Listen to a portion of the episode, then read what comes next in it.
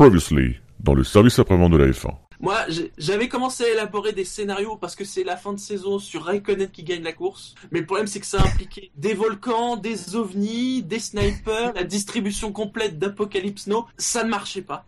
Donc j'ai été plus raisonnable. L'engagement, c'est un premier tour qui se passe bien. Pas de souci. Et là, ils arrivent à la fin du premier tour. Et qu'est-ce que voient arriver les Mercedes? Elles voient arriver. Qu'est-ce qu'elles voient arriver? Répondez-moi. Marussia. Non, Une. Romain Grosjean, parce que Romain Grosjean aura fait trois drive-through, n'oubliez pas. Hein. Et pour bien finir sa saison, Romain Grosjean va nous faire une Romain Grosjean. Hein. Il va se planter sur les deux Mercedes. Comme ça, toute la dispute, tout le combat qu'on attend depuis des mois, des semaines, basta, basta. ça va être réglé au bout du premier tour. Et au final, victoire de Bottas, peinard. Parce que évidemment, il y aura plus les Mercedes. Il y aura plus les, les Red Bull non plus, du coup. De toute façon. Oui. À mon tour, moi j'ai mon engagement. Moi, alors déjà, premier départ, je vois un énorme départ de Daniel Ricciardo qui gagne 6 places. Je dis bien 6 places. Il nous fait un relais parfait de 50 tours avec ses pneus. Il s'arrête, il passe, il ressort cinquième. Il nous fait euh, les 10 derniers tours de qualif et euh, il gagne la course en dépassant Rosberg à l'extérieur sur n'importe quel virage, hein, peu importe, et il gagne la course. Voilà, c'est mon pronostic, mon engagement. Ton engagement. Et alors toi, Jackie? Vous vous souvenez, à Abu Dhabi, c'est toujours chaud le, le premier secteur parce qu'il y a, y a une suite de pif-paf euh, qui sont assez rapides. Et Mhm. Ils roulent toujours comme, euh, comme des cinglés là. Et euh, souvent, il y en a qui essayent de passer à, à deux de front. Et puis, on arrive au premier freinage à gauche d'une petite chicane. Il y avait eu Schumacher qui s'était fait une frayeur une fois. Et là, ce qui va se passer, attention, Hamilton rentre volontairement dans Rosberg. Oh, C'est un classique. Ah. C'est un, classique de fin de championnat, j'ai envie de dire. C'est un classique de fin de championnat. Et Mhm. il est champion du monde. Ah oui. Ah Alors, bah il faut oui.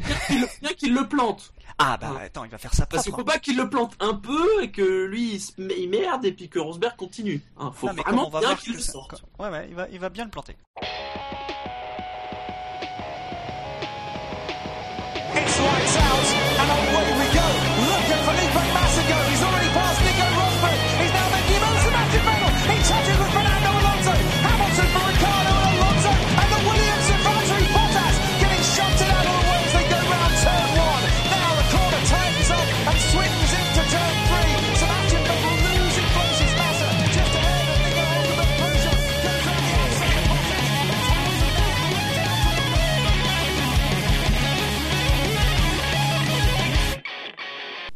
Salut à tous et bienvenue dans le service après-vente de la F1. Nous sommes le lundi 24 novembre 2014. Il est plus ou moins 20h30 et nous allons revenir ensemble sur la course du Grand Prix d'Abu Dhabi 2014 et le sacre Ouais, de Lewis Hamilton. oui, oui.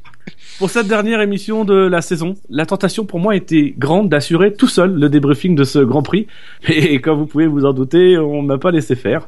Alors, si la rat et le cyanure auront eu raison de la résistance de certains de mes camarades, à qui je souhaite d'ores et déjà un prompt rétablissement, ou de sincères condoléances, ça va dépendre du moment où vous écouterez cette émission, il en est resté quatre qui, comme des moules accrochés à leur rocher, ont absolument tenu à participer à cette émission. Le premier est resté enfermé tout un week-end dans un magasin Ikea alors qu'il n'avait que 3 ans. Il n'a évidemment pas éprouvé de difficultés pour survivre, mais pour lutter contre l'ennui, il a démonté et remonté l'intégralité des meubles mis en exposition. Une expérience qu'il met aujourd'hui au profit du SAV de la F1, et pas plus tard que ce soir. Bonsoir Bouchard. Bonsoir. Je me demandais sur qui ça allait tomber.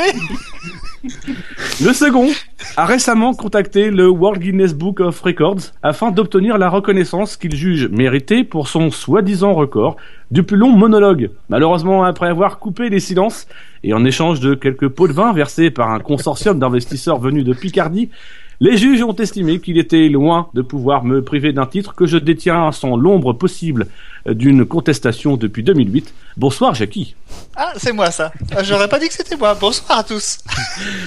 Le troisième assurera prochainement la première partie d'Anthony Cavana le 19 décembre 2014 au Zénith de Toulouse, ainsi que celle de Fabrice Eboué le 6 février 2015 au Zénith de Toulouse, et celle d'Éric Antoine le 6 mars 2015 toujours au Zénith de Toulouse. Vous pourrez également le retrouver en première partie de Kev Adams le 3 juin prochain à, eh ben, au Zénith de Toulouse.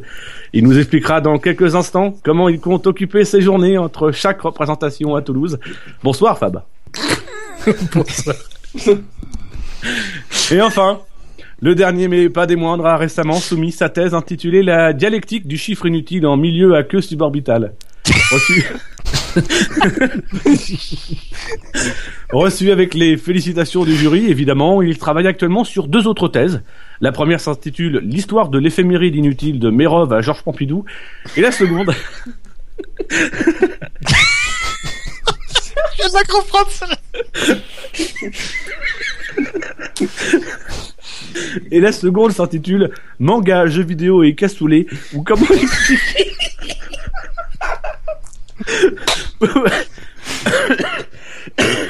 Manga, jeux vidéo et cassoulet ou comment expliquer le monde d'aujourd'hui à ces petits cons qui pensent qu'ils ont été les premiers à découvrir Dragon Ball Z à la télé. Bonsoir, Gigi. Bonsoir.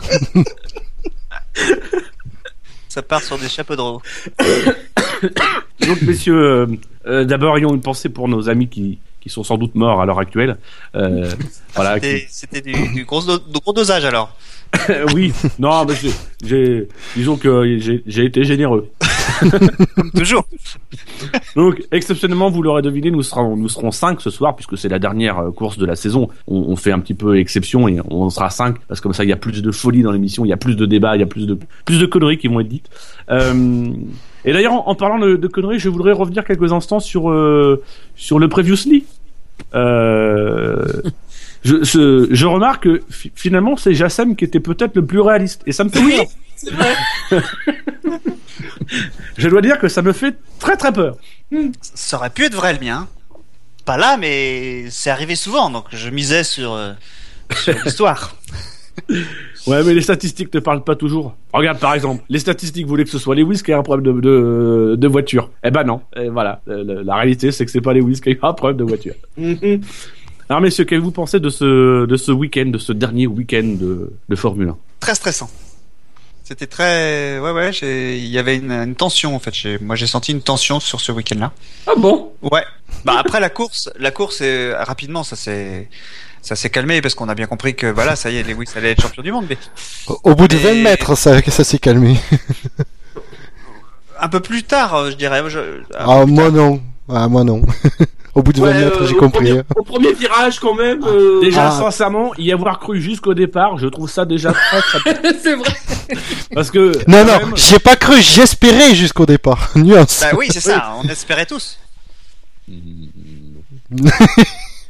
Qu'est-ce que tu penses, Fab C'est une course très intéressante. Le départ magnifique, le reste de la course superbe. Départ incroyable, milieu de course im- impressionnant, fin de course palpitante. Et sinon, vous avez mangé quoi dimanche midi? Racontez-nous un petit peu notre vie, faites, faites, faites, livrez-nous de l'émotion. Qu'est-ce que vous avez mangé avant de regarder le Grand Prix? Ça intéresse nos auditeurs. Alors, vu que je me suis levé très tard, je- j'ai pas, j'ai pas mangé dimanche midi. J'ai mangé après le Grand Prix. T'as réussi à digérer? Ah, Après, oui. Ah, parce que moi, moi, le Grand Prix agit directement sur ma digestion. Enfin, surtout le Grand Prix de ce week-end aurait très bien agi sur ma digestion, puisque je pense que j'aurais fait une petite sieste à un moment donné. Et j'avoue que la raclette est bien placée.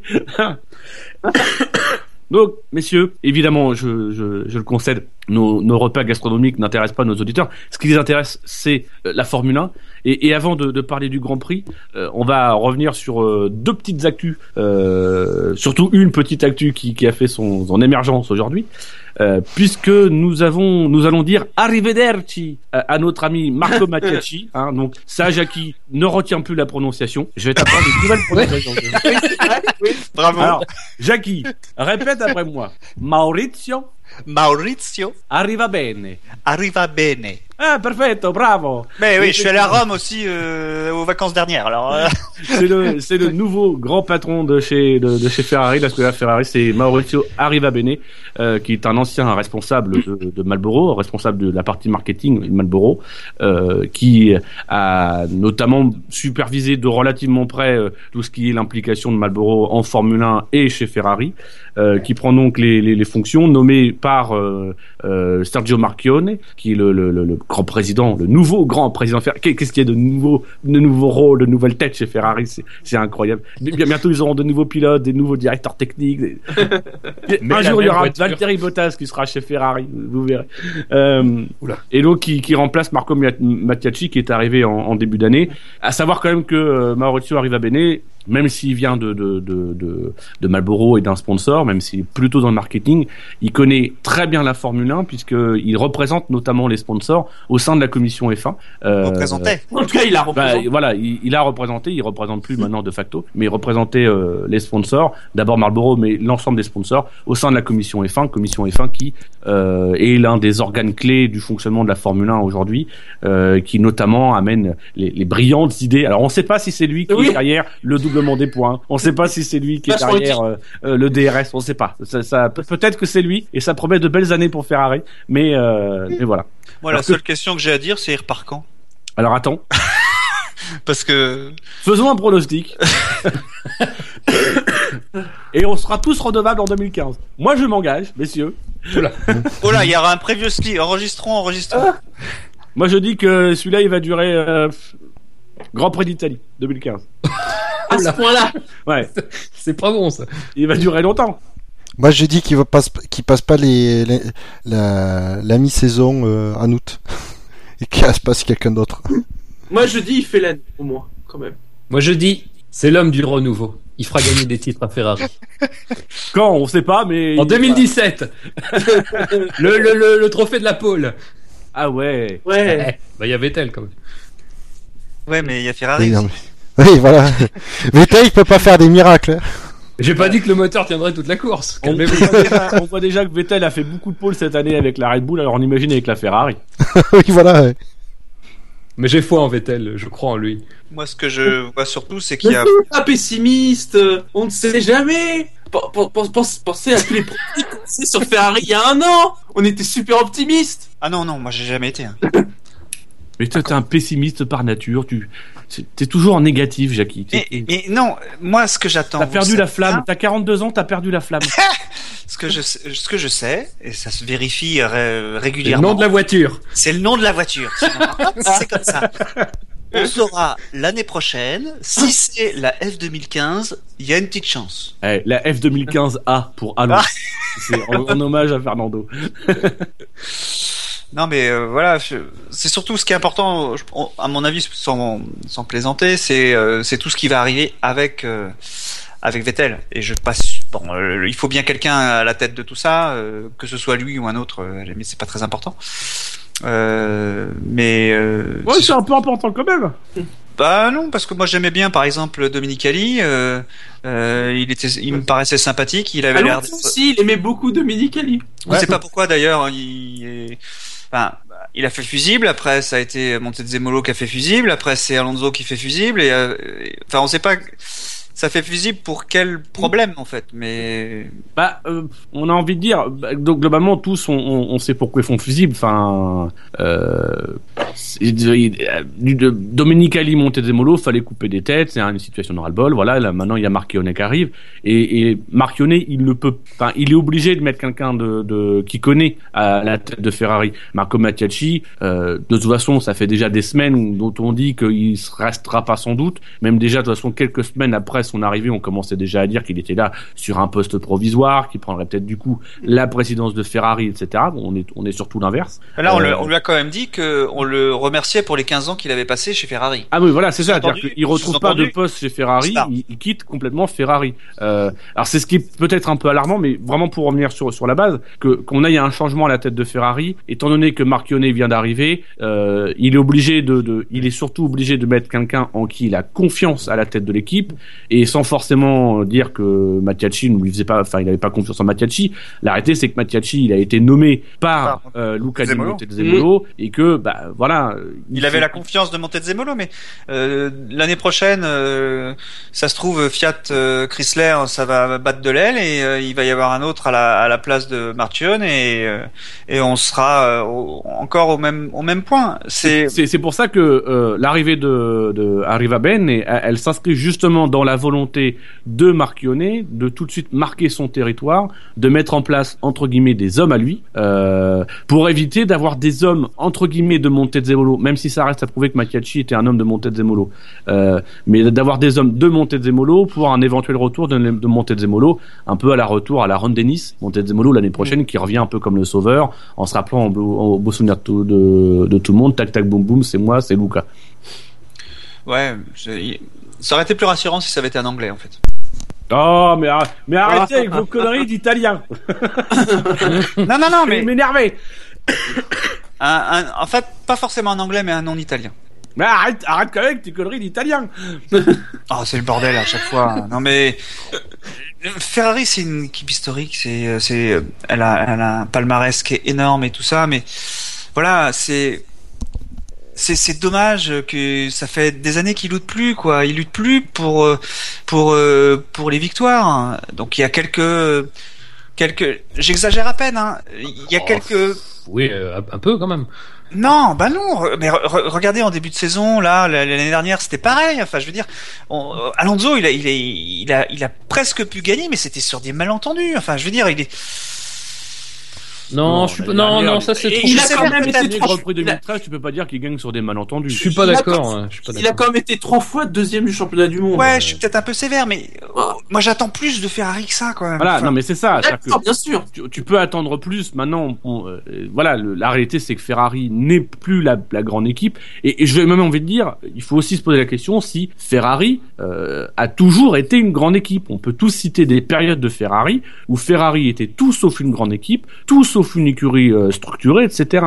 Il y a eu comme dans toute écurie, comme dans toute euh, euh, équipe sportive et même j'ai envie de dire comme dans toute structure, il y a eu des périodes où il y a eu des équipes qui étaient bien structurées et qui ont amené le succès, mais il y a aussi eu des périodes de vaches maigres, euh, voilà. Et Ferrari a quand même eu, je pense même si on regarde euh, saison par saison, je pense a connu plus de saisons de vaches maigres que Oui. de saisons de vaches grasses. Il y a eu des périodes qui ont été très prolifiques. Quand Ferrari a gagné, ils ont gagné, ils ont gagné beaucoup sur un petit laps de temps, mais on a effectivement le début des années 70, c'est pas terrible. Le tournant des années 70-80, c'est pas terrible. Les années 80 et début 90, c'est à chier. Euh, là, c'est effectivement assez moyen. Euh, voilà, en dehors de ça, il y a quelques périodes de, de, de 5-6 ans qui sont des périodes d'âge d'or. Mais T'as- En fait, t'as l'impression que c'est jamais dans la demi-mesure, quoi. C'est soit très grosse domination, soit euh, ils sont nulle part. Mais ça, c'est pas spécifique à, à Ferrari, Ah c'est spécifique à toutes les écuries. Enfin, euh, c'est après, c'est une question de, de changement. C'est vrai que chez Ferrari, en Italie, euh, c'est le changement est plus difficile à faire parce que tout un, un côté politique, euh, quasiment un côté national. Euh, et puis les Italiens se mettent un, se montent un peu le bourrichon avec euh, avec Ferrari. Et c'est pour ça que finalement le, le, le discours de départ d'Alonso est plutôt positif. C'est qu'il dit je pars pas parce que j'aime plus Ferrari, j'aime toujours Ferrari.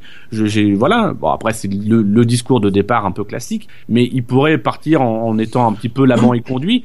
Mais quand il part, il dit surtout c'est que voilà, aujourd'hui j'ai envie de gagner et c'est pas possible avec Ferrari aujourd'hui. Euh, c'est c'est aussi ce qu'aurait dû dire Mattiacci qu'il a mal mal expliqué, mais c'est que voilà l'arrivée de Vettel, c'est aussi parce qu'il faut quelqu'un qui a une motivation nouvelle, qui va pouvoir ouvrir une période de, de pas gagner tout de suite, mais à trouver la motivation pour attendre deux, trois, peut-être quatre ans avant de retrouver un succès, euh, et qu'aujourd'hui ça il y a plus du tout chez Ferrari.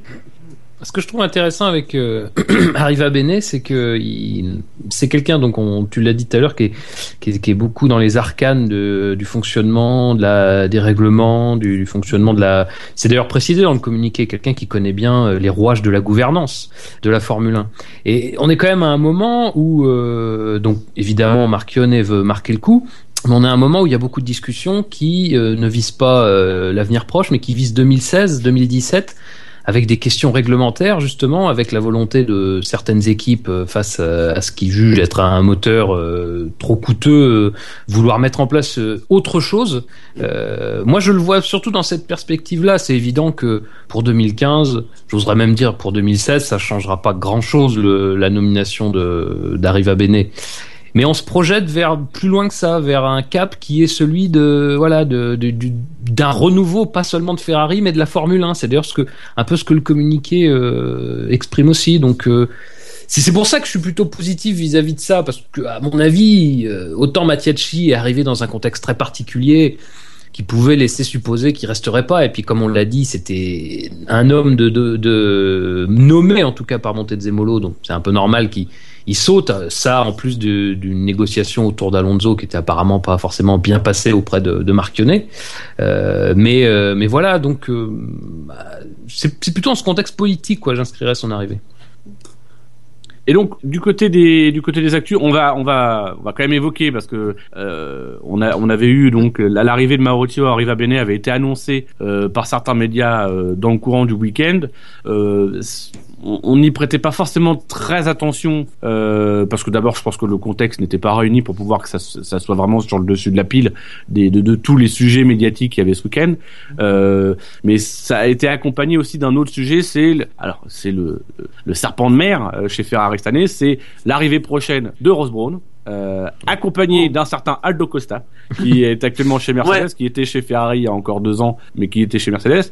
Et euh, visiblement, euh, aurait déjà le successeur de Kimi Raikkonen ou de Sébastien Vettel, on sait jamais, euh, dans, dans le collimateur, puisqu'il s'agirait de Valtteri Bottas. Donc on est déjà en train de, de, de parler, encore une fois, sur les perspectives à long terme, donc on- confirmer qu'on est sur une étape de construction à long terme, euh, donc voilà, du, du, du retour ou de l'arrivée de ces trois personnes. Ouais. Vous en pensez quoi, juste à partir de ces informations-là, qui aujourd'hui ne sont pas confirmées, elles sont vraiment qu'à l'ordre de rumeurs, mais qui sont venues dans le même chariot Euh, ça serait du lourd. Ça serait Attends. du lourd, mais euh, en effet, sur du plutôt du long terme, pas. Moi, je Bah oui. pas Ross Brawn bon. revenir euh, en F1. Rose Brown, en effet, moi aussi, je, Ouais, je je le vois vois mal revenir. Costa, Costa. euh, Mercedes va pas le lâcher comme ça. Oui, c'est clair. Et là, pour le coup, Et, moi, et Bottas, c'est pareil. Williams ne va pas le lâcher comme ça. Ah, Au- Williams autant je pourrait. crois pas, moi sur sur sur Costa et Braun, autant je crois pas au retour de Braun. Autant je pense que Costa, ça, il peut peut-être revenir, euh, mais euh, à la place de que je, je n'imagine pas un retour de Costa avec Braun. Je pense que Costa reviendra, mais s'il reviendra, c'est avec un un, un, un Arriva Bene qui sera euh, un peu l'équivalent de Toto Wolff, donc le patron de l'écurie qui prend les décisions stratégiques, etc. Mais un homme opérationnel comme Costa qui serait l'équivalent de Padillo chez Mercedes et que Costa prendrait du galon, reviendrait chez Ferrari. Il a été notamment très critique cet été euh, sur Ferrari, la manière dont, dont, dont c'était géré. Donc on peut très bien imaginer un Costa qui est parti parce que cette gestion-là l'énervait, mais qui serait très content de revenir chez Ferrari parce que c'est sa famille, parce que il a passé de très belles années, etc. Mais qui viendrait seulement s'il a euh, vraiment pour, pour, le coup un, poste de direction. Euh, voilà, moi j'ai du mal à croire aux, deux en même temps. Je crois plus à un retour de Costa, mais un retour avec des, des, des, des responsabilités. Bah, Oui, et surtout si Tombasi euh, s'en va. Parce qu'il y, y avait ça aussi qui était dans la balance, c'est que le prochain à partir serait euh, Nicolas Tombasi, le chef aéro, qui a demandé, euh, qui avait demandé à, à réduire la, la taille du moteur pour pouvoir euh, avoir plus enfin, de possibilités pour euh, pour la voiture de, de pour mettre de l'aéro. Euh, Bah, même, si sincèrement, euh, la Ferrari est pas est pas mauvaise en termes d'aéro. Euh, c'est pas la meilleure voiture, mais elle est pas mauvaise en termes d'aéro. C'est juste que je pense que dans sa tête, il, il, il pensait que le, le, le, le- déficit euh, dû à la réduction du, du, du moteur euh, serait plus facile à combler. Sauf que bah, la Ferrari, ils, se- sont vraiment tiré une balle dans le pied dans la conception de leur moteur. Ils ont trop sacrifié finalement sur le moteur. Et là, l'aérodynamique arrive même pas à récupérer. Parce que quand on prend les choix, ils sont ils sont pas trop loin des, des, des choix qu'a fait Mercedes. Leur, leur museau, c'est les seuls à avoir tapé dans la même direction que Mercedes. Euh, voilà, et qui servent aujourd'hui d'ailleurs d'exemple. Donc voilà, il y, a- il y a des options aérodynamiques qui ont été plutôt intéressantes, mais je pense que ça, ça ne compense pas suffisamment ce qu'ils ont perdu avec le moteur. Après Détroit, Bottas serait entre guillemets le plus probable. hein, c'est un pilote, euh, c'est comme tout. hein. Euh, Alors- mais dans, dans l'ordre de marche qu'a Williams en ce moment et sur les prochaines années, je les vois mal lâcher Bottas euh, facilement. Alors- je vois mal le Bottas lâcher le moteur Mercedes. C'est plus ça. Aussi. Pour, pour reprendre un moteur Ferrari qui ne va pas être. À moins que la Ferrari, se, à moins que la Ferrari se soit transformée. Non, mais ils vont pas pouvoir euh, changer tant que ça l'architecture du moteur. Rappelez-vous quand même que Bottas, il est jeune. C'est-à-dire que dans le calcul Ouais. des pilotes comme Bottas, etc., ils ne tiennent pas compte que du moteur. Parce qu'ils savent qu'il peut y avoir une dynamique sur le long terme et que euh, c'est ce que c'est la différence entre Vettel et Alonso. Alonso, aujourd'hui, il avait besoin de gagner parce qu'il a 34 piges et qu'il faut qu'il gagne dans les deux, trois prochaines saisons, sinon c'est foutu. Et donc, il fallait qu'il aille vers, quel- vers quelque chose. En tout cas, il avait le potentiel de, pouvoir gagner. Il voit très bien que chez Ferrari, ça va prendre trop de temps. Vettel, lui, entre guillemets, il a ce temps-là. Il est encore jeune, il peut se permettre de griller deux, trois saisons à attendre que chez Ferrari ça, se restructure et que ça, voilà, il peut manger son pain noir. Bottas, c'est pareil. C'est-à-dire que s'il sent que l'année prochaine Williams, bah, ça plafonne un peu parce que c'est le risque. Et d'ailleurs, on, on sent dans le discours de Bottas, c'est qu'il il- il dit, j'ai beaucoup d'espoir pour 2015, je pense qu'on peut encore franchir un cap, etc. Ça veut dire que si on franchit pas le cap, il va peut-être à un moment donné se poser la question est-ce qu'il faut pas non plus que moi j'aille voir ailleurs, là où j'ai peut-être plus de perspectives. Et s'il sent que chez Ferrari il y a une opportunité, euh, bah peut-être qu'il ira chez Ferrari. Je pense que tous les pilotes aujourd'hui, euh, que ce soit Bottas, que ce soit Grosjean, etc., leur intérêt c'est d'attendre de voir comment va se passer la saison 2015 pour voir si vraiment les options techniques prises par leurs écuries vont se confirmer ou peut-être du coup de prendre des décisions sur le long terme. Non, mais il y a, un- Et il là, y a un pour le fait coup, aller chez Ferrari, ça sera pas un trop mauvais calcul. Mais il y, a un- il y a une donnée qu'il faut pas oublier, c'est que pour un pilote Williams, donc si Bottas est champion du monde en 2015, tu peux être sûr qu'il va changer d'écurie en 2016. Ça, c'est bon. La probabilité qu'il soit champion du monde, quand même pas. Eu- Il y a voilà, il y a quand même Mercedes en face, mais voilà.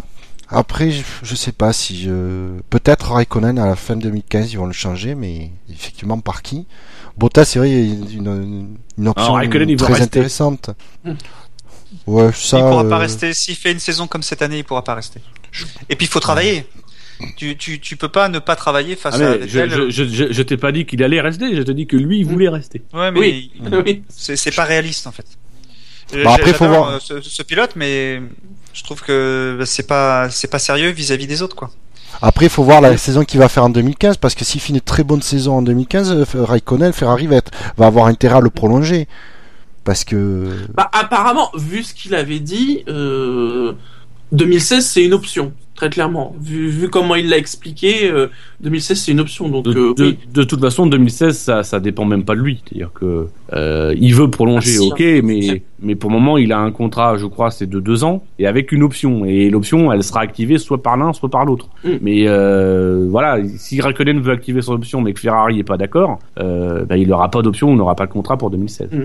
Donc il est obligé de faire une bonne saison, le convaincre, et puis surtout il doit aussi peut-être compter un peu sur euh, bah, sur des, des gros gens et des Bottas qui confirment pas, parce que clairement aujourd'hui les deux les deux pistes probables. Bon, il est un petit peu délesté de Bianchi, c'est c'est triste à dire, mais euh, Oui. on sent aussi que dans le Oui. regain de Raikkonen, c'est qu'il sentait quand même Raikkonen quand il parlait de ce serait peut-être ma dernière année, etc. euh, il sentait quand même que en 2016 le baquet il était pour Bianchi, il y avait même pas de débat, c'était écrit. Et aujourd'hui on, on- on le sait, enfin euh, Bian- Bianchi s'il y avait eu une troisième voiture, il sera allé chez Ferrari l'année prochaine. Et de toute façon le le, le baquet euh, en 2016 lui était promis. Là, on sent depuis l'accident de Bianchi, comme par hasard, Raikkonen se remet à y croire. Donc c'est que il se dit quand même, je peux peut-être aller gratter une année de plus. Bah, ça va dépendre en fait des, des, des, des autres pépites euh, de Hülkenberg, de, Gros- de Grosjean et de Mm. peut-être même de Perez. On peut très bien envisager un Perez qui fait une qui fait une bonne fin de saison. S'il fait encore une bonne saison l'année prochaine, pourquoi pas les, les sirènes de Ferrari pourront peut-être casser. Mais, son mais là, mais là, après, on se projette sur 2015 et 2015. Pour Voilà. l'instant, il y a, il y a, on va dire, il y a une constante et il y y a un pack, voilà, ça, et il y a un paquet d'inconnus.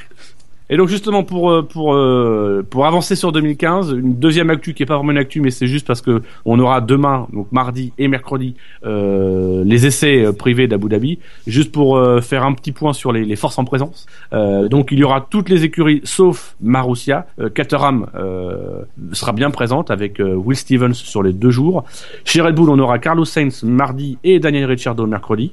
Chez Mercedes on aura Nico Rosberg mardi et Pascal Wehrlein le troisième pilote mercredi. Chez Ferrari, on aura Kimi Raikkonen mardi et Rafael Marcello euh, mercredi. C'est qui celui-là? Marcello, c'est l'un des, c'était le numéro 2 derrière Bianchi dans la filière, euh, dans, le, dans la Ferrari Driver il, il, Academy. il- il roulait dans quelle catégorie actuellement? Euh, cette année, il a roulé en GP2, je crois, D'accord. et il a fait des résultats en F3 et en, en F3, il me semble. Il a gagné à Spa, je crois, en GP2 cette Ouais. année. C'est pas un foudre de guerre, mais euh, c'est un C'est peu la première fois que j'entendais son nom, en fait. pas mal de temps. J'ai pas eu le temps de chercher, mais c'était la première fois que j'entendais ton- son nom. Bah, en même temps, c'est vrai que Alonso est plus là. Je crois que Gêné non plus. Donc, il y a, y a Raikkonen. Vettel peut pas encore. Vettel, et voilà, il est, il est obligé de rester chez lui euh, cette semaine. Vettel, c'est oui, mais non, en fait. non, c'est Red Bull, c'est oui, mais non. C'est plutôt ça en fait. C'est au début Oui. c'était oui vas-y tu vas pouvoir rouler puis après c'était ouais enfin en fait on déconne. euh, ensuite on a donc Lotus qui va aligner Esteban Ocon mardi. Il y a un mystère apparemment sur l'identité du pilote qui sera là mercredi. Ils ont peut-être peur de casser le moteur ou ils sont peut-être pas sûrs de voilà ils ont. Ils vont tester avec le Mercedes ou on sait ou pas? Euh, alors, Non, je, c'est impossible. je pense je, je pense pas tout simplement parce que je pense que contrairement à McLaren ils ont pas les ressources pour avoir fait un châssis hybride. Ouais. Enfin un châssis hybride hybride. Euh, voilà, voilà. Un châssis euh, Oui, oui. adapté. Transitoire. chez McLaren, il y aura pas Fernando Alonso, hein, même si tout semble désigner que ce sera Fernando Alonso qui sera chez McLaren et que Jenson Button n'y sera plus. Hein, si on lit ses déclarations sur Twitter aujourd'hui, euh, bon, voilà, ça semble écrit qu'il ne sera pas chez McLaren l'année prochaine. Euh, il espère un autre baquet, mais on, mais on, on- on en reparlera peut-être plus tard. Euh, donc McLaren, ce sera Stoffel Van Dorn dans la McLaren euh, MP MP 429 euh, H euh, slash euh, 1X 1H, je sais plus quoi. La. McLaren Honda. Voilà. Alors, que, que même que même McLaren se moque du nom sur Twitter. Chez Force India. on, on en parlait à la, à la, l'émission de samedi, mais c'était Shinji, je crois, qui avait levé le, le- qui avait levé pour moi le lièvre. C'était Mercedes a autorisé McLaren? Parce qu'ils ont un contrat jusqu'à la fin de l'année. Bah, c'est pour ça que je- j'en avais parlé samedi, Ouais. que moi-même ça m'avait étonné. Euh, alors c'est vrai que c'était que pour euh, des tests, euh, enfin tu sais, c'est 100 km Là, c'est pas pareil. Hein.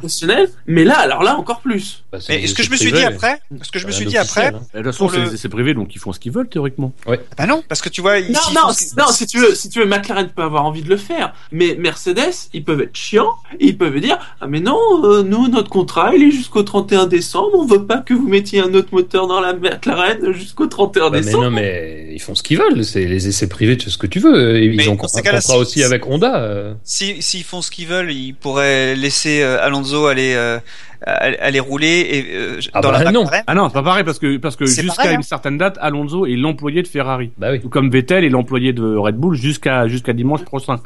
Pour Là, c'est juste, c'est c'est c'est c'est juste que euh, en ce moment, McLaren a un contrat avec Mercedes, avec Mercedes. Ils sont ils sont même plus partenaires, ils sont simplement clients. Oui, client. Ils achètent un moteur, ils ont payé le moteur pour toute l'année. S'ils veulent le mettre dans la voiture, ils le mettent. S'ils veulent pas le mettre, ils le mettent pas. Euh, ils n'ont pas d'obligation de, de ne pas mettre un autre moteur, de la même manière que je suis euh, pas tu sûr. Vas te Ça. Je fournir. pense que ça, ça c'est borné dans un contrat. Ah, non, Non, non, non, Non. bah, c'est pas, c'est pas du droit du travail, c'est, c'est, de la euh, vente. euh, Il Non, non, y a, c'est des il y a une, différen- il y a une différence entre entre penser et savoir. Euh, voilà, là, pour le coup, euh, faute de preuve du contraire, on peut imaginer que si McLaren le fait, c'est parce qu'ils peuvent tout simplement oui, le faire. oui, voilà, ils peuvent Et moi, j'ai pensé à autre chose aussi. Euh, Peut-être que Mercedes a intérêt de de savoir ce que vaut le moteur euh, Honda. Et c'est peut-être pour ça aussi qu'ils le laissent tourner, parce qu'ils vont entendre les régimes, les révolutions moteurs, ils vont savoir quelle puissance il peut, enfin quel couple il peut développer. Euh, Enfin, il y a, il y, a, y a plein de choses que Euh, tu je peux. pense sincèrement que Mercedes Qu'est-ce que ne pas vraiment sur ce Qu'est-ce que je viens de dire? Je viens de dire 2015, une constante, plein d'inconnus. voilà. Alors pour continuer sur les sur les essais, on aura Force India qui alignera le champion GP2 Joylan Palmer mardi et Spike Goddard mercredi. je sais même pas qui c'est. Ne, ne me dites pas qui c'est, je veux pas le savoir. Chez Sauber, on aura Marcus Ericsson qui sera présent les deux jours. Chez Toro Rosso, on aura Max Verstappen qui sera présent les, durant les deux jours. Chez Williams, on aura Valtteri Bottas mardi et Felipe Nasser mercredi. Felipe, Felipe Nasser qui roule chez Williams mais qui sera titulaire chez Sauber l'année prochaine. Et donc chez Caterham, on aura Will Stevens, euh, le jeune pilote britannique euh, que je ne saurais pas identifier entre 500 britanniques. Euh, voilà. D'autres remarques sur le sur les line-up de voilà est-ce que vous avez des attentes particulières de ces essais? Non, moi j'aime bien quand un quand un conducteur se passe comme prévu. Il est, il est australien, Spike comme on l'a dit, comme on l'a dit, il y a le voilà, il y a le la McLaren Honda quoi. Ça va être euh, intéressant à voir. Ouais, parce qu'on a entendu quelques quelques sons. Bah, ils ont Euh. ils ont ils ont mis une vidéo en ligne euh, aujourd'hui. euh. Moi, sincèrement, le son me paraît un peu chelou. hein. Je- voilà. Mais en ligne aujourd'hui, je l'ai pas écouté, mais j'avais entendu une vidéo un petit peu euh, Spygate euh, euh, au bord du circuit et on voyait la voiture passer. Ça avait un, un joli son, mais euh, plus fort en fait que je, je m'attendais en fait par rapport à ce Oui, qu'on c'est a. pour ça que c'est pour ça que je trouve ça chelou. C'est que je voilà, je, je- on verra, mais mais je j'attends de voir sur pièce. Ils ont déjà mis la trompette. C'est ça. Un tribut à Pierre Bielichou. Alors messieurs, si vous l'acceptez, on va passer au, au week-end de course? Non. Voilà. Eh ben vas-y Fab, démerde-toi Fab. on va passer, euh, on va pas encore passer au, top 10, on va passer au, flop 10. Euh, les 10 pilotes qui ne sont pas rentrés dans le top 10. Généralement c'est moi qui le fais, mais, là j'anime, je vais, je confier la tâche à l'un d'entre vous. Est-ce qu'il y en a l'un d'entre vous qui se sent... Euh, c'est une grosse responsabilité. Je l'ai souvent fait, c'est très compliqué. Est-ce qu'il y, y en a qui se, y en a un d'entre vous qui se sent de le faire? Allez, je me lance. Ah bravo, bravo. Oh. Bouchard, il aime le risque. J'en prends souvent. Et donc dans le flop 10, nous retrouvons en dernière position, 20e, euh, Gutiérrez avec euh, 13 points. 19e, Romain Grosjean avec 28 points. 18e, Adrien Sutil avec 29 points. Maldonado, 17e, 35 points. On aurait pu, on aurait pu dire qu'il était plus, serait plus bas. Euh, Kevin Magnussen est 16e avec 45 points. Euh, Kobayashi est 15e avec 63 points. Danny Kiat est 14e avec 97 points. Euh, Steven, je sais même plus son prénom, 13e avec Oui. 101 points. Euh, Jean-Éric Vergne est 12e avec 121 points. Et petite, et petite marche, Kimi Raikkonen est Mr. Eleven avec 256 points. Et à noter que le vainqueur de ce Grand Prix que dont nous tairons jusqu'à jusqu'à jusqu'à ce que nous allons parler, nous allons taire son identité, même si tout le monde la connaît, nous allons la taire, puisque nous n'avons pas envie de parler de lui ce soir. Je n'ai pas envie de parler de lui ce soir. Sachez que le vainqueur a, a marqué 1956 points. Oui, j'ai pas envie de parler de Fernando Alonso ce soir. Et donc, messieurs, sur ces sur ces sur ce flop 10, est-ce que vous en avez que vous voulez euh, sur lesquels vous voudriez revenir? Allez, Maldonado. C'est la dernière fois que vous allez en parler. Ouais, dommage, c'est pas surtout de Maldonado, mais c'est de son moteur dont j'ai envie de parler. Oui, C'est le dernier V6 à claquer cette année, tout comme le Grosjean avait claqué le dernier V8 l'année dernière. Exactement. Ah. Et puis il a une bien belle claqué. façon pour, euh, pour terminer l'association entre Lotus et Renault Voilà. Oui. de longue date. Surtout les mécanos, hein, ils ont bien, Ah, ils ont, C'était ils ont bien célébré la fin. hein. C'était énorme. Jamais j'avais vu ça. Tu sais, d'habitude ils sont dépités de ça, ils étaient morts de rire. Autant j'avais surveillé la réaction d'Alonso quand son Ah, quand sa voiture s'était arrêtée euh, vendredi. Et, euh, il était assez imperturbable, alors qu'il avait ri euh, au Brésil. Mais alors là, eux, c'est même pas, c'est même pas avoir un sourire, c'est c'est vraiment se bidonner. quoi. C'est genre. Ouais, champagne, c'est bon, c'est enfin terminé ce calvaire. Et là, l'année prochaine, ils vont se rendre compte que le châssis, il est foireux, en fait. C'est ça. Ah, le trident à l'avant euh, l'année prochaine, putain. oh non. Un truc horrible. Mais l'année prochaine, ça va pas être possible tout ça là. Non, Non. Logiquement, si, enfin, c'est ce qu'ils avaient dit, ça devrait ressembler à la Ferrari et à, et à Mercedes, quoi. Ouais. De toute façon, vu les résultats de la Mercedes cette année, Bah, surtout à la Ferrari, euh, Ouais. je te dirais Gus Gus, puisque la Mercedes c'est pas légal. elle. oui, c'est vrai, oui. Ah, bah, alors, donc, donc, on en revient à la grande question, c'est que maintenant, Ferrari fait des voitures légales. Mais l'année d'avant. Par C'est anticipation. un truc de dingue, quand même.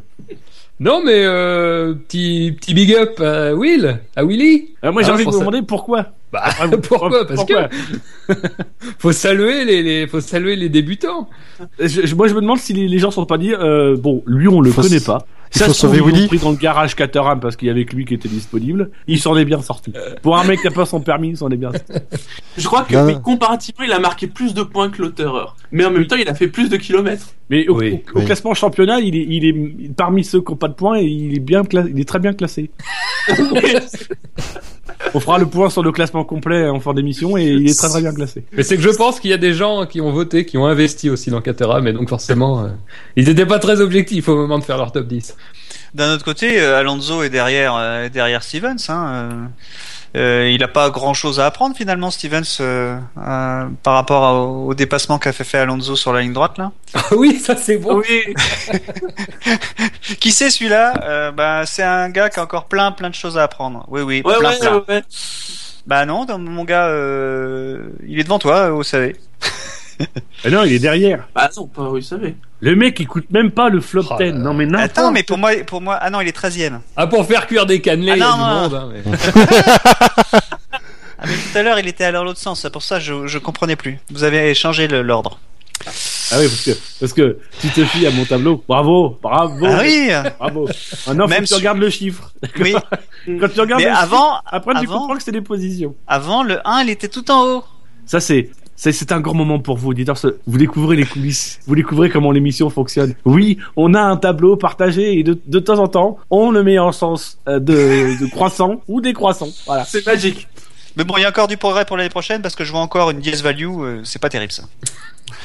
Moi, j'ai, envie de, de, d'avoir une pensée pour Daniel Gviat. Qui encore une fois, je me demande pourquoi il est mis derrière euh, derrière Jean-Eric Vergne dans le classement. Bon, d'accord, il n'y a, pas beaucoup d'écart entre les deux pilotes, 24 points, mais voilà. c'est- Il est devant en qualif, il est devant en course. euh, Ne t'inquiète pas, l'an prochain, il devrait être devant au classement. il y a des chances. Ouais, vaut mieux pour lui surtout. Bah, ceci dit, c'est quand même dommage de, que depuis qu'il a été annoncé euh, chez Red Bull, euh, que on le voit plus quoi. Il marque plus de points. Euh, Vergne il marque plus de points que lui à ce moment-là. Enfin, il fait peut-être la différence parce que justement il a peur, mais qu'il est peut-être temps qu'il se réveille, euh, Jean-Eric. Mais euh, ça n'empêche que on... il marque plus de points. Hein. Il a, à ce moment-là, il a plus rien à montrer. Ah non non, maintenant il a il a. C'est- Moi, c'est ça qui m'énerve un peu à- à- avec les. le- J'ai fait une remarque sur Twitter ça, sur, sur ce week-end. Euh, les gens qui disent ouais, il a moins de résultats. Oui. Le truc, c'est que euh, Biat, il, il débute et que si euh, pour remplacer Vettel, si euh, Toro Rosso a choisi Gviat, euh, c'est pas juste parce que c'est un Russe et qui va ramener du pognon dans l'écurie, parce que Red Bull a pas besoin. C'est l'une des écuries qui a le meilleur retour sur investissement. Je crois que maintenant, euh, la société mère Red Bull doit mettre genre euh, 15 ou 18 millions. Chaque année, ils mettent 15 ou 18 millions dans l'écurie. Le reste, l'écurie, elle, s'autofinance toute seule. Euh, et pourtant, c'est l'un des plus gros budgets du, plateau de Formule 1. Donc, non, la, la raison, c'est que tout simplement, ils, ils voient des chiffres, qu'ils voient une tendance sur la, sur la saison et qu'ils l'ont choisi lui. À partir du moment où il est officialisé, on peut comprendre, on peut pas, on peut pas euh, pardonner parce que c'est c'est c'est pas excusable, mais on peut comprendre que le pilote, bah, il cherche plus trop à, se déchirer, même si encore une fois, je pense que on, on ne tient compte dans le cas de Gviat, on ne tient compte que des résultats à l'arrivée, que des points marqués. Euh, là où dans l'ensemble, chaque week-end quand même, il met une petite pile, euh, il met une petite pile à Vergne à chaque fois. Ouais, surtout en qualif. Ouais. Alors, Même si été un peu moins net sur certains grands prix sur fin de saison, là encore ce week-end, euh, bah, il est largement devant. Quoi. Non, mais ce que je veux dire, c'est que Red Bull, ils sont, ils peuvent être versatiles. Euh, à la place de Kiat, je prendrais pas le risque de montrer une démotivation. Parce qu'ils peuvent, ils peuvent tout à fait changer d'avis. Et c'est ça, c'est en cela que je... Motivé. Non, c'est pas ce que je veux dire, mais euh, je, je- je- le, le terme est pas forcément très approprié, enfin pas forcément le plus approprié, mais c'est pas qu'il est démotivé, mais c'est que montrer que il est moins fort à ce moment-là. Et je pense que si euh, dans sa position, il doit être toujours être à 100%, comme il l'a toujours été. C'est juste que ça s'est pas présenté comme comme ça, quoi. Je veux dire qu'il a pas fait de points, c'est le hasard, peut-être, ou euh, ou autre chose. Et euh, je pense que c'est, je pense qu'il aurait préféré asseoir sa position et euh, mettre des piles à Jean-Éric Vergne pour pour prouver que personne s'est trompé en le, choisissant à la place de Jean-Éric Vergne sur la Red Bull, quoi. Je vois plus ça comme ça. Après, faut pas non plus oublier, c'est que Jean-Marc Vergne, il a fait des bons résultats sur cette fin de saison parce qu'il devait, il, il devait se sortir les doigts du cul pour aller chercher un paquet. On est, on est quand même dans une confrontation entre deux pilotes. Euh, on peut pas, on peut pas euh, remettre en question la décision de Red Bull en ayant vu ce qui se passe après. Au moment où Red Bull prend sa décision, c'est la décision la plus logique. Gviat bat, euh, sauf d'un point de vue comptable, mais bat sur toutes les largeurs euh, Vergne. Il se trouve que depuis, bah, Viat, lui, n'a rien à aller chercher. Encore une fois, c'est pas excusable, mais il n'a rien à aller chercher. Euh, il va falloir que, euh, que, il aurait fallu euh, que qu'il fasse un peu comme Vettel, c'est-à-dire que même en ayant gagné, bah, qu'il continue à mettre une pile à Vergne. Mais l'autre côté, faut pas non plus oublier, c'est que Vergne, il avait entre guillemets un bout de viande à aller chercher. C'est un, un baquet, peut-être le baquet chez Toro chez Toro Rosso, etc. Et que c'est c'est encore pire, hein, c'est qu'en fait, il, il s'est mis à faire des résultats et à faire de bonnes courses euh, bah, au moment où les jeux étaient déjà cuits. Quoi. Euh, donc il s'est réveillé un petit peu tard. Mhm. Il aurait fallu que Vergne fasse ça dès le début de saison, mais il n'a pas été capable de le faire. Pourquoi? L'avenir nous le dira. Donc messieurs, si vous n'avez pas de remarques à faire sur le flop 10, je vous propose de passer au top 10 Let's go. et de passer à Mr. 10. Qui n'est pas un cousin éloigné de Mr. T, c'est juste Mr. 10. Il a marqué 288 points. Il a un contrat pour 2015. Il a peut-être un contrat pour 2016. Peut-être pour 2017. Peut-être pour 2018. Peut-être pour 2019. Peut-être même pour 2020. Puisqu'il a un contrat pluriannuel. Pluriannuel. C'est Sergio Pérez qui est dixième. Et donc en neuvième position. Voilà, exactement. C'est ce que je disais, je crois que c'est à la qualif, il est, il est solide en, en cette fin de saison, je le trouve très très solide. Euh, Perez, euh, moi il m'impressionne pas mal. euh, il s'est remonté euh, suite à la déception de s'être fait sortir par par McLaren. Il s'est remonté et euh, il est bien plus mature, j'ai l'impression, et plus solide que qu'avant. Peut-être que l'accident qu'il a eu en, en- au Canada a, l'a fait mûrir, mais je le trouve euh, assez consistant depuis euh, depuis quelques temps. Alors j'arriverai pas à déterminer depuis quand, mais il est quand même très consistant cette fin de saison. Donc c'est normal qu'il soit qu'il soit reconduit. Euh, ils savent qu'ils ont un bon pilote, donc euh, autant autant le autant le garder. Ils savent qu'ils pourront tirer le maximum de la voiture. Là, ils ont fait un peu une course en groupe hein, avec Hülkenberg, hein, Oui. parce qu'ils ont quasiment tout le temps été ensemble euh, tout le long de la course. Même si Hülkenberg partait derrière, donc il a fait un meilleur départ. Mais une fois qu'Hülkenberg était devant Perez, euh, ouais, en duo. Ah, je vous admire. Vous arrivez à trouver des trucs à dire sur Perez alors que tout le monde se foutait même du troisième. Euh, bravo. Et moi, je suis pareil que Dino. Moi, je vous avoue, moi, j'ai le, le départ, ça m'a intéressé. À un moment donné, je me suis désintéressé de la course. Puis, il y a eu des messages chez Mercedes. Et là, j'ai commencé à m'intéresser parce que j'étais un petit peu triste. Mais sinon, en dehors de ça, j'ai rien bité de la course. Je m'en foutais complètement de la course. Mais pourquoi tu dis ça? C'est parce que euh, à partir du moment où le, Ham- Hamilton était en tête, c'est ça? Euh, non, non, mais c'est juste que. Euh, non, non, mais c'est C'est pas lié, à- c'est pas lié à Hamilton, c'est c'est lié où tu voyais que la course n'allait pas avoir de compétition. J'a- J'adore la mention à partir du moment où Hamilton était en tête. C'est-à-dire, en gros, à partir de 3 mètres. Bah, c'est ce, que- c'est ce que dit- c'est ce que dit Dino. Je reformule juste, mais je sais pas si je reformule bien. Non, c'est parce que je, je pense que, euh, comme dans toutes les courses au titre, euh, la course est très secondaire et que euh, Oui. euh, là on attendait une course, une bataille pour le titre et que automatiquement tu tu tu n- enfin en tout cas moi dans mon cas je, je suis j'ai été incapable d'apprécier le reste de la course parce que je il y avait que la course pour le titre qui m'intéressait.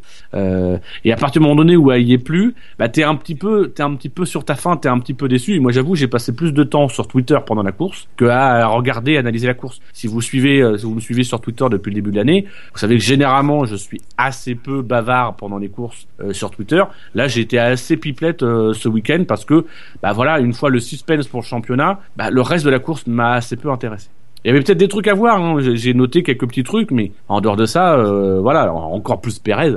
Pérez, elle est fort s'il y a, s'il y a bien une écurie qui, voilà, pour le coup. Et, et même c'était à tel point, c'est que même le dernier Grand Prix de, alors c'est peut-être moi qui l'ai vécu comme ça, ou vous allez me confirmer, mais le dernier Grand Prix de Vettel chez Red Bull et le dernier Grand Prix de Ferrari chez chez de Alonso, Chez Alonso. Ferrari, de, ou de Ferrari chez Alonso, euh, je sais pas vous, mais j'ai l'impression que c'était anecdotique. J'ai pas senti une tension ou, ou Bah, parce que leur course l'était, quoi. mais voilà, c'est donc c'est voilà, c'est- même ça tu peux pas te raccrocher à ça donc C'est terrible. L'impression, qu- quand on a, quand j'ai fait les, quand on a fait les, les résumés, il y en a beaucoup, beaucoup de pilotes, tu te rends compte qu'ils ont fait une course anecdotique. À la Rosberg.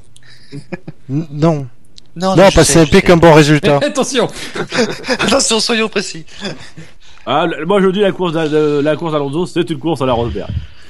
Non. Ah non. un bon Oh. résultat à la clé. Et puisque nous parlons d'Alonso, je ne fais pas de transition, je passe directement à la 9 place et en 9 place, je Ah, vous je laisse la deviner- deuxième. je vous laisse deviner qui est 9 Fernando. Comment tu as deviné Bouchard? C'est Oh. effectivement Fernando avec 316 points. Bravo Bouchard. Voilà. Quelle belle fin. Ouais, c'est- c'est c'est- c'est une fin à l'image de, de, De, la Ferrari cette année. Ouais. de sa saison chez Ferrari, de sa carrière chez Ferrari. C'est une fin qui, qui est frustrante, quoi. Je sais À même d'autres pas boudins, quoi. place il a terminé sur la course. Neuvième. hein. Je sais même pas s'il a terminé la course. Euh, ouais, je... J'ai entendu des rumeurs comme quoi il l'aurait fini. Ah, neuvième. Le quatre- 6 neuvième. Ne- Neuvième à 85 secondes du, du vainqueur. Bang. Et j'ai même pas souvenir en course qu'il ait, qu'il ait vraiment. euh, J'ai vraiment l'impression que les- les- le seul moment où Alonso a dû se battre, c'est quand il, il a fallu dépasser Raikkonen à un moment donné. Et la Caterham. Mais même pas. Et la encore, il dépasse pas Raikkonen euh, vraiment sur un dépassement. Enfin, c'est parce qu'il il- il s'arrête avant et tout. euh. Oui, voilà. Raikkonen n'a pas de, Alors, ah, il a a plus de décidé de son arrêt. Vous avez vu, hein. Et ouais, Ouais. je rentre. Je rentre. Je rentre. Moi, je crois qu'il allait abandonner en fait. Je rentre, j'en ai marre. Je rentre, je, ça, ça me saoule. Et en fait, tu vois, c'est c'est un peu ça, c'est-à-dire que c'est finalement c'est vraiment la synthèse de de de, de Alonso chez Ferrari, c'est-à-dire que euh, c'est d'un- coup d'éclat, t'as Alonso qui veut rentrer parce qu'il sait que s'il reste derrière Raikkonen, c'est Raikkonen qui va être le premier à rentrer au stand, donc lui va être niqué, il va faire un tour en plus. Donc à ce moment-là, il prend ses responsabilités, il se dit faut que je sois devant Raikkonen, il passe devant Raikkonen, il rentre au stand. Ok. Euh, ben c'est un peu un peu à l'image d'Alonso chez Ferrari, c'est-à-dire que c'est c'est juste un mec qui à un moment donné quand il quand il se quand il se décide quand il prend la décision et que il a la stratégie et quand il bah, il fait le truc qu'il faut faire et il le fait très bien Mm. mais il est pas toujours aidé par sa voiture et pas toujours aidé par les circonstances Mm. et là c'était un peu ça ce week-end on a eu un, un beau moment d'Alonso puis le reste on a eu en céphalogramme plat Ah, la F14T va rester euh, dans la La mémoire. La Fiat. Oui, en- de- c'est eh, sincèrement c'est la meilleure Fiat de l'histoire de Fiat Ah oui, c'est la meilleure Ferrari je suis pas sûr mais c'est Ah, la meilleure Fiat la Fiat, ça c'est sûr. donc sur Alonso euh, Fab tu as des choses à dire? Non, mais il y a, pas grand chose à dire. En fait, Euh, malheureusement, euh, c'était pas une course euh, qui a offert grand chose en matière de lutte. Il y, a- il y a eu des courses plus passionnantes dans le milieu de peloton. Et malheureusement, les Ferrari euh, ne pouvaient lutter contre personne en fait. Euh, c'est devenu assez rapidement clair, donc euh, on le voit d'ailleurs au classement, hein, parce que là c'est plus que la débandade. Quoi. À part Magnussen euh, qui avait une voiture apparemment supérieure, qui n'est pas arrivé à en faire grand chose, euh, tous ceux qui avaient une voiture supérieure hein, sont devant. Donc voilà, c'est ma- malheureusement c'est presque la pire course de la saison. Or Monza évidemment qui était l'apothéose, mais c'est la pire course de la saison sur laquelle terminer quoi. Et, surtout pour eux, enfin, c'est un circuit qui correspond pas du tout à, à leur voiture. Enfin, il y a deux, il y a deux énormes lignes droites, euh, deux zones DRS qui se suivent où ils peuvent rien faire. Enfin, c'est pas Ah, la mais- force de la Ferrari, donc. euh, Raikkonen l'a dit, apparemment, en arrivant sur le circuit, il savait que ça serait pas un bon week-end. Hein, ça... De toute façon, Raikkonen, dès qu'il arrive sur un circuit cette année, C'est pas un bon week-end. Dès qu'il voit la voiture, il sait que c'est pas un bon week-end. Un mauvais train avant, tout ça. dès qu'il arrive à Maranello, il sait que c'est pas une bonne année. Tu vois, c'est- le mec, il fait ah putain, c'est rouge, non, c'est bon. Merde. Et donc, messieurs, euh, je, je pense que là, là, pour le coup, je pense que sur euh, sur le huitième, vous allez avoir beaucoup plus de choses à dire. Je vous mets la pression. Je m'attends pire. Puisqu'en huitième position, avec 357 points, nous retrouvons un Nico, un Nico célèbre, un Nico qui qui a fait une course euh, courageuse, un Nico qui a fait une course euh, courageuse et flamboyante, qui qui a Qui a- vu l'arrivée, qui allait jusqu'au bout, qui s'est battu, c'est Nico Hülkenberg.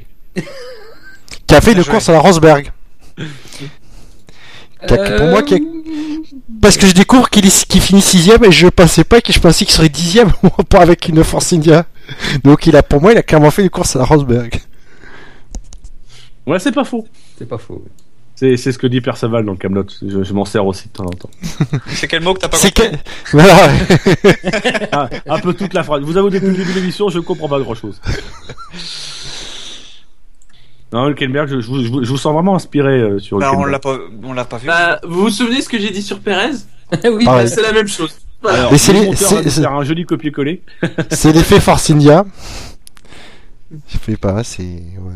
Apparemment, les Force India aspirent pas. Et donc passons au pilote suivant. Ouais. Un pilote qui sera peut-être un jour coéquipier avec Nico Hülkenberg. Un pilote qui portait pour la dernière fois, avant 2016, le numéro 1. Et qui portera l'année prochaine le numéro 5. Un magnifique numéro 5 sur, sur une Ouais. belle livrée rouge, sur une Ferrari toute moche et pas rapide, mais euh, ça pour sera génial. un- Tu pourrais faire un 5 à 7 Oh, bravo, je dis bravo. Merci, merci. Puisque c'est Sébastien Vettel, 7 avec 418 points. Euh, dans un ventre mou, hein, parce qu'il est euh, dans le classement, il est assez largué par le sixième et, et il est un tout petit peu devant le, de, un tout petit peu devant euh, Hülkenberg.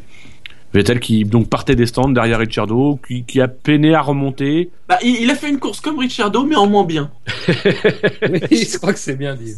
C'est- Et c'est ce Après- que je crains.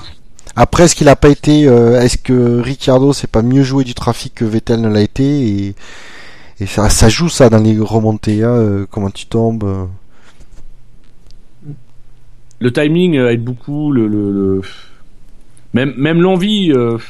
Moi, c'est peut-être sur ça que m'a déçu Vettel ce week-end, c'est que je l'ai pas senti avoir envie de, de faire une putain de course. Quoi. Euh, on l'a senti un peu lors des essais, etc. Mais, mais en course, euh, c'est vraiment le signe parce que c'est pas c'est dans son tempérament, il a un tempérament, il lâche rien, il se bat, etc. Et c'est vraiment une course à l'image de sa saison aussi, une course mystérieuse. C'est que c'est sa dernière course avec euh, avec Red Bull.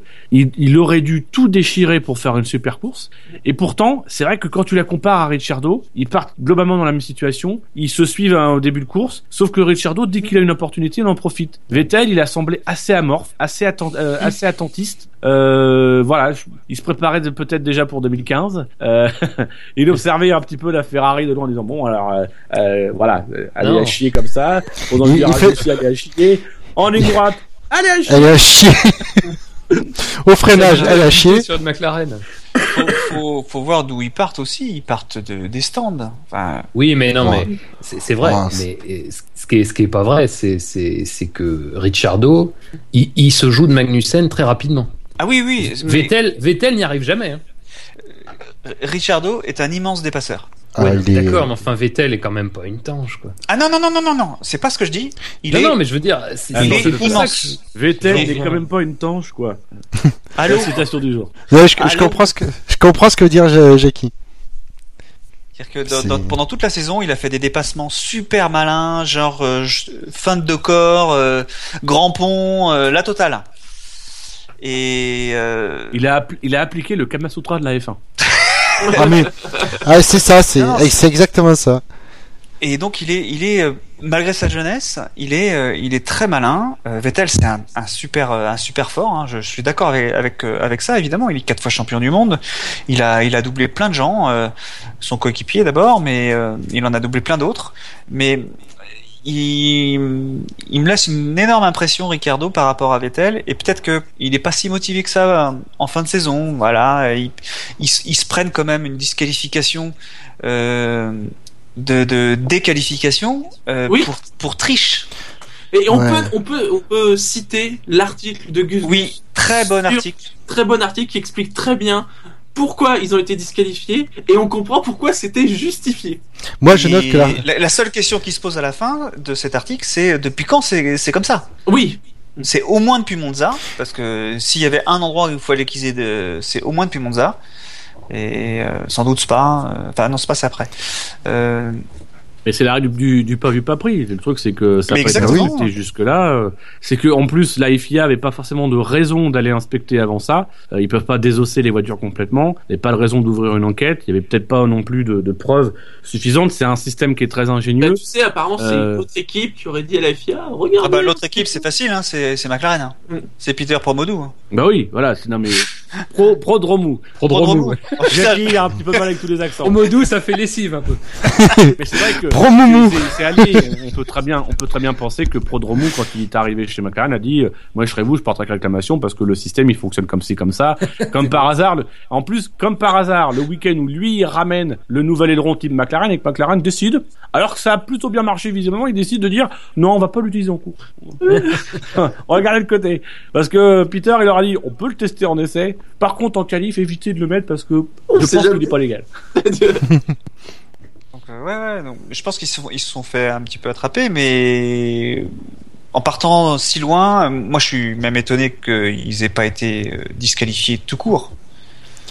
C'est peut-être ça qui a mis un gros coup au moral de, de Vettel pour sa dernière course et où effectivement il- je je l'ai pas senti. euh, Ils l'ont pas disqualifié parce que évidemment c'était son, c'était c'est Red Bull, il- c'est le champion de Ah. en titre. C'est délicat de- d'en- d'enlever euh, un si gros. Non, puis c'est Ah. c'est pas c'est pas c'est pas une ah, voilà c'est pas une triche avérée, c'est pas quelque chose d'élaboré comme euh, c'est juste des mecs qui utilisent, qui contournent le, le règlement, qui utilisent le règlement, qui cachent des trucs. C'est très malin. Et voilà. C'est c'est pas légal, mais en soi, la combine est très valide. oui. mais Ouais, c'est c'est le genre de truc que j'aime voir en F1. Parce que c'est Si pas ça avait une- été détecté, c'est-à-dire que c'est pour ça que je pense d'ailleurs que euh, euh, bon, là, ils l'ont- c'est- ils l'ont fait aux qualifications. Euh, je, je pense que s'il y avait eu plus bataille entre McLaren et Red Bull pour une position au championnat, je pense que peut-être qu'ils auraient attendu la course pour ensuite demander à la FIA de dire voilà, comme ça, ça annule le résultat. La McLaren, ils avaient aucun intérêt, ils ont fait ça dès les qualifications pour marquer le coup. Euh, mais tu peux pas, tu peux pas exclure une écurie euh, de la course juste parce que ils ont, ils ont une pièce qui est pas conforme, quoi. Non, de toute façon, Vettel a plus à se prendre la tête avec tout ça. Il va chez Ferrari, il aura plus de soucis avec la FIA. Il part avec tous les secrets en plus.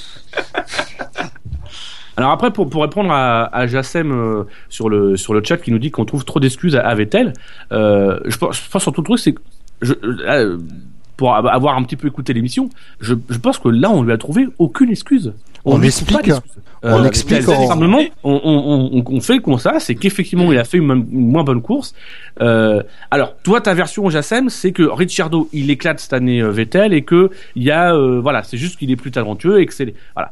Moi personnellement, je pense que c'est pas sur une saison qu'on établit la vérité, que c'est sur plusieurs. Malheureusement, on a que ça là pour juger, euh, et que voilà, il y a, y a quelque chose chez Vettel qui est très très très étonnant cette année. Il y a euh, voilà, ce tempérament de, de, de gagneur. Alors est-ce que Vettel est pas quelqu'un qui euh, n'a ce tempérament de gagneur que quand il peut gagner et que quand il peut pas gagner, il lâche complètement et il laisse filer? C'est peut-être ça, Euh, mais ça on, on le verra, ça se confirmera dans les années à venir.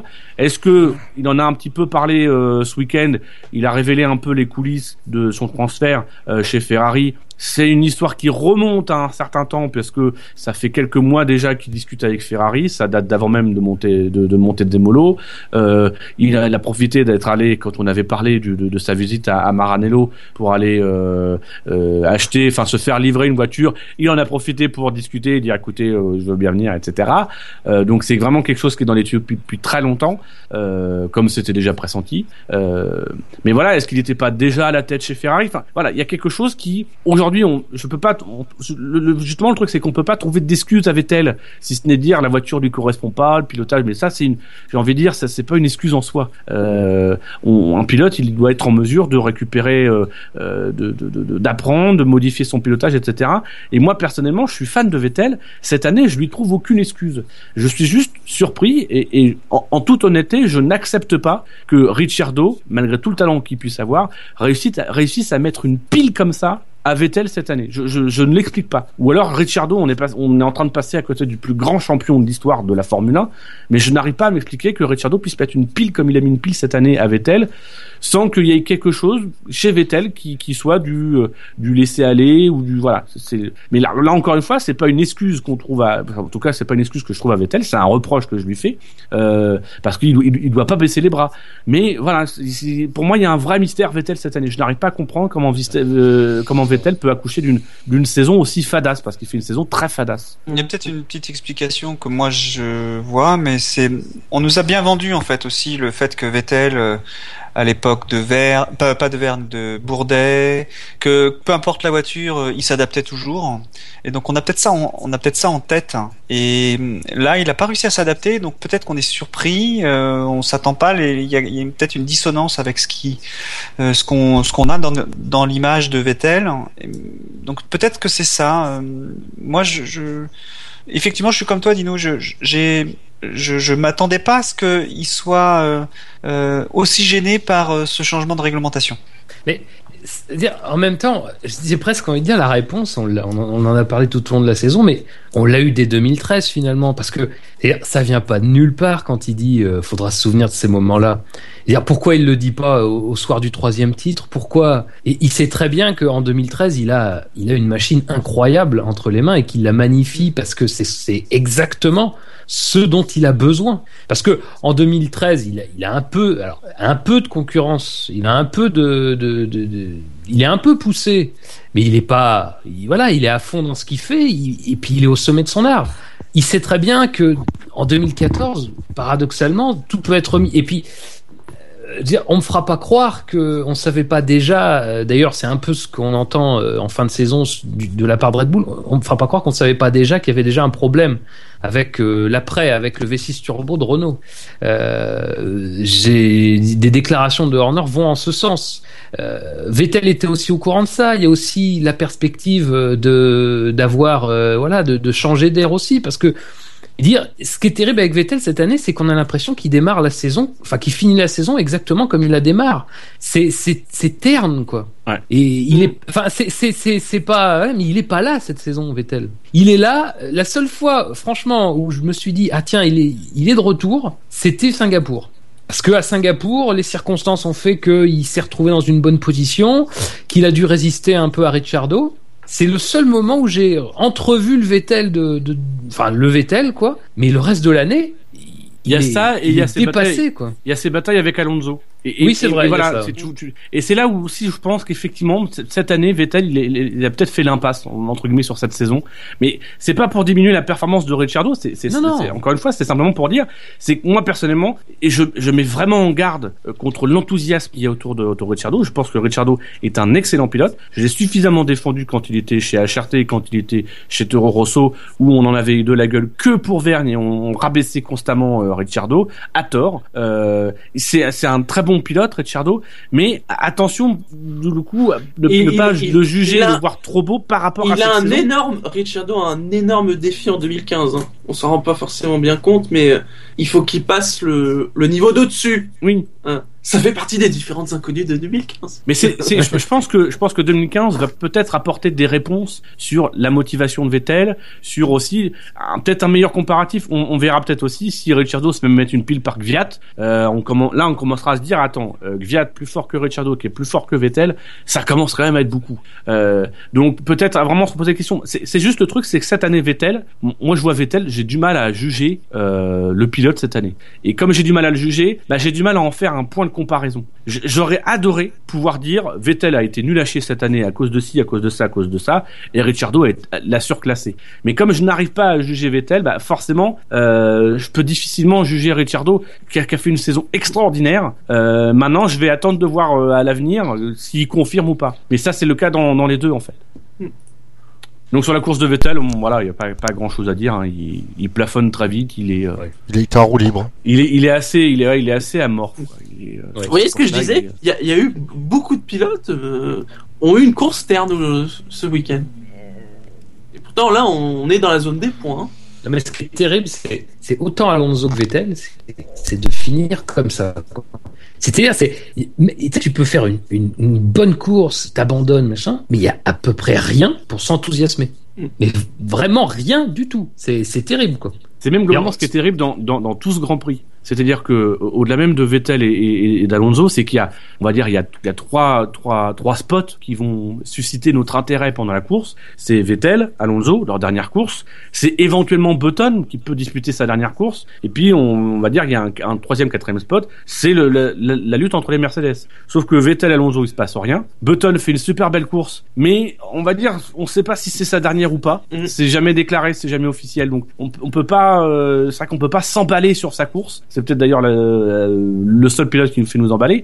Et du côté des Mercedes, bah, le, duel il tourne vite court et on a un, on a un Rosberg qui, qui s'effondre, euh, mais il s'effondre par sa, mécanique.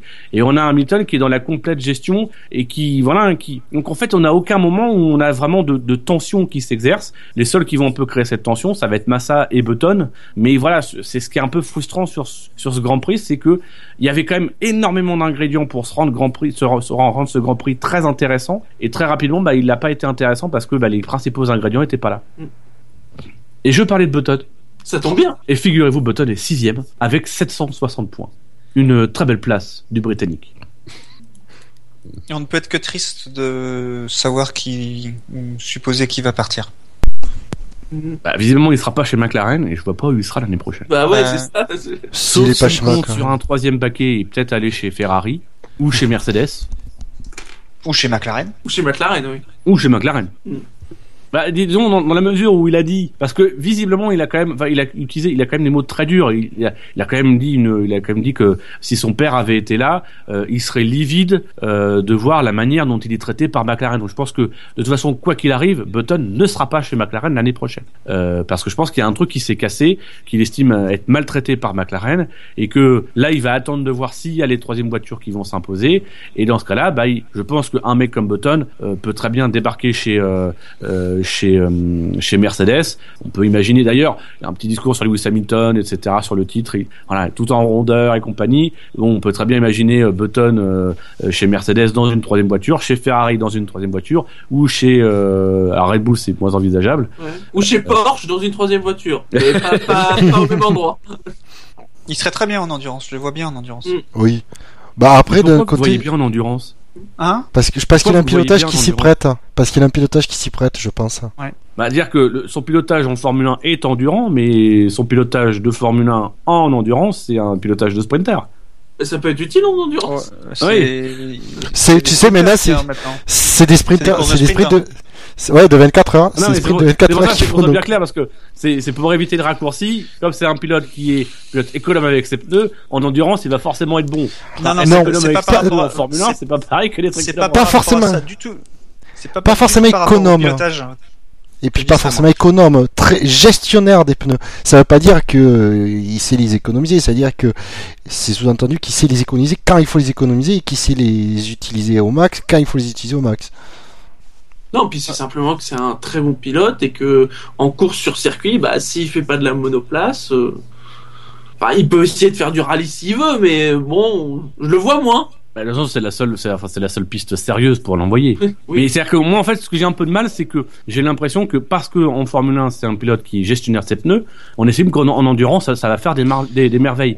Moi, sincèrement, je suis pas convaincu qu'en endurance, il fasse plus de merveilles qu'en Formule 1. Non, moi si je dis que un je bon le vois bien en oui. endurance. Mais est-ce que ça va être le meilleur parce que c'est le meilleur gestionnaire en Formule 1 Ah Parce non, que peut-être de tous les Non, pilotes non. en Formule 1, ça va être celui qui va le mieux s'en sortir J'en suis pas convaincu.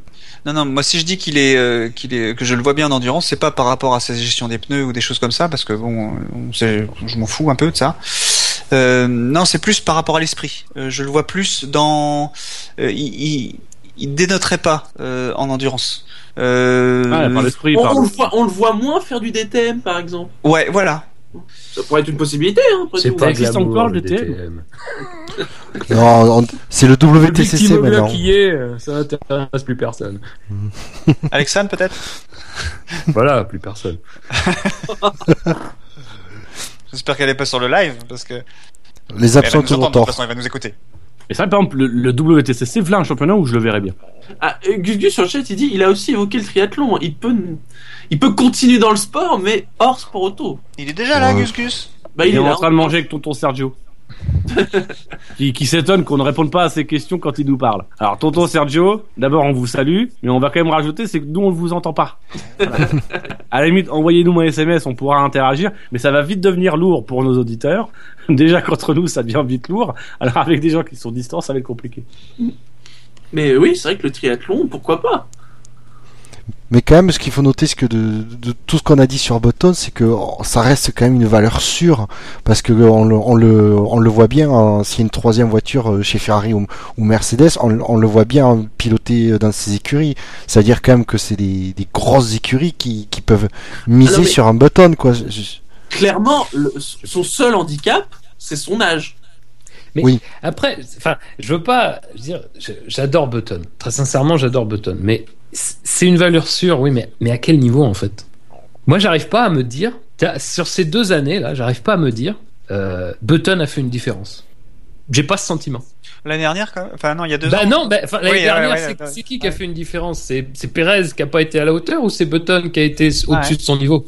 Non, il, il a fait la différence seulement quand Hamilton était là. Non, Je mais c'est ça. Mais je veux dire, moi, j'ai Button est un pilote sûr, mais je j'ai du mal à ce stade de sa carrière, j'ai du mal à, lui trouver, euh, enfin en tout cas à être euh, ébahi quoi. Il y a, effectivement, il y a ces dernières courses. Il y a ces dernières courses, comme on disait pour Verne, dans un contexte un peu particulier. Il se sait sur la sellette. Euh, il, il a il a presque plus rien à, voilà, il a plus rien à perdre. De toute façon, il peut que gagner visiblement, puisque le choix est repoussé sans cesse. Et ça semble pas être en sa faveur. Mais il est sûr, je suis d'accord, mais est-ce qu'aujourd'hui, voilà, est-ce, qu'est-ce qui aujourd'hui ferait la différence, je sais pas, par rapport à un Magnussen, par rapport à un Van Dorn? Je sais pas, moi, j'ai, j'ai, pas ce sentiment que Button crée une si grande différence que ça. Il y a des pilotes, moi, je vois plus un avenir et- en tant que troisième pilote d'une écurie qui aurait trois voitures plutôt que, euh, enfin, moi c'est ce qui m'énerve quand, quand on a les, les, les commentaires de, de Jacques Villeneuve, qui prend les résultats, qui, il prend tout simplement Magnussen et puis il fait une, une colonne à côté Button, il compare les résultats et il dit bah ouais euh, Button je le garde parce qu'il fait de meilleurs résultats. Enfin, Button a 34 ans, Magnussen en a 20. Donc voilà, c'est une question Et puis l'année prochaine, que- Mag- Magnussen sera très très fort. Voilà, c'est Parce qu'il aura, il aura enlevé tout l'apprentissage. c'est qu'est-ce que qu'est-ce que qu'est-ce que Button peut amener sur le long terme. Euh, alors oui, évidemment avec McLaren, euh, un, équipage Alonso Button, euh, c'est un équipage d'expérience, etc. Maintenant, est-ce que l'expérience c'est vraiment tout ce qui compte? Est-ce qu'à un moment donné, un peu de jeunesse, un peu de regard, un, peu de recul euh, sur la manière dont, fonctionne l'équipe et un regard frais, est-ce que c'est pas aussi quelque chose dont on a besoin? Les pilotes d'expérience, typiquement c'est le binôme chez Ferrari, c'est deux pilotes d'expérience. On a vu que deux pilotes d'expérience, ça nous a ça, Ferrari à avoir des voitures révolutionnaires. Je pense que si à un moment donné Ferrari avait eu l'audace de faire venir un jeune pilote, bah, le jeune pilote, il aurait amené ses idées, il aurait peut-être pas forcément été euh, entendu, mais il aurait secoué les choses. Euh, là, même Magnussen, il va pouvoir secouer les choses. Et en plus, c'est un pilote en devenir. Là où euh, Button, c'est un pilote passé. C'est un super pilote, euh, Button. C'est un pilote qui, qui, qui, est, vraiment, par son pilotage, par sa qualité, qui est unique sur le plateau de Formule 1 aujourd'hui. Parce que c'est peut-être le plus intelligent de tous, c'est pas le plus rapide, mais c'est un, bon compromis. Voilà, c'est un pilote que- je vais regretter. Mais maintenant, est-ce que ça mérite qu'on qu'on se batte et surtout qu'on sacrifie un jeune pilote comme Magnussen, dont on n'oublie pas qu'on nous vend depuis des années que Magnussen, on le voit venir, que Magnussen c'est l'un des futurs grands de la Formule 1, et dire aujourd'hui, parce que Magnussen il a fait quasiment euh, quasiment jeu égal avec Button cette année, dire euh, bah il faut donner préférence à Button parce qu'il a fait le meilleur résultat. Non, c'est aussi un investissement la Formule 1. Les pilotes c'est aussi ça. Button il a fait sa carrière aujourd'hui, c'est soit un poste de troisième pilote dans une troisième voiture, soit faut qu'il aille voir ailleurs. C'est là où il va apporter des nouvelles choses et où lui va trouver de nouveaux défis. Il n'a plus aucun défi à avoir en Formule 1. Même Honda, il sera plus là, même s'il reste là l'année prochaine. Honda, il sera plus là pour cueillir les fruits, sauf si Honda est un moteur tonitruant qui va tout, tout, tout, tout casser l'année prochaine. Mais enfin, il faut théoriquement un, un, deux, peut-être voire trois saisons avant qu'Honda soit à plein régime. Il sera certainement plus là. Parce que bah, après, je veux pas, je veux dire, je veux pas taper sur Button, mais euh, avant Brown, il a passé beaucoup de temps euh, chez Honda, une équipe qui, alors effectivement, était peut-être pas gérée au mieux. mais Enfin bon, c'était pas mal quand même. Mais c'était c'était Rose Brown, donc euh, on porte Rose Brown au nu. Il faut être cohérent dans tous les cas, mais euh, il a, j'ai pas senti que dans cette période de sa carrière, Button a fait une grande différence. Il a beaucoup capitalisé sur euh, l'épisode Brown GP. Il mérite son titre, il y a pas de problème. Après, il a fait deux années chez McLaren, trois années chez McLaren, euh, en tout cas au moins deux, où il était vraiment euh, coude à coude avec euh, Hamilton. Mais par la suite, enfin, je veux dire, il n'a pas été. Enfin, je, je sais pas, j'ai pas envie de dire du mal de Button, j'ai pas envie de rabaisser Button, mais dans un sens, je me dis, faut aussi faire, euh, faut aussi agrandir l'image, qu'on peut pas rester non plus sur 2000 2010, 2011, quoi. Il avait peut-être besoin d'un adversaire. Mais peut-être, Mm. peut-être. C'est- Mais le truc, c'est que quand Il tu regardes Barrichello avec Brown. Hein. sa, sa confrontation avec euh, sa confrontation avec Hamilton, euh, je suis le premier à, à défendre et dire qu'il a fait le meilleur résultat. Il, il faut quand même aussi reconnaître, c'est que euh, il a fait deux bonnes saisons parce que Hamilton a fait pendant ces deux saisons-là un petit peu n'importe quoi. Euh, et il a été clairement dans sa période, dans sa période la moins, la moins, la moins sérieuse peut-être, pas aussi appliquée qu'il était cette année, pas aussi appliquée qu'il était notamment sa dernière année chez McLaren. Euh, et la dernière année chez McLaren, il n'y a pas eu de différence. On avait un, Hamilton qui était clairement devant, un Button qui était clairement derrière, parce que tout d'un coup, on avait un Hamilton qui s'était concentré sur son travail, qui avait décidé de faire un petit peu le tri dans son entourage et, qui s'était, qui était vraiment voilà con- concentré. Donc là, on avait entre guillemets le vrai Hamilton. Euh, c'est vrai que pour le coup, on a envie de se dire, est-ce que Button il a vraiment eu un adversaire à un calibre? Euh, Est-ce que, j'ai même envie de dire, est-ce que aller face à Alonso l'année prochaine, est-ce que c'est une bonne idée? Non, mais c'est- non mais sincèrement, c'est une bonne parce que euh, Alonso l'année prochaine, alors lui il va être trop vigoré, ça va être un, un- Ouais. un, un vrai petit le, le vrai petit lapin du Racel, il va nous en mettre partout l'année prochaine. Euh, à la limite, euh, que Dégueulasse. Magnussen que Button quoi. Ah bah, il a clairement dit Alonso. Hein. Il préfère, euh, il préfère Button. Oui, ça veut tout que- dire. Ça veut tout dire. Non mais à la limite en plus, je suis partagé parce que je dis ça sur Button, mais en même temps j'aimerais bien voir la saison prochaine Alonso Button. Parce que je, je pense que ça, me, ça, ça donnerait des éléments de réponse aux questions que je me pose. Mais Ça sera un super duo. Comment? Ça sera un super duo. Ah, ça sera un super duo. Je suis d'accord, mais c'est sur- surtout c'est l'opposition directe. mais voilà. Il se ferait manger, honnêtement. Bah, pff, On, on, on disait ça de sa confrontation avec Hamilton. Ouais, euh... Ah, on en reparlera en 2015, messieurs. ça, se trouve, ça se trouve, Button va être confirmé puisque c'est le board qui va décider. Ah, évidemment, Ron Dennis, lui, a fait des choix. Oh non, mais, mais c'est le la, board de McLaren qui va décider. la communication de McLaren, sans déconner, c'est c'est lamentable. hein. C'est nul, sans, sans rire, c'est vraiment nul quoi. Ouais, en plus, ça rend service à aucun des deux pilotes. Mais non, mais S'ils avaient la clarté de dire, écoutez, l'année prochaine, on prend Magnussen parce qu'on privilégie la jeunesse, c'est clair, c'est direct. Ou alors s'ils disent, on prend Button, on a soutenu Magnussen, mais là, on est dans une période où on doit se reconstruire, on prend Button, on garde Magnussen en troisième pilote, euh, voilà, on va essayer de le caser quelque part, mais on le garde en troisième pilote, on, on le reprendra plus tard, mais pour moment, on a besoin de deux pilotes chevronnés pour nous aider à développer la voiture, à bien, à bien démarrer euh, avec Honda, euh, ça aurait été clair. Là, le truc, c'est, on a un petit peu l'impression qu'ils disent euh, euh, bah euh, ouais on sait pas trop on n'a pas encore choisi etc mais en même temps on sait qu'ils ont choisi. C'est pas clair. Et, pour le coup bah ça ça paraît pas franc. Et moi en tant que pilote sauf Alonso aujourd'hui je suis le deuxième pilote McLaren je, je me sens pas en confiance avec cette équipe. Et c'est ce qui retransparaît des déclarations de Button ces derniers temps c'est-à-dire qu'en plus, dans ses déclarations, aujourd'hui, Button, il, il fait tout pour que ce soit Magnussen, finalement. Parce que, Ouais. euh, dans la manière dont il, dont il réagit à la situation actuelle, euh, tu n'imagines pas McLaren dire derrière, euh, bah oui, de toute façon, euh, prenons quand même Button. Ouais, enfin, le mec, il vient quand même de dire qu'il était pas très, il avait pas l'air très satisfait de la manière dont vous le traitiez. Il a quasiment dit, bon, bah, j'a- j'attends qu'on me confirme que je parte.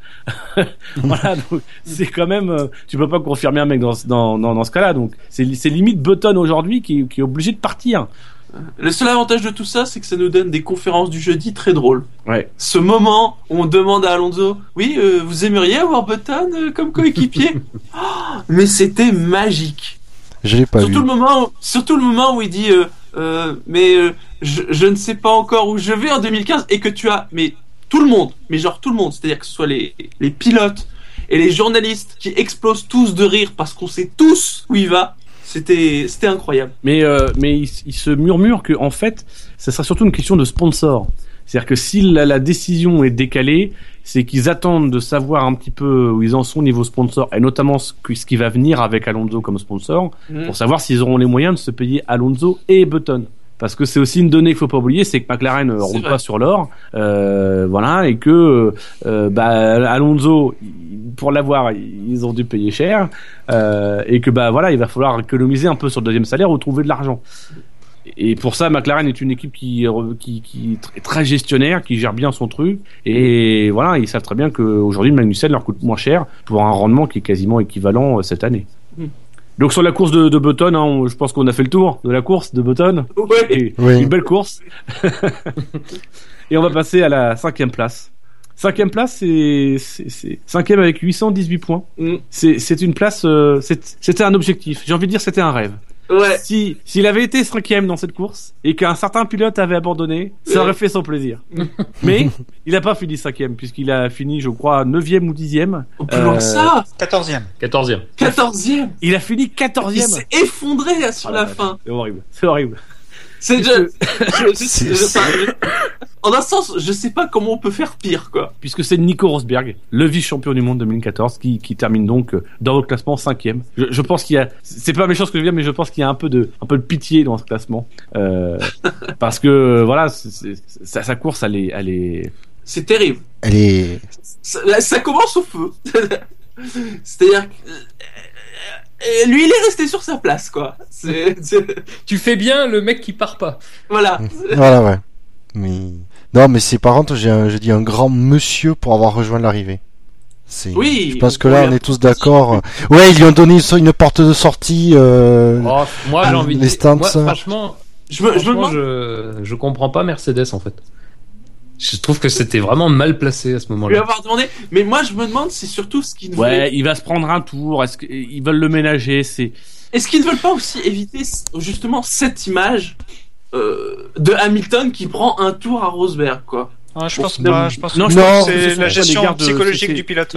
Je pense que c'est surtout à l'égard de Rosberg. Je pense que euh, Oui. c'est un, c'est un peu le pilote maison. Ils savent qu'il s'est battu comme un diable cette année, qu'il a vécu des moments difficiles quand même sur la fin de saison, euh, et que et que voilà, ils avaient ils avaient pas envie de de, de... sur- je pense surtout c'est qu'ils euh, ils avaient peur pour l'année prochaine qu'il reste sur cette fin de course, etc. Donc j'ai envie de dire indirectement Mercedes, il lui propose ça. C'est bien à se demander s'il lui propose pas en sachant quelle va être la Oui, réponse, en vrai. sachant qu'il va dire non non je reste en vais. quand, quand, quand Pour il propose justement ça, lui- pour, justement qu'il reste sur ça, qu'il reste sur cette satisfaction, et lui donner aussi l'opportunité de redorer son, son blason. Enfin voilà, je pousse peut-être un petit, un petit peu loin, mais je pense que dans, dans les deux cas, il, il- il propose ça au pilote en se disant s'il accepte, bah, voilà, il évite de, il- a une porte de sortie, euh, et puis au contraire, s'il reste en piste, ça va lui redonner la pêche pour l'année prochaine. Il va montrer un tempérament de battant, il va entre guillemets renouer avec les fans, et je pense que c'est ce qu'il a, il a fait taire beaucoup de gens ce week-end euh, en faisant ça. Voilà, même s'il n'a pas fait taire euh, Monsieur Hamilton père, mais bon, ça c'est. Apparemment. Qu'est-ce qu'il a dit lui? Qu'est-ce qu'il a dit?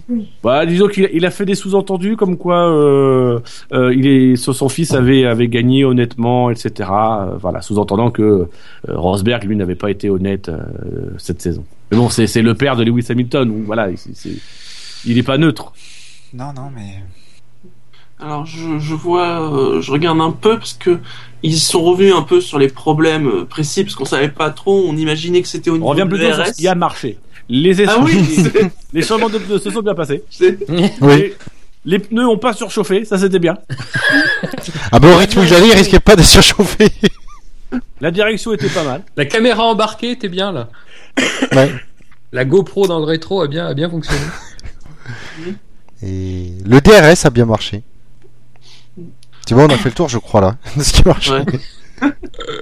Ouais, apparemment, il parle de défaillance dans le système de refroidissement des systèmes hybrides, qui a entraîné d'autres trucs, notamment le turbo. Mais ce qui est bien avec Mercedes Ça devait, cette être, année, ça, c'est que- ça devait être une vraie merde, quoi. Alors, fin de course, ça devait être terrible. Mercedes cette année, ils, nous- ils nous ont, ils nous ont euh, rappelé.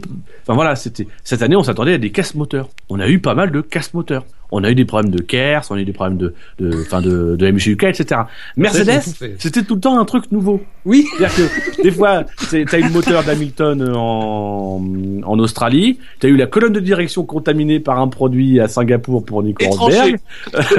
voilà, à chaque fois, t'as des, t'as des trucs différents. T'as le problème de frein Lewis, La fuite euh, d'essence aussi. Là, t'as le, le refroidissement, etc. Enfin, voilà, ils sont très. Alors, soit les autres sont pas précis, ils font un truc standard disant ouais, on a un problème avec le MGUK. moteur. Euh, voilà. Soit Mercedes, ils, voilà, ils sont très précis, ou alors ils ont vraiment des problèmes très spécifiques. Mm. On a vraiment travaillé à fond sur tout, tout, tout ce qui était composant principal. Ça, ça lâche jamais. C'est juste des fois autour, on a des petits problèmes mécaniques. Il n'y a pas aussi eu le problème de de- d'électronique, mais pur, vous vous souvenez, avec le volant Justement, Mais on avait c'était la colonne des actions. C'était c'était la colonne de C'était la direction. colonne Ah oui, Ouais. c'est vrai, c'était ça. Avec l'écran de boot. Vroom. Mais c'était pas Windows, c'est Mercedes. Mercedes. Ça d'ailleurs, par contre, c'est très bien parce que on, arrive vite à diagnostiquer les pannes. C'est tu vois le mec dans sa voiture, tu vois tout s'éteint, tu fais oh bon ça c'est le système électrique. C'est le moteur qui s'est arrêté.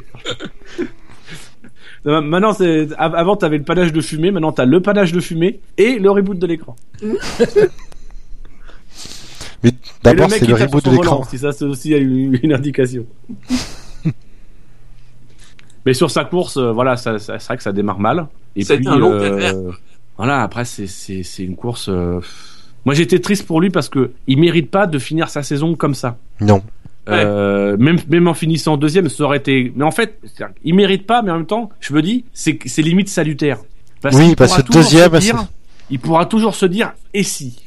Et si mon moteur avait tenu, si mon électronique, s'il n'y avait pas eu de pépin?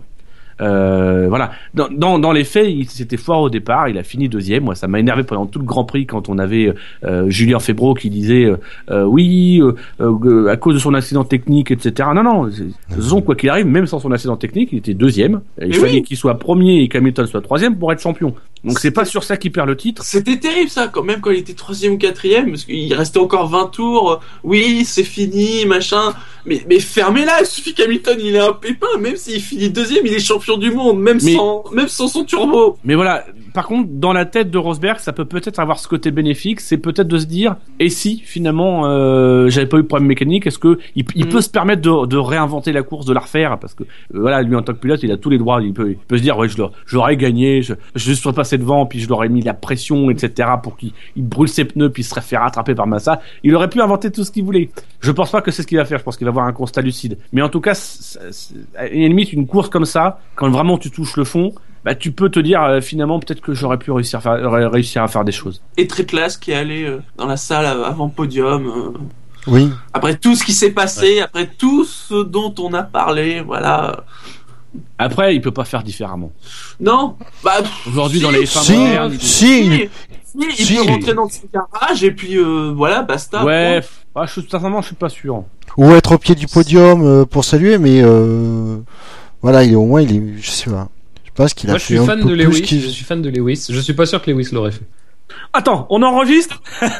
Non, non, mais je me suis posé la question. Je me suis dit, est-ce que Hamilton l'aurait fait? Non. Je me suis dit, connaissant la bête, c'est pas certain. Mais en même temps, Je sais pas. Ceci dit- enfin, je sais pas. Ceci dit, il a eu 40 tours pour y penser. Mais est-ce que c'est justement pas non plus la différence entre Hamilton et Rosberg? Bah, c'est ça en fait. C'est peut-être le Peut-être, principe que euh, voilà, c'est-à-dire qu'on a quand même un Rosberg qui déjà à Abu Dhabi finit deuxième, euh, il tombe dans les bras de son coéquipier. Là, il est vice-champion du monde, il tombe dans les bras de son coéquipier. Ça fait cinq grands prix qui nous dit de toute façon, je suis déjà très content de me battre contre Lewis, etc. Est-ce que c'est pas le là où bas blesse, c'est que finalement c'est un bon garçon, euh, qui est un peu le bon camarade, qui est un peu gentil et euh, et voilà et qui veut, va toujours vouloir arrondir les angles, etc. Qui en plus, il y a eu le malheur cette année à un moment donné où vous voulez, se faire, euh, il voulait passer un message, ça lui est retombé dessus. Euh, donc voilà, du coup, il est, euh, il s'est recroquevillé sur lui-même en disant Ah, maintenant j'arrête de faire ça, je reste sur ma, ligne de départ. C'est peut-être ça qui fait la différence. S'il n'est pas champion cette année, c'est qu'il a été trop tendre. Là où Hamilton, lui, il a été, mais sur la piste comme en dehors, il a été sans partage.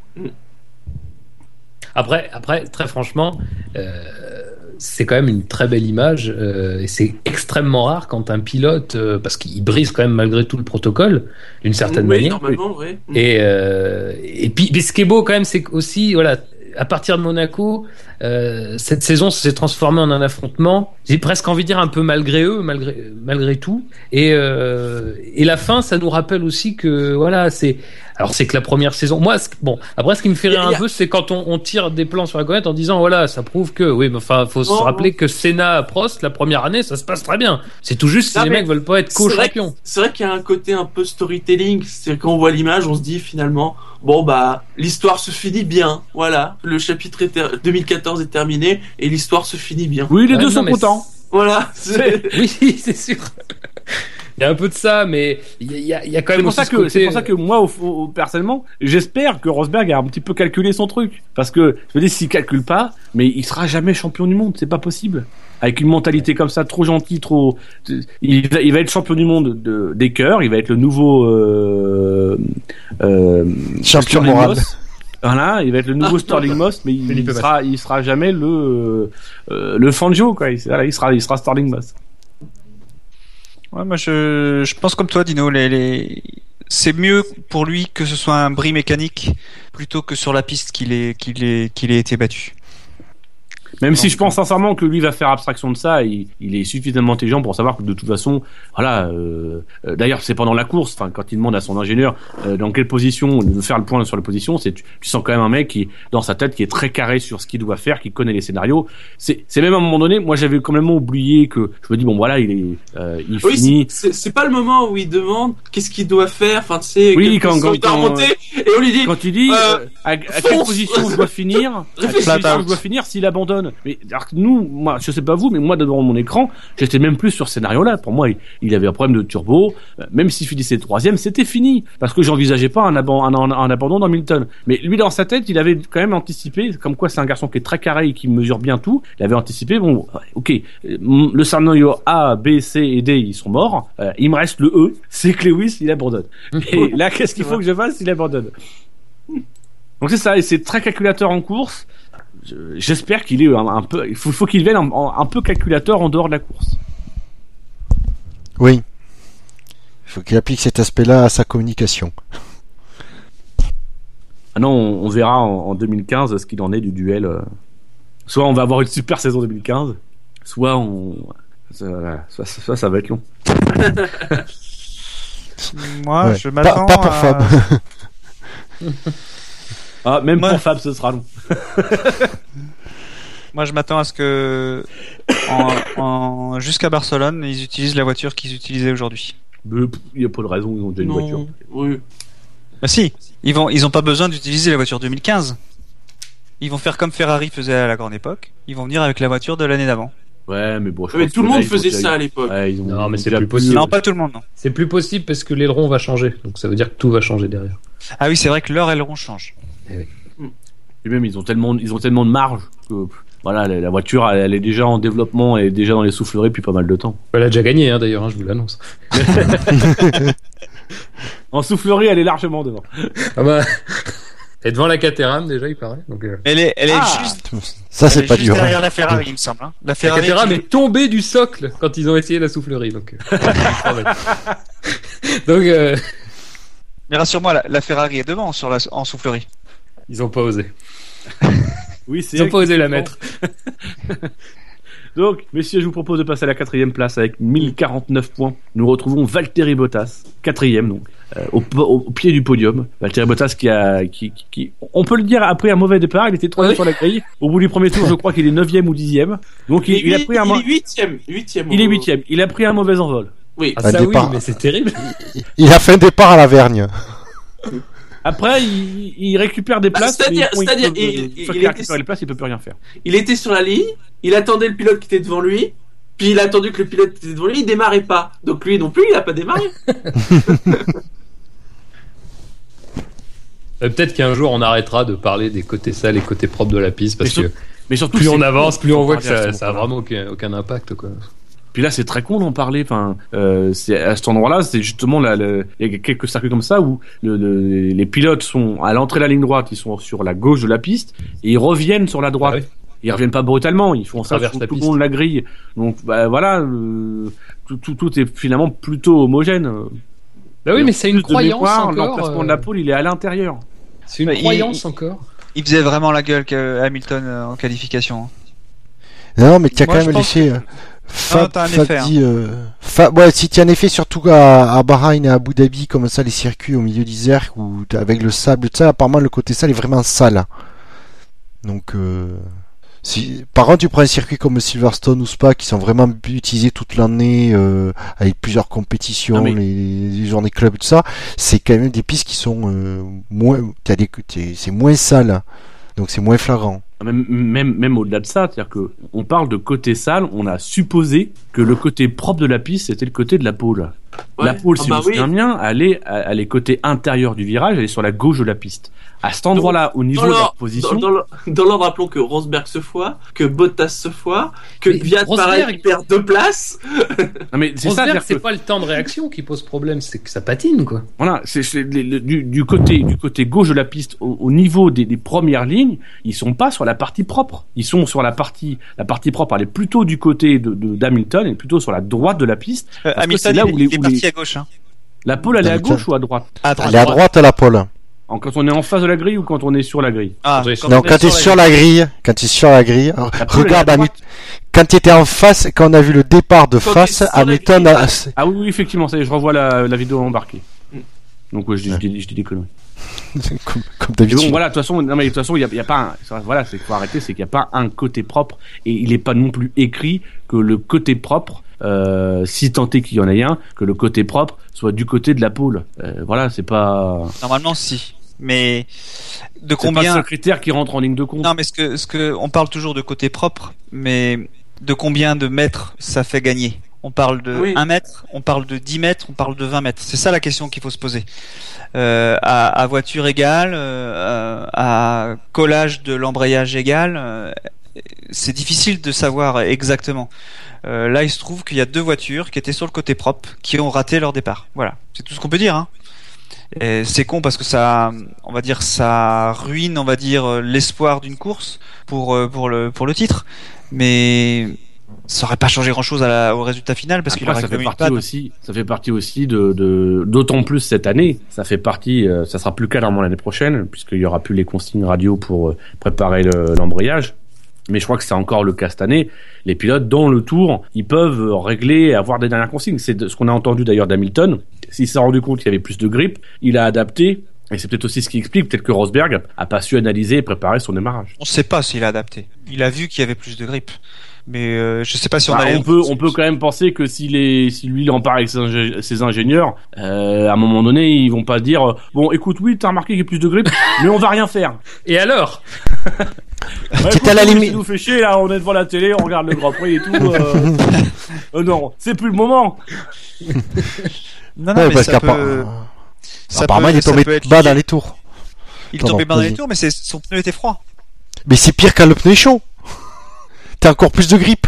C'est-à-dire qu'il avait plus, il avait plus de grippe que ce qu'il imaginait, et donc euh, justement, il avait trop d'endurance, donc le moteur il, était passé au dernier tour, et donc il avait euh, pas assez de couple à, à donner et par rapport à l'adhérence pour démarrer. Après, on peut pas non plus déduire que euh, Nico Rosberg, lui, n'a rien fait. On a entendu les conversations radio euh, d'Hamilton. Exact. Euh, voilà. Après, c'est vrai que dans, les commentaires, Julien Febro dit ah c'est ça qui a fait la différence. Oui, bah, ça se trouve Nico Rosberg a fait la même remarque. Il a lui aussi fait des réglages. Euh, mais voilà, ça nous donne peut-être une piste. C'est qu'effectivement, il pouvait peut-être que Rosberg s'est foiré dans dans ils ont fait un mauvais réglage, il s'est mal adapté, peut-être qu'il a mal analysé le truc. Voilà. Mais il a peut-être lui aussi voulu réagir. Mais bon, c'est pas ça qui, c'est pas, c'est, enfin, ça fait pas la différence quoi qu'il arrive. En toute honnêteté, quand même, le scénario pour que Rosberg soit champion, il fallait quand même, quand on Ouais. disait Rosberg, il faut qu'il parte en tête et qu'il ralentisse suffisamment Hamilton Ouais, pour non, mais ça, permettre au Williams vraiment non. Non mais les gars, soyez sérieux 30 secondes quoi. Si s'il ralentit trop pour Hamilton, bah Hamilton il va le bouffer. C'est-à-dire que quoi qu'il arrive, s'il il survole tellement, ils avaient une seconde deux, une seconde deux d'avant, je crois en essai libre en essai libre 1. Ils survolent tellement que même en ralentissant pour retenir Hamilton, il était quand même suffisamment, il est quand même plus rapide que les autres. Ouais. C'est un scénario qui est tiré par les cheveux quoi. Ah oui, c'est- pas du tout. Non, Le, seul, le seul scénario possi- euh, envisageable, c'était euh, ben, euh, Rosberg qui, euh, qui est dans les cinq premiers, Hamilton qui abandonne. Soit, ça, soit, soit ce qui a d'ailleurs failli se passer, mais dans le sens inverse, c'est un bon départ des Williams, c'est une Williams qui Mm. s'intercale. Bon là, elle a failli s'intercaler entre Hamilton et Rosberg. Mais voilà, plus que le scénario à la con de, il va retenir Hamilton pour, pour laisser les autres se rapprocher, c'est juste au départ, il va s'arranger pour que fermer la porte à, entre guillemets, fermer la porte à Button et puis, euh, à Hamilton et s'arranger pour qu'il y ait Williams ou il y ait euh, euh, Bottas ou Massa qui réussissent à, se- voilà. Mais même là, c'est risqué de dire qu'il il faut qu'il arrive à bloquer Hamilton suffisamment pour que Massa se passe, mais pas que Massa lui passe devant. Enfin, c'est scénario, c'est le truc de schizophrène quoi. Et c'est Non, peut-être mais- ça aussi qui fait qu'il foire son départ. C'est peut-être qu'à ce moment-là, il, est- il est dans, dans des scénarios pas possibles, là où Hamilton lui n'a pas calculé. Euh, bah voilà, Rosberg il a peut-être trop calculé et du coup c'est peut-être tout simplement raté dans son départ. Mais, mais même, tu, tu y crois toi, la, la Williams qui retient euh, pendant 55 tours euh, Hamilton à la Mercedes avec, avec le j'y entre les dents mais il voilà. peut retenir le premier relais parce qu'avec une bonne vitesse de pointe. Mais après, à un moment donné, la Mercedes, elle va se retrouver en piste. Et on a vu en plus que, on sait pas pourquoi Mercedes cette année, ils arrivent à bien gérer leur. Allez savoir, je ne sais pas. Euh, Ah, ça change, hein. je, je dirais, ah Barcelone, qu'est-ce à quoi je pense? Non, euh, Barcelone, Pirelli, tout ça, on oublie. Euh, mais voilà, cette année, ils, arrivent bien à tirer leur relais, même s'ils restaient bloqués derrière derrière les Williams. Bah voilà, il attend que les Williams rentrent, il fait 3-4 tours derrière, il repasse devant, puis c'est fini. Donc sincèrement, moi, j'ai même envie de dire, j'attendais pas grand-chose de cette course. Mine de rien, quand même, je voulais un peu y croire, j'avais de l'espoir. Voilà, je me dis bon, allez, on va se prendre un peu au jeu. Mais au début, j'étais pas trop déçu. Voilà, quand je fais le départ, je fais bon, moi, j'ai même pas eu le temps d'y croire.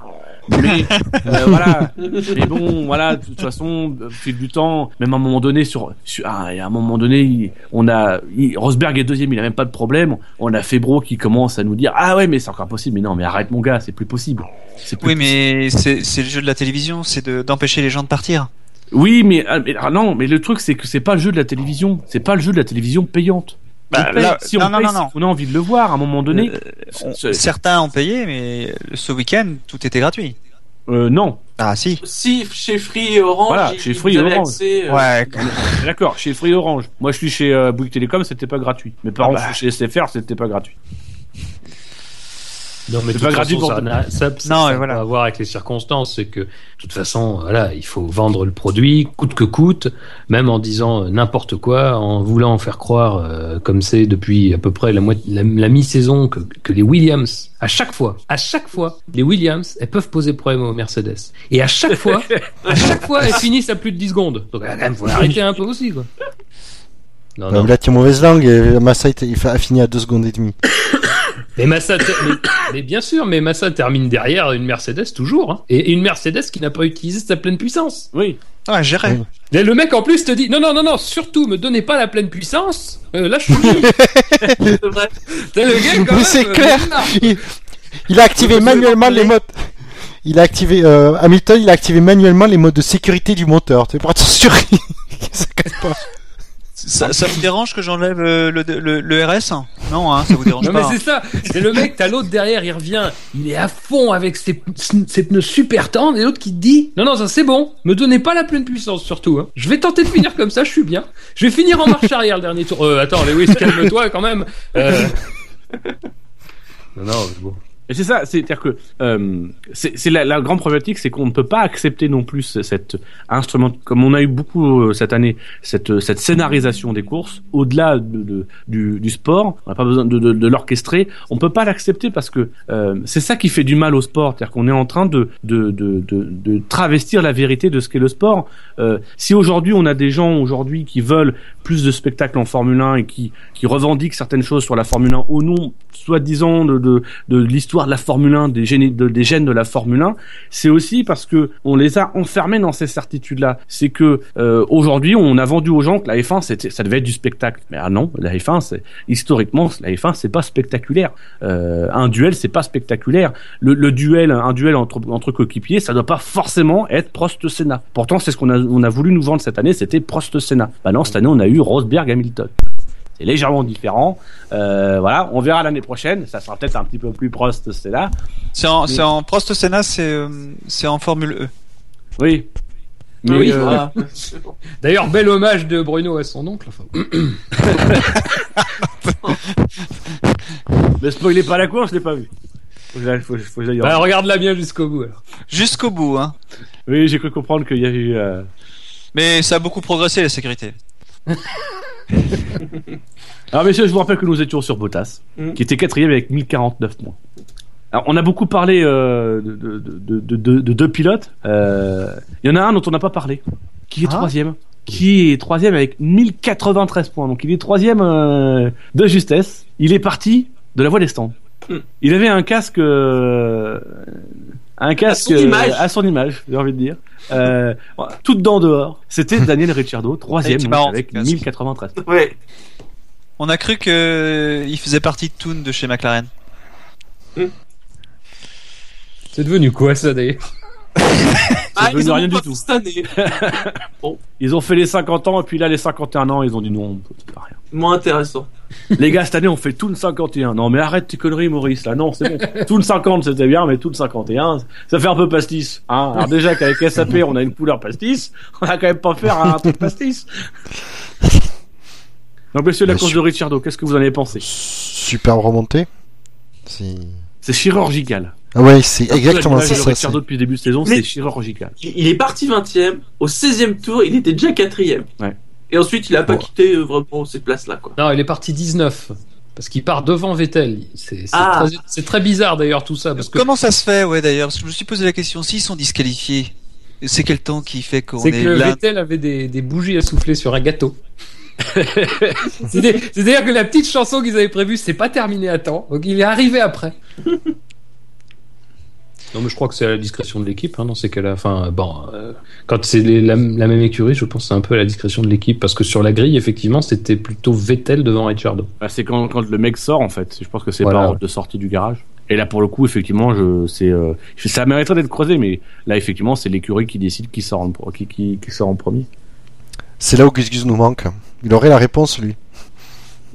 Mais non arrête arrête arrête de de de de- de- de- d'idéaliser Gus Gus. Il aura la Ah, réponse je- dans la prochaine émission parce qu'il aura creusé. Oh là, ça c'est sur le teasing. Il Oh aurait là là. dit, il aurait eu l'air plus professionnel que nous. Il aurait dit, oui, ça, ça mérite confirmation. Je, je vais regarder le règlement et je vous donnerai la réponse prochainement. Alors que nous, on s'en fout. Mais Bon, je suis sûr la qu'il a, je suis sûr qu'il a le règlement sur sa table de chevet à côté de lui en ce moment et que, hop, en, en 30 secondes de feuilletage, il a trouvé la réponse. il a le même, sur il a le chat, même que nous, apparemment. Le premier arrivé devant l'autre Ah reste devant. On fera un article avec des, des superbes entourages de parties de flap. Enfin, ça sera très beau. Pour la semaine prochaine. On a Alexandra. Donc, Cristiano, vous avez, vous avez rien de, rien de, de plus à dire? euh, Bah, vous allez quand même fait- pas m'inviter à, vous allez quand même pas me forcer à inviter Jacem dans cette conversation. Ah non, Parce que là, il peut Non. faire 3 heures. Non, non, non, non. Oh si, j'aimerais bien avoir son avis euh, éclairé, objectif. Alors, vite, passons au deuxième.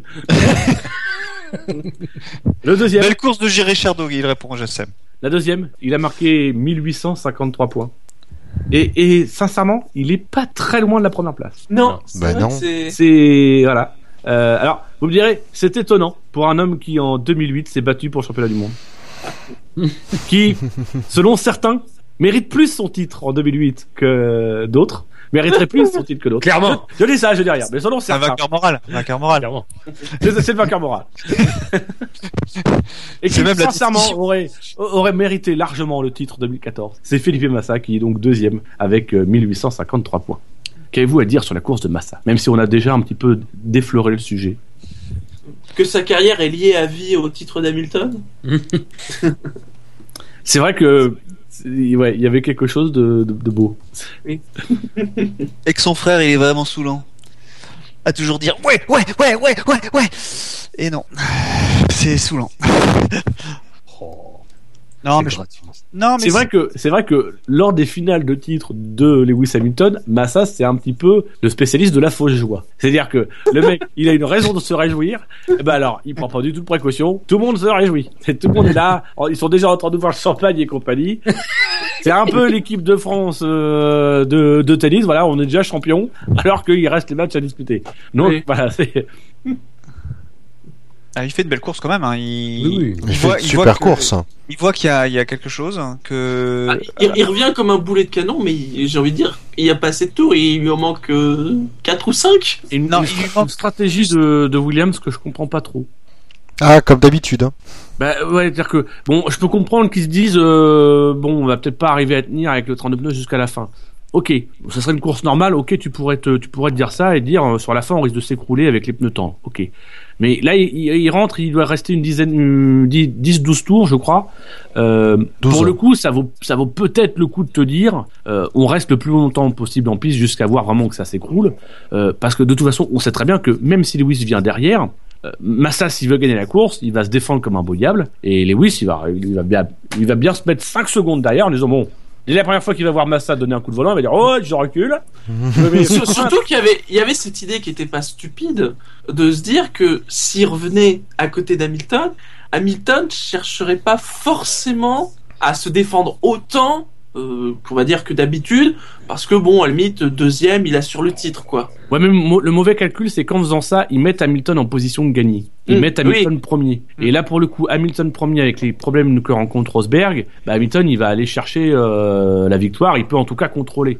Si tu si tu restes en piste, Hamilton est deuxième, c'est à lui d'aller chercher la victoire. Mm. Et c'est pas garanti que pour le coup, Hamilton aille chercher la victoire. Pareil. hein. En tout cas, il était pas, il avait pas l'air décidé à y Ah, aller. je suis pas d'accord. Je suis pas d'accord parce que pas facile Rosberg, parce- ouais. Rosberg est en train de couler. euh, il devient vite euh, évident qu'il sera pas dans les cinq premiers. Euh, Oui, mais au moment où il s'arrête, Massa, il n'était pas encore euh, si loin que ça.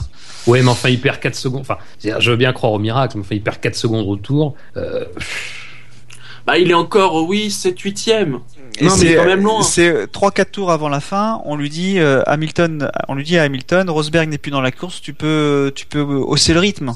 Donc il, il hausse, le, il hausse le rythme et naturellement, euh, eh ben il éloigne un petit peu le, il, éloigne un petit peu Massa. Mais ça, ça, ça, on lui dit quand Massa est déjà, a déjà ravitaillé et est déjà derrière. Oui, et on déduit quand il a déjà ravitaillé. C'est pour je ça pense que je lui suis donne d'accord avec toi. consigne si Massa est devant. Si Exactement. Massa est devant, on dit bah écoute, tu laisses la victoire à ma... même lui. euh, il- Voilà, je vais pas aller courir derrière Massa. Euh, De toute façon, on a bien senti que s'il économisait, c'était pas, c'était pas plus par crainte de Rosberg, parce que c'est qu'en étant deuxième, il, il a rien à craindre de Rosberg. Il faut, je crois qu'en étant deux, de toute façon, tant que, tant que Rosberg n'est pas devant, euh, il, a, va, vraiment rien à craindre. Ce que craint Hamilton sur la fin de la course, c'est pas Rosberg, c'est l'abandon. Il craint un problème mécanique. Donc, sa mécanique, il en prend plus grand soin. Pourquoi est-ce qu'il attaque? Parce qu'à un moment donné, on lui dit, Rosberg, il est en dehors des points, t'as plus rien à craindre, et que là, il peut se dire, bon bah, j'abandonne, c'est pas grave, je vais chercher la victoire. Mais euh, voilà, si, si, si Massa est devant et qu'il sent que c'est foutu, bah, il peut très bien se dire, bon bah, je, voilà, je, je vais le chercher. Mais en allant le chercher, il s'expose au risque que Massa se défende, et là, pour le coup, de s'accrocher avec Massa, et du coup, de, de, de finir, d'abandonner, et peut-être de voir Rosberg. Donc voilà, non, moi, mais je, je suis moi, pas- je pense que je pense qu'en tout cas, pour le coup, euh, la stratégie de Williams était bonne, mais pas dans ces conditions-là. C'est-à-dire que dans une autre course, oui, mais là, dans ces conditions-là, ils auraient dû tenter le tout pour le tout et tenter d'aller jusqu'au bout. Ils avaient rien à perdre. Non, non, franchement, je pense que ils ont bien agi. Je pense que c'était le mieux qu'ils avaient à faire, mais peut-être un peu trop tard. Parce que euh, là, ce que vous dites, c'est vous prenez partie du principe que Hamilton va pas chercher Massa. Mais quand Massa rentre au stand, il a perdu autour de deux secondes et demie en deux tours. Parce qu'il est quand même sur un relais qui court depuis euh, Ouais. le, le 13 ou le 14e tour.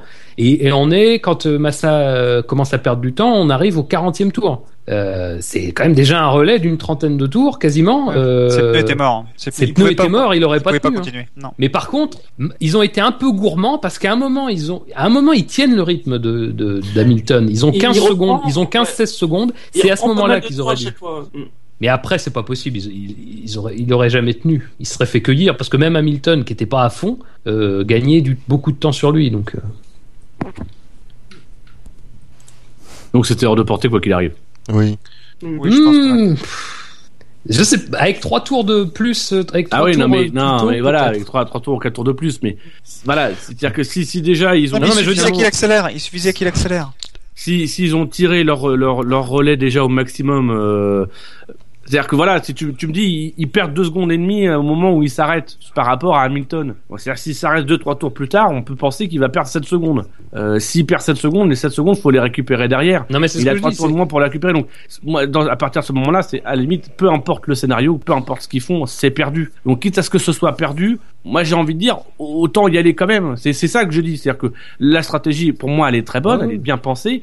Mais à ce moment-là il faut être désaffamé. Il faut se dire bah c'est pas grave tu restes en piste tu tiens le plus longtemps possible avec tes pneus euh, et puis on verra ce que ça donne. Et puis si voilà si on voit Hamilton revient et qu'il te dépasse bah, on va le faire passer vite fait au stand. Euh, c'est Valtteri qui est derrière mais Valtteri il est loin. Euh, voilà ou à la limite voilà tu, tu, tu gères tes pneus sur le dernier tour. Mais voilà tu vas chercher le truc. Là je pense qu'ils ont finalement ils ont trop cru qu'ils pouvaient gagner sauf que bah voilà le, le fait c'est que visiblement quand on étudie les scénarios c'est que quoi qu'il arrive vous pouvez pas gagner. Donc il fallait chercher le scénario le plus le plus probable qui leur offrait peut-être le plus de chances de victoire. Et donc du coup ça nous laisse en première position Lewis Hamilton avec 1956 points. 1956 euh, non j'allais dire que j'allais faire c'est comme si c'était une référence à un titre de Mercedes mais non Mercedes n'était plus en Formule 1 à cette époque là euh, 1956 points premier est-ce que est-ce qu'il y a vraiment des choses à dire sur la course d'Hamilton en fait Euh, bah, en fait, on a beaucoup parlé de la course d'Hamilton en filigrane et en négatif, euh, négatif dans le sens, euh, voilà, euh, par rapport aux autres. hein. Mais c'est une a- course, c'est une course, c'est une course qui résume. là, Encore une fois, on a, on a des courses qui résument bien la saison de, des pilotes. Euh, on, on a beaucoup, euh, beaucoup anticipé le fait que Hamilton pouvait retomber dans ses vieux démons euh, de la panique, du stress. Même après chaque séance, après les qualifs, on disait il a pas l'air Bah, c'est vrai etc. que c'est vrai qu'il il donne, il donnait l'air. Je ne dis pas que c'était ça. Moi, j'ai pas trouvé. Euh, T'as pas trouvé quoi? Vous, vous comprenez pas trouvé après. J'ai pas trouvé après les qualifs qui tiraient la tronche et que Ah oui. et qu'il voilà. Enfin, euh, Je on est. dirais pas qu'il tirait c'est- la tronche, mais que- il, il, il pouvait donner l'air d'être peut-être un peu plus stressé. C'est-à-dire que je pense, je pense, c'est bon, ce que disait un peu, un peu Fab tout à l'heure, c'est que euh, on a interprété un peu les émotions Je de, pense de- hein, aussi, oui, tout à fait. on a interprété les émotions d'Hamilton au regard de son historique, euh, voilà, en disant il va péter un câble, etc. Sauf que quand on regarde les derniers grands prix, c'est quand même un mec qui est d'une, d'une, quasiment d'une froideur et d'un calme olympien euh, quand, quand il est en tête des courses, etc. Il panique pas, euh, même quand il était euh, derrière, derrière Rosberg, il paniquait pas trop. Dans sa communication, il panique pas trop. Et là, en course, c'est l'exemple type. Le mec, il fait la course que personne n'attendait de lui. Là, il fait la course. On va, on va pas dire ça comme ça, mais il fait, il fait la course de gang petit. Il fait la course de, de, ah, comment, comment on dit généralement, d'épicier. Euh, voilà, il- à un moment donné, il sait qu'il doit être deuxième. Et il leur dit même à la radio, voilà, euh, me donnez rien de plus, je suis très bien là. Euh, si je finis deuxième, je finis deuxième. C'est clairement pas un, un truc qu'on attend de Lewis Hamilton, et ça montre, ça montre à quel point. Et c'est pour ça que euh, autant ça pourrait m'énerver quand je l'entends dire euh, c'est un titre spécial et compagnie, autant je le comprends parce que c'est vraiment le titre de la maturité. Euh, Oui. C'est Non, mais c'est vrai. c'est- ce que je c'est ce que je dis depuis des années c'est que moi j'en ai marre qu'on parle d'Hamilton l'attaquant le mec qui sur sur les dépassements etc est, est bon et compagnie non Hamilton c'est devenu un pilote extrêmement complet et là il le montre sur cette course il s'est il s'est forgé dans le métal de, des- des- des champions Ah, il sait, être- il reste, il continue à être flamboyant. Je veux dire, le départ. mais non mais voilà, non, mais il, reste Voilà. flamboyant, mais c'est c'est c'est plus sa qualité la plus forte. Sa qualité la plus forte aujourd'hui, c'est qu'il il est d'un d'un calme olympien, c'est qu'il est d'une zénitude, il est il est structuré et, et voilà et c'est le titre, il en est d'autant plus beau et d'autant plus mérité que c'est le titre de quelqu'un qui a progressé, qui a acquis et tout comme je pense que le cinquième titre de Vettel sera peut-être le plus beau parce que ce sera quelqu'un qui aura travaillé sur ses points faibles, qui aura dû travailler ses points faibles pour aller les chercher. Euh, et, et, voilà, et c'est ce qui peut-être ce qui manque par exemple à Alonso. C'est ce qui voilà, Alonso, finalement, il, a eu son titre. Euh, mais il l'a jamais eu. Mais il, a eu un titre, euh, on peut dire en 2012. Voilà, il travaillait sur sur peut-être ses défauts, les défauts de sa voiture, etc. Mais ce qui lui a manqué, bah, c'est peut-être le petit truc qui faisait qu'il était champion à la fin. Mais là, Hamilton, il a, construit un titre sur sur ce qui faisait ses défauts jusque-là, c'est-à-dire sur sa concentration, sur son investissement. C'est voilà, c'est clairement des deux, c'est son plus beau titre. D'ailleurs, euh, il a dit que à partir de Spa, il avait changé suite euh, à l'accident, qu'il avait changé son approche. Il n'a pas voulu dire que, quelle était son approche, mais moi j'ai une vague idée quand même, parce que si on note bien, Rosberg, euh, on s'attendait pas à ce qu'il euh, il le mange en qualif, euh, Hamilton. Pour dans l'esprit de tout le monde jusqu'à présent, Hamilton c'était le plus flamboyant en qualif. Ça, ça corrobore tout ce que tu dis, hein, Dino. Et, finalement, à, force, course après course, on se rendait compte que Hamilton, il, devenait un, un pilote, euh, un pilote très complet, comme Alonso peut l'être euh, en course. Et euh, moi, je me suis même, sauf une saison à la Hamilton. ouais, ouais, et je me suis même posé la question, mais est-ce que ce serait pas Rosberg qui se gourrerait complètement à régler sa voiture uniquement pour la qualif? Et que Hamilton euh, la gère euh, parce que il y a eu plusieurs fois où le réglage des, des pneus, l'usure était était clairement en faveur de d'Hamilton. Euh, et oui, il était moins bon en qualif parce qu'il avait réglé peut-être sa voiture un peu différemment. Euh, c'est qu'une supposition, mais ça, j'avais l'impression que c'était c'était comme ça que ça se que ça se faisait le, championnat aujourd'hui. C'est que euh, la course, euh, il y avait vraiment besoin que les pneus soient le plus stable possible, la voiture la plus équilibrée possible pour que le pneu aille le plus loin possible. Et à ce jeu-là, euh, je pense que Hamilton a clairement visé le, la course, alors que Rosberg lui visait les qualifs. Et c'est d'ailleurs ce qui est rigolo, c'est Mm. que c'est- cette année, les, les- les seules erreurs d'Hamilton, elles sont en qualif. C'est des moments où il veut aller chercher la pole, des moments où il veut aller faire une performance où il en fait trop finalement. Alors que euh, voilà, son, son plan de jeu depuis le début, c'est euh, c'est en course qu'on marque des points et. euh, Pas de remarques sur la course d'Hamilton? Je trouve bien sage. Fab, Fab, envole-toi. Fab, bah oui, profites-en. T'arrives t'es une fois fan- tous les 6 ans. Lâche-toi. C'est- c'est c'est 2020 la prochaine fois. Hein. Ouais, ça va être long de temps jusque-là, putain. Euh, non, Sincèrement, mais... si c'est 2020 la prochaine fois, c'est qu'il y a une grosse merde dans la Mercedes. Ouais. Ou alors c'est que Ça- le mec il dit Allez hop, je suis champion avec deux écuries différentes, je change l'année prochaine. Caterham, un défi à ma mesure. euh, non, mais bah, sur la course, euh, c'est difficile. ça- Je veux dire, euh, on, on- on le dit depuis le début, mais effectivement, dès le départ, euh, ça sent très bon, quoi. Euh, parce que parce que parce que la saison, la saison s'est passée comme ça, c'est-à-dire que jamais cette saison, quand Rosberg était derrière, à la loyale, jamais, et je, je pèse mes mots, mais jamais, quand les deux voitures étaient vraiment à égalité, Au grand jamais, jamais, jamais, jamais. quelle voix Jamais euh, Rosberg a été en capacité de contester quoi que ce soit euh, au niveau avec Hamilton quoi. Euh, en piste, euh, les duels, euh, même même en, même en Espagne Enfin, je, mets Bahreïn à part parce que Bahreïn c'est un peu particulier parce que le dernier relais se fait sur des pneus différents. Donc que Rosberg soit sur les basques de d'Hamilton, c'est logique à ce moment-là. Ce qui est pas logique, c'est qu'ils prennent pas l'avantage. Mais en Espagne, par exemple, où on a la même configuration, c'est-à-dire que Rosberg revient sur Hamilton, il est jamais en position de tenter quoi que ce soit. C'est à peu près pareil partout. Quoi. À partir du moment où Hamilton est devant, sauf ennui mécanique, et encore, je suis même pas sûr qu'un ennui mécanique euh, ait touché Hamilton quand il était devant Rosberg euh, en course. Euh, ça s'est toujours bien déroulé, quoi. Donc, à partir de là, moi, j'étais optimiste. Bon, alors, effectivement, en tant que fan, tu te dis, même, même quand Rosberg perdait 4 secondes et était cinquième, j'étais en train encore de me dire, oh là là, mais si jamais Massa revient et que les deux s'accrochent, ça fera deux places de gagner pour Rosberg. Oh là là. non, mais c'est bête, hein, mais c'est, voilà, c'est, mais. Ouais, tu c'est pas la course, c'est pas la course, c'est pas l'explosion de 2008.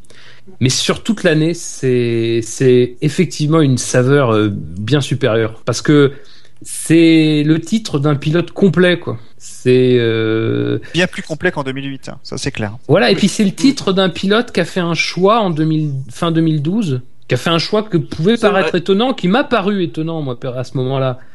Mais en même temps pas tellement parce que ça fait moi je sais ça fait deux ans que je me dis il y a quelque chose qui se passe vis-à-vis de Senna et j'ai le casque cette année ça le prouve mais il y a quelque chose il y a- j'ai presque envie de dire qu'il a un peu tué le père parce que quitter McLaren C'est vrai Revo- oui, le revoir revoir ses ambitions à la baisse parce que il y a une époque c'était euh, je veux m'inscrire dans les pas de Senna je veux remporter trois titres. On l'entend plus ça depuis quelque temps. Et, et paradoxalement c'est l'année où il a plus son casque jaune hommage à Senna c'est l'année où il est plus avec McLaren c'est l'année où il est le plus complet, où il est finalement peut-être le plus centré sur lui-même, d'une certaine manière. Euh, il C'est- ça qui est. c'est- Hamilton, j'ai toujours trouvé narcissique. Euh, et voilà toujours un petit peu auto-centré. Mais le truc c'est que euh, là cette année il a on a on a l'impression que il a assumé Lewis Hamilton. C'est-à-dire qu'il cherchait Voilà, pas à être Mmh, Lewis oui. Hamilton. Il a été Lewis Hamilton. Il a pas essayé à se construire quelque chose à, à, à répondre à des attentes ou même à ce que lui voulait se fixer. Il a simplement accepté qu'il était Lewis Hamilton qu'il faisait ci comme ça etc il a mis de l'ordre dans sa vie il a mis de l'ordre dans sa manière de fonctionner. Et, et ça a marché nickel quoi D'ailleurs, je pense, alors une statistique, je n'ai pas du tout vérifié, hein, mais pensez quand même qu'il n'a connu que deux équipes. Il a eu un titre avec chacune des équipes qu'il a connues. Mm. Bon, j'ai pas vérifié, ça n'a pas dû arriver très souvent. C'est arrivé assez souvent. C'est arrivé assez souvent. T'as une, stat, une statistique euh, sur euh, sur StatF1, t'as une statistique spécifique, une spécifique. euh, je vais te la redonner.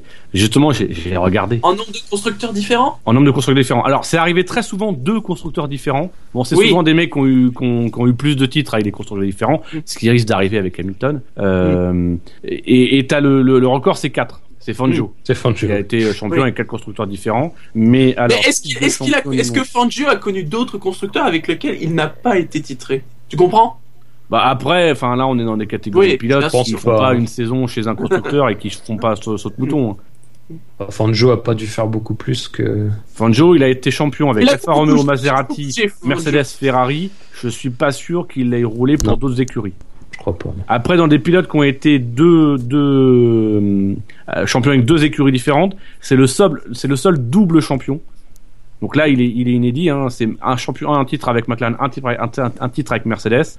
Après, on a des mecs comme Schumacher, donc Benetton Ferrari, Prost McLaren Williams, euh, Piquet Brabham Williams, euh, Loda Ferrari McLaren, Fittipaldi Lotus McLaren, Stewart Matra Tyrrell. Donc même Stewart a été champion avec deux écuries différentes. Et Hill, non, euh, Hill BRM Lotus et euh, Cooper euh, Brabham avec Cooper et Brabham.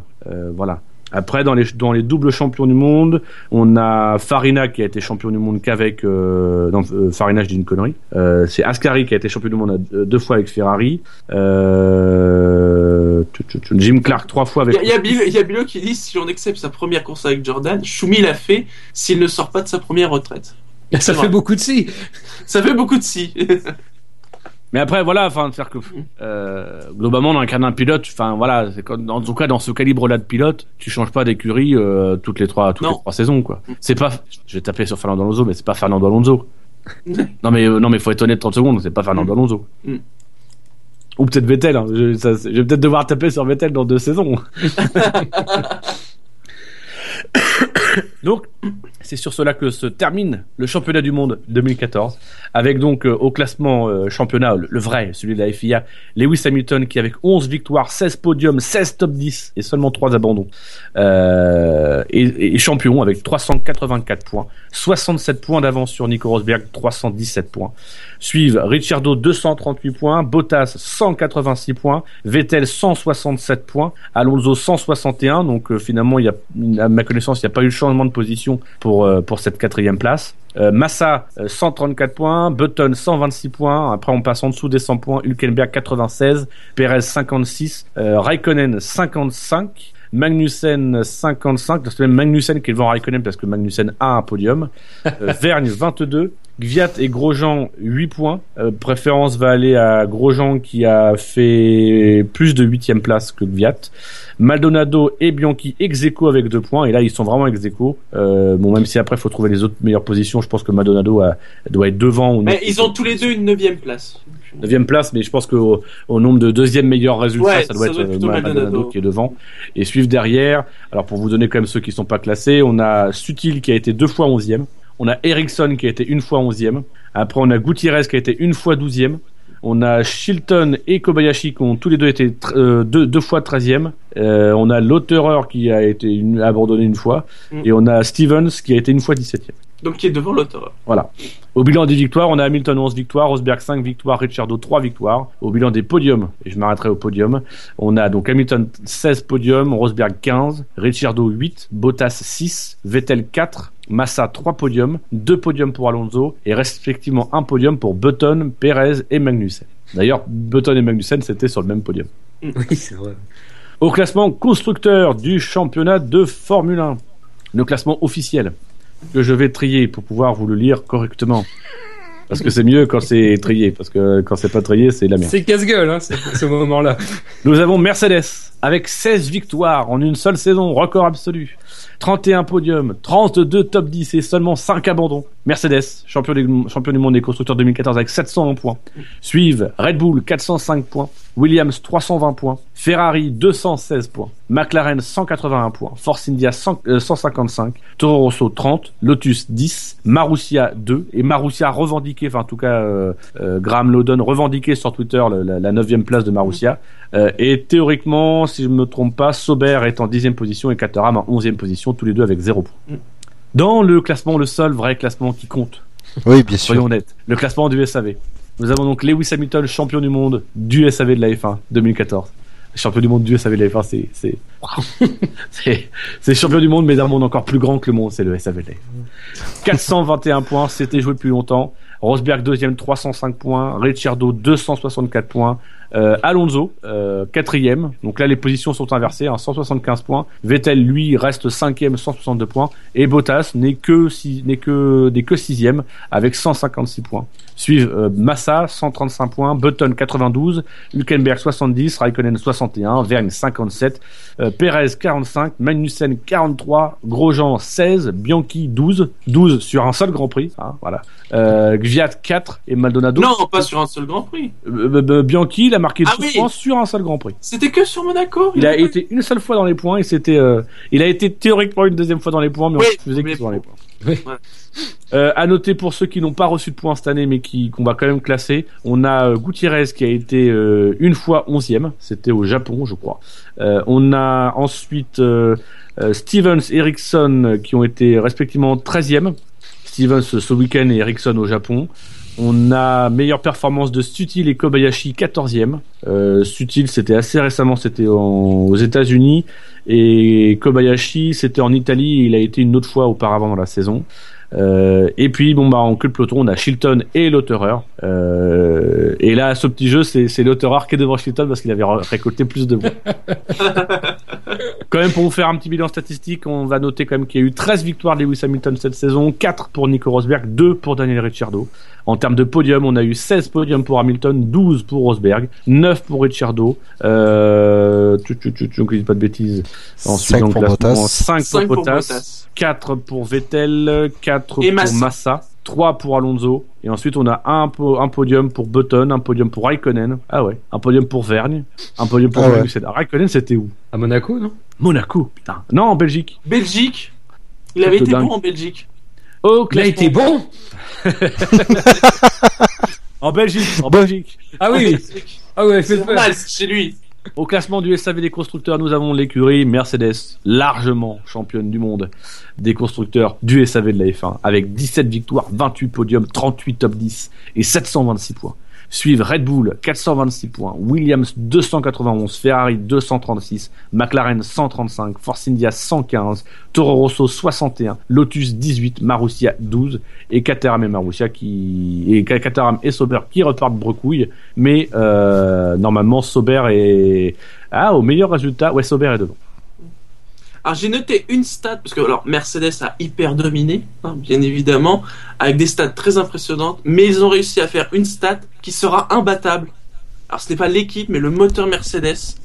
100% des pôles positions ont été faites avec un moteur Mercedes. Ouais. Ça n'était jamais arrivé. Si. C'est arrivé une fois en 69 avec le moteur Cosworth. Il y avait que des moteurs Cosworth, non Ah bah oui, mais bon, euh, écoutez, travaillez vos stats, hein. C'est pas qui veut. Alors bien sûr, ensuite on va passer aux notes du Grand Prix. Et alors, je vais pas faire de faux suspense, hein, mais ce Grand Prix n'est pas les meilleures notes. Il ne battra donc pas la moyenne de 18,76 qui avait été attribuée à la Hongrie et dont les points ont donc été doublés dans le classement du SAV comme je vous l'ai cité.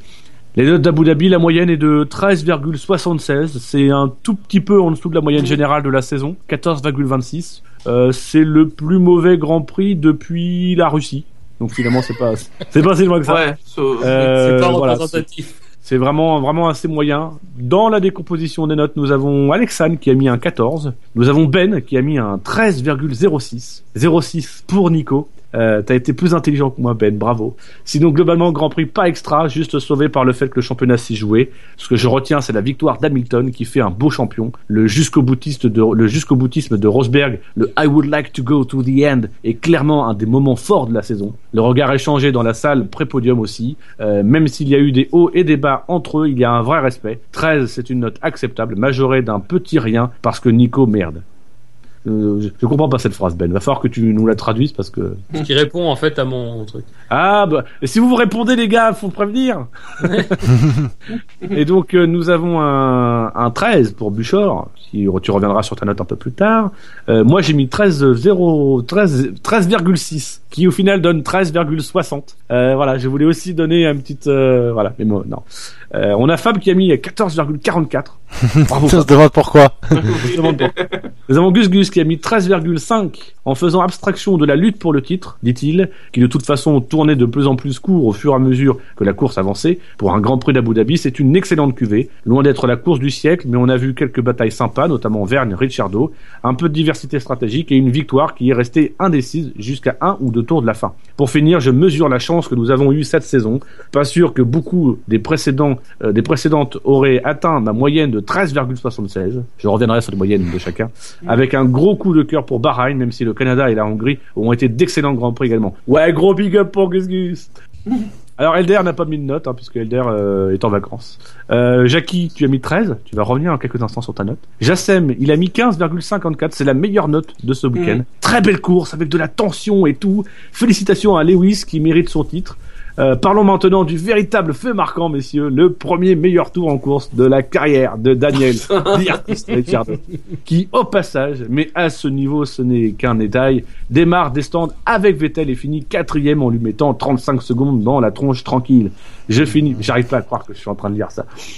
Je finis en dédiant cette analyse évidemment très objective, voir l'article L'épopée de Peugeot en F1 pour ceux qui en doutent, à une amie qui était sur place, puis là ça devient quasiment de la drague, euh, qui a tout de suite big up à Naël. J'ai passé une chouette année avec le SAV et la prochaine n'en sera que meilleure. Hmm. Marco a mis 13 points sans commentaire et Shinji tu as mis 14,5. Oui. Alors vas-y Shinji, je te donne la main. Je sais pas, j'ai. Alors, c'est vrai que la course était peut-être pas extraordinaire, mais euh, peut-être. Merci Shinji.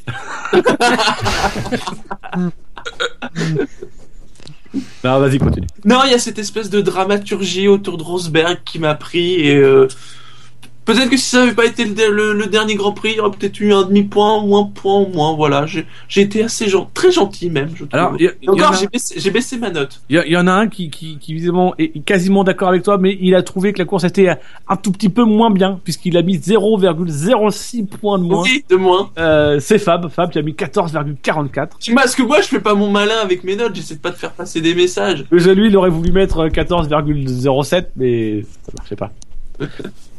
Euh, bon, fermez-la. Alors, euh, déjà dans un premier temps, Alors, je tiens à vous signaler, je tiens à vous signaler euh, que c'est une de mes plus basses notes. Ça prouve que j'ai une amplitude dans ma notation qui est assez exceptionnelle. Euh, non, euh, pour moi la course vaut 14. Je l'ai mis au même niveau que Singapour. Euh, ce qui est d'ailleurs très gentil, je pense, de ma part. Euh, et donc oui, le 0,44, c'est parce que je me, suis autorisé cette saison un petit plaisir personnel, euh, car tout le monde le sait, je note de manière très objective. Le Grand Prix de Russie l'a démontré, je pense, euh, assez, largement. Donc 14, voilà, 14,44, c'est- une note de fin de saison. Et ensuite, nous avons euh, Buchor et Jackie qui ont tous les deux mis 13, messieurs, 13. Moi j'ai mis Vas-y, 13 parce que. Euh, Parce que vous aimez Maldonado. Ah oui, c'est vrai qu'il a le 13. lui. euh, non, en fait, j'ai- mis 13. J'ai noté en fait euh, toute la, le- la la montée en charge de ce Grand Prix ou euh, la manière dont ce, dont on avait envie de le, voir. Faut pas, enfin, faut se souvenir que, moi, je, je, je vois ça toujours. Je suis toujours content du, du du premier Grand Prix. Je sais que là, euh, on va pas en avoir avant un moment, et donc j'ai été peut-être indulgent sur sur ce Grand Prix là par rapport à vous, mais non, je pense que c'est un Grand Prix qui quand même, euh, il y avait quand même de, de- des choses à voir, euh, même si euh, assez rapidement pour la course au titre c'était compliqué, mais euh, il y avait quelque chose à voir. euh, bon, je, suis- je suis peut-être un peu un peu trop gentil, euh, j'aurais peut-être pu mettre moins, mais j'ai mis 13. Et toi, Buchor Moi, parce que j'avais mis, euh, euh, par exemple, pour prendre un exemple, j'ai pas trouvé la course super excitante. Et euh, euh, il y avait que donc, euh, on va dire, elle était un peu mieux que par exemple que la- la- l'Espagne ou, ou l'Autriche. J'ai mis 0,5 de plus pour le pour la dramaturgie du, du titre. Et puis, pour être honnête, 13, c'est surtout que ça faisait une moyenne tout rond à 14. Alors justement, les moyennes qui, qui ont été euh, les bons professeurs, les, les, les professeurs plutôt cléments, et puis Qui ont été les, les grosses ordures. Euh, on peut dire même les gros enfoirés.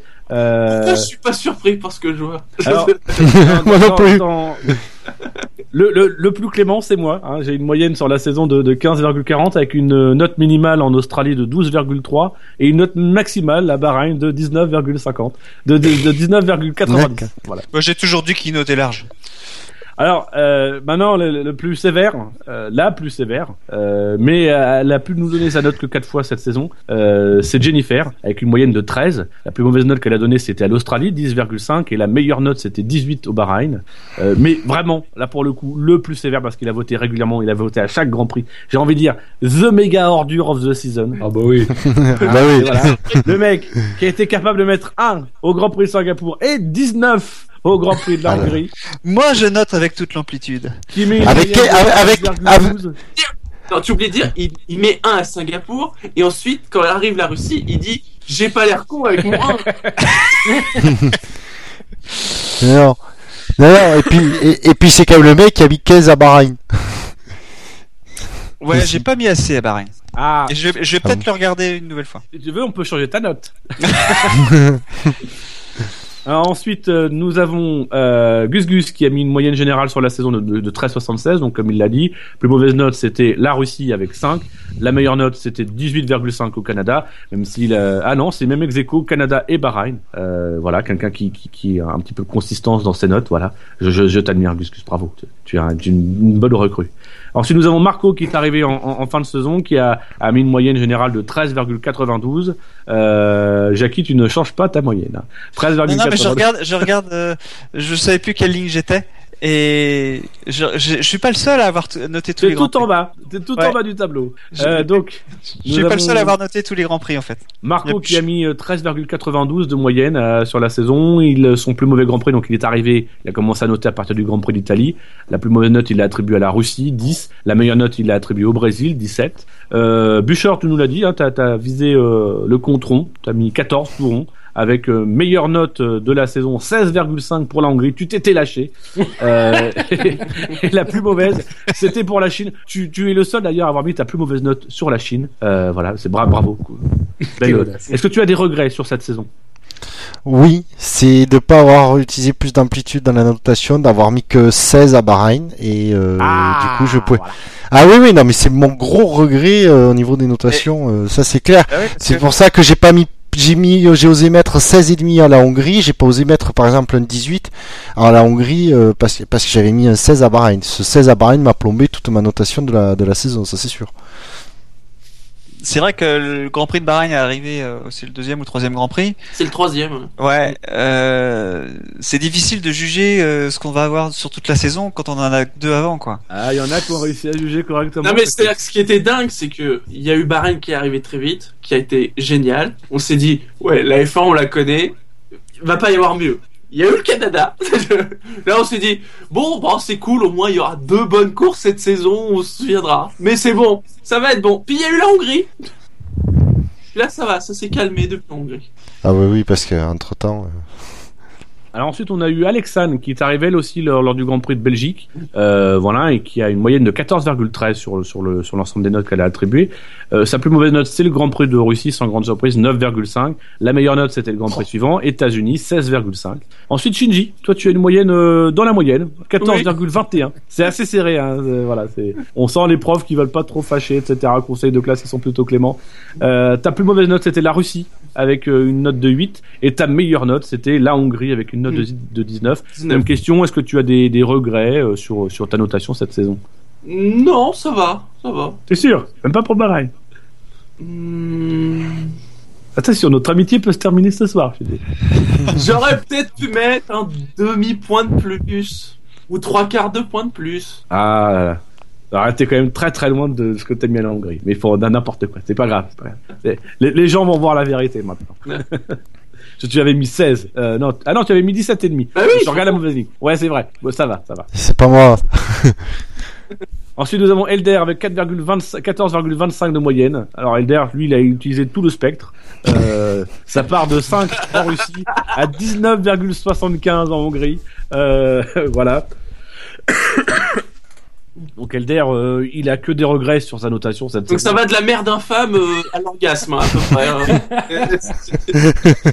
Surtout que si vous vous souvenez, au début de la saison, il notait sur 34. hein. Oui. Il est aussi passé comme Jackie sur les étapes de ah j'ai pas l'air con maintenant. Euh, voilà.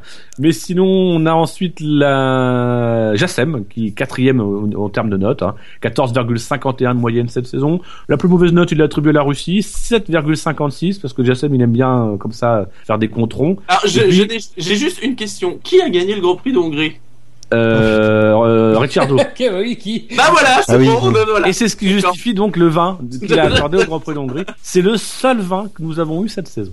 Hmm. Alors que des, des 7,5, euh, des 7,5. Tu me diras, de toute façon, les notes de Jassem, elles sont uniques à chaque fois, puisque il a vraiment mis que des décimales.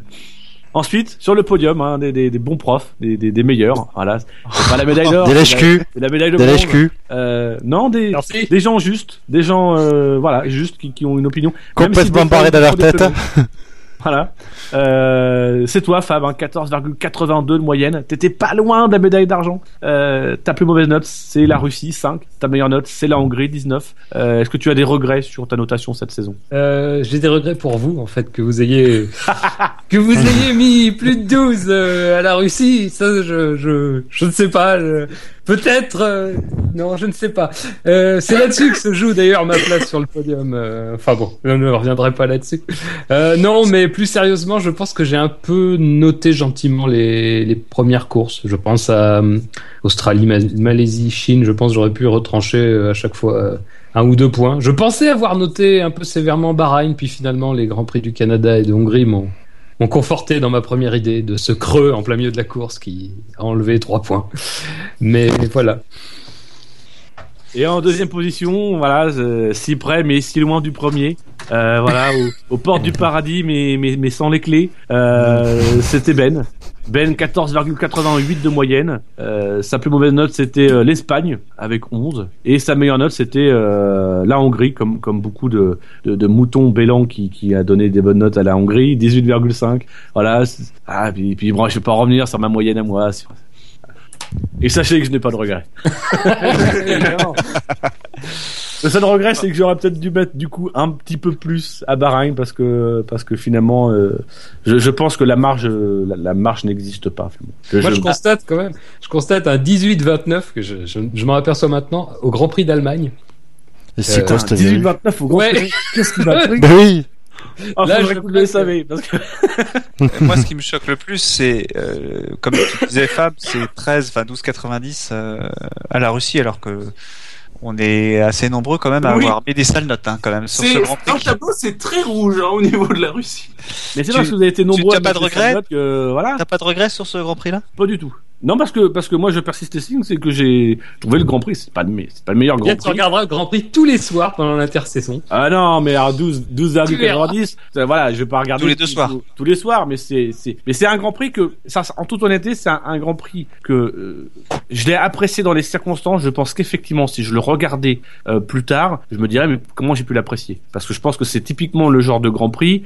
Euh, c'est juste après l'accident de Bianchi, j'avais envie entre guillemets d'être diverti et honnêtement, ce week-end-là, il m'en fallait pas beaucoup. Euh, voilà, j'attendais rien du Grand Prix, j'ai pas eu grand-chose, mais ce que j'ai eu, ça me suffisait. Donc j'ai aucun regret. De manière générale, j'ai aucun regret sur mes notes parce que, bah, tout comme j'ai noté Bahreïn, en notant Bahreïn, j'ai mis 19,9 parce que j'ai noté ce que je ressentais à ce moment-là et j'estime que chacune de mes notes, évidemment, il y a des trucs que j'ai surnotés ou j'ai sous-noté, mais c'était l'expression, ça, ça s'inscrit dans un contexte. Voilà. Donc euh, je peux pas avoir de regret sur des notes que j'ai que j'ai estimées juste à ce moment-là. Mais comment vous avez pu mettre, toi et, et, et Fab, 14 en Chine? Je ah non, ne mais sais je l'ai dit, moi je En l'ai toute dit. honnêteté, je ne sais pas. Ça vaut, ça vaut deux points de moins, je pense. Non mais sincèrement, je vais être, je vais être tout à fait honnête. La plupart des grands prix, hein. je, je, voilà. Et, et même quand je prends le recul, euh, ce qui fait clairement que j'ai aucun regret concernant Bahreïn, c'est que Bahreïn, je me rappelle de la course. La Hongrie et le Canada, en toute honnêteté, je me rappelle difficilement de la course. Euh, La, la Hongrie, je me rappelle très difficilement de la course. Le Canada, oui, je me rappelle, mais la Hongrie très difficilement. Faudrait que je regarde le Grand Prix à nouveau pour pouvoir dire vraiment euh, comment était la course. Alors que Bahreïn, voilà, Bahreïn, j'ai aucun problème à me rappeler de la course et je sais que dans 10 ans, je me souviendrai encore de Bahreïn. Alors, la Hongrie, c'était très décousu. C'est pour ça que c'est Mais voilà, bien noté dans un sens. hein. C'est parce que ça. c'est pour ça que c'est des notes. Je comprends qu'au niveau de la Hongrie qu'on donne des super bonnes notes parce que voilà sur le moment on passe un très bon moment. Mais après euh, voilà je suis pas convaincu que ce soit le, le- le- le meilleur Grand Prix de la saison. euh. on verra ça dans les SAV d'or.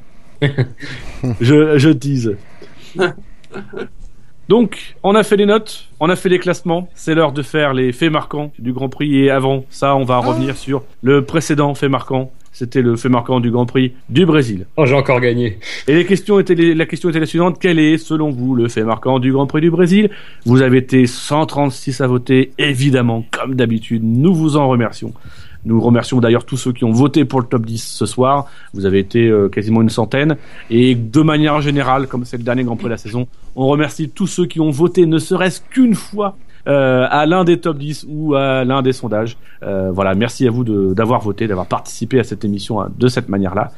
Donc, le fait marquant du Grand Prix du Brésil est arrivé en quatrième position avec 16% des voix, 22 votes. Hamilton a montré sa vélocité, mais c'est Rosberg qui a gagné. Qui m'a pondu cette chure C'est pas moi, ça c'est sûr. hein. Allez-y, cachez-vous. Personne ne revendique rien, personne n'était là. et- C'est pas Jassem moi, ça, non? Non, Jassem, c'est forcément un rapport avec Ricciardo. Alors ensuite, en troisième position avec 17% des voix, 23 votes, ça c'est vraiment joué à pas grand chose pour la, la troisième et la quatrième place. C'est moi qui réussi ce jubilé de Jenson La Button. vélocité. La vélocité, c'est moi. La vélocité. Ah, c'est toi. Donc, Ouais, c'est moi. La raclure, c'est moi. C'est Jackie qui aura le premier mot. Euh, là, plutôt réussi ce jubilé de Jenson Button, c'est à qui ça? Qui qui a mis Ah, ça là qui a pas balayé Ah, Ah, c'est pas grave, c'est pas grave. À défaut de bretelles, Bottas s'est fait remonter les couilles avec 23% des voix, arrive en deuxième position. Ça c'est Ça, moi. c'est du short.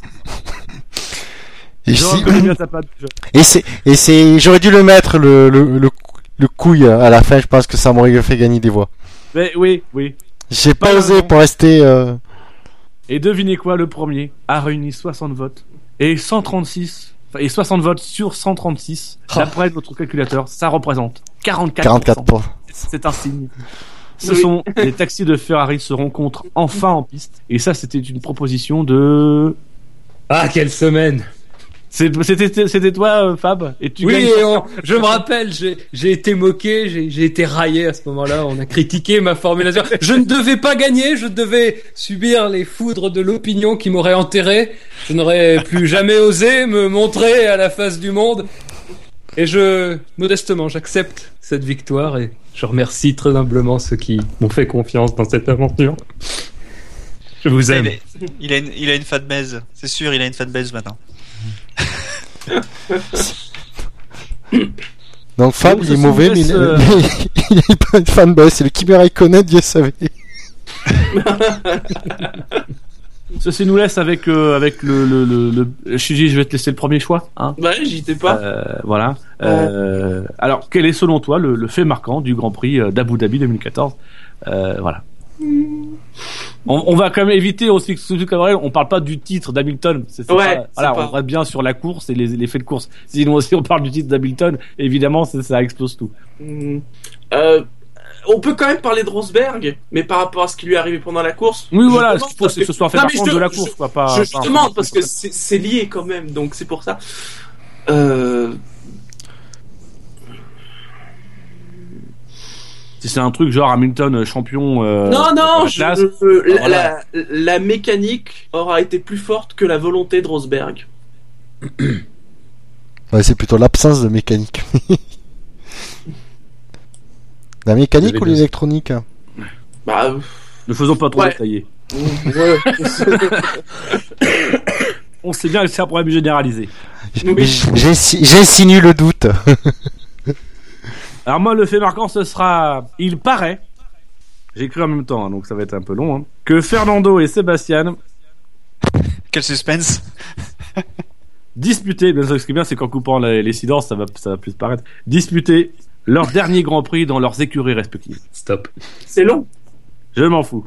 Ouais, mais c'est long quand même. Je m'en fous. Donc à 2,53,30, je rallonge les silences. Ensuite, Buchor. Euh... euh, je vais formuler ça, je vais mettre l'association Lotus. Ah non, non, non, pardon. Ah. La blague, la blague Lotus Renault. euh... Comment dire Fini dans les flammes. Et tu l'as réfléchi ta formulation Ouais, c'est ça, pour, c'est pour ça qu'elle est pas je- Je géniale. tiens à te dire, pour, pour ton bien, Buchor, le, le silence que tu as senti, c'était, c'était pas un silence respectueux, c'était un silence gêné. On était un petit peu gêné pour toi. Ensuite, Jackie.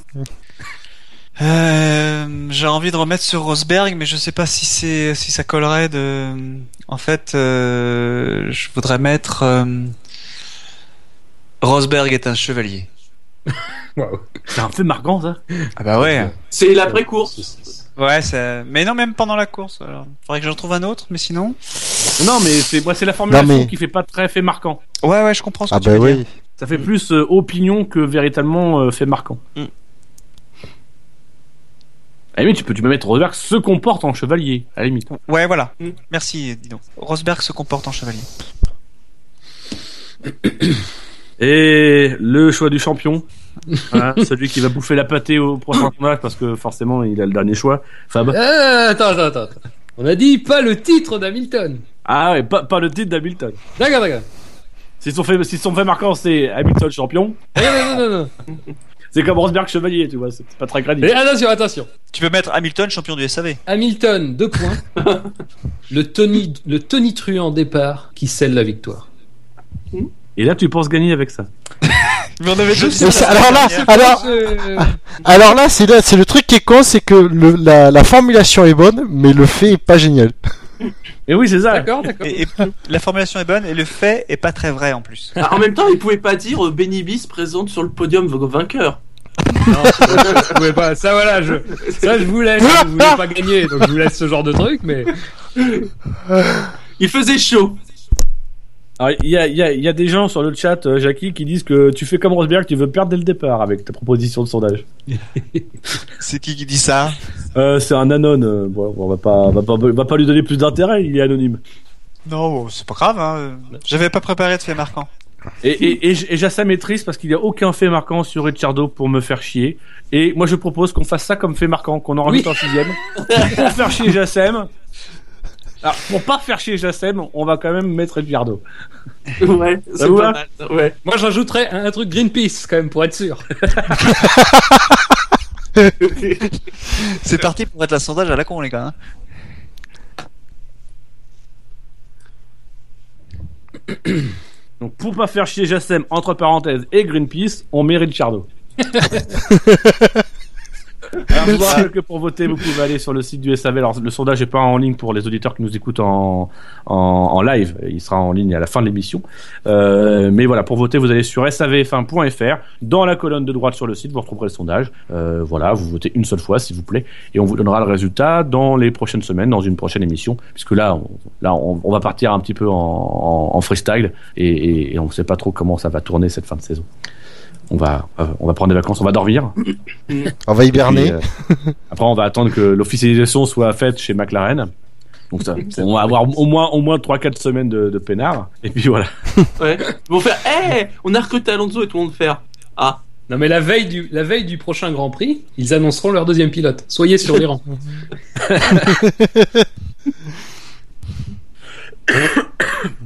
Alors, euh, messieurs, après les faits marquants, je vous propose de, de donner vos drive through si vous en avez.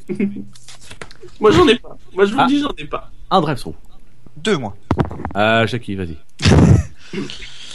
Alors attends que je me relise parce que j'ai mal. euh, Attends, attends, attends. Est-ce qu'il y a un drive through à l'encontre de Massa? Non. Ça ne m'intéresse pas alors, Bouchard, je t'écoute. Moi, je ne veux que Euh, des drive through à l'encontre de Massa. Je non, j'ai pas euh... j'ai pas de drive-through non. Même pas à Y a l'encontre rien de m'a Non. Vous faites pas des. J'en aurais bien enfin, j'en aurais bien encore un mais c'est toujours la même rengaine chez moi donc je Oui. je le fais plus. Fab, est-ce que tu as un, est-ce que tu as un drive through À l'encontre de Massa? Ouais. Ou un drive through en général? euh, Oui, contre, les gens qui perdent leurs cheveux. Et Massa en fait partie. Tu veux dire que tu- t'infliges un drive through Oui, j'inflige un drive-through à la génétique. Il y en a qui ont donné des SAV d'or à l'espoir, moi j'inflige le drive-through à quelques semaines du Téléthon, je pense que c'est bien tombé. C'est vrai que toi t'es plutôt côté Téléthon que Miss France. Ah, définitivement Je sais pas la capitale de la République Dominicaine, donc je ne peux pas être Miss France, c'est comme ça. Mais donc euh, pas pas de drive through officiel. euh. Non, à part Canal qui nous a vendu Williams, mais je l'ai déjà dit. donc. Et donc Jackie, on- je reviens vers toi. Voilà, t'as pas de drive through contre Massa. On va se contenter de tes deux drive through qui veulent pas dire grand chose. euh, pas contre Massa. Euh, Oh, T'en as des, des drive-through contre Massa, toi, visiblement. Euh, oui, mais non, j'ai pas envie de taper sur Massa. Il y en a qu'un. Il en a qu'un. Je vais je vais changer. Je vais taper contre l'IFI. Moi, euh, j'en ai un contre Red Bull. Euh, parce que même si euh, on en a parlé un petit peu au début d'émission, euh, le la triche qu'ils ont qu'ils ont utilisée est, quelque peu maligne. Euh, et ça ça n'empêche que ça va à l'encontre pour moi de l'esprit de la F1. Même si on peut pas parler d'esprit, mais pour moi il faut que ça reste légal. Euh, on peut essayer de contourner les règles, trouver des, contournements en règlement pour moi, là, c'est euh, aller à l'encontre. Le règlement, il est clair. Hein, on ne doit pas avoir de flap ou de- d'éléments mobiles euh, autres que la direction, que le DRS et je ne sais plus quoi le troisième. C'est des suspensions. Et les suspensions, voilà. Euh, et là, clairement, euh, ils ont été chercher euh, plus loin. Ça me fait penser au, en F1 euh, au double réservoir de Honda. Ça me fait penser au, à Toyota en rallye où ils avaient ouvert la bride du turbo quand elle tournait.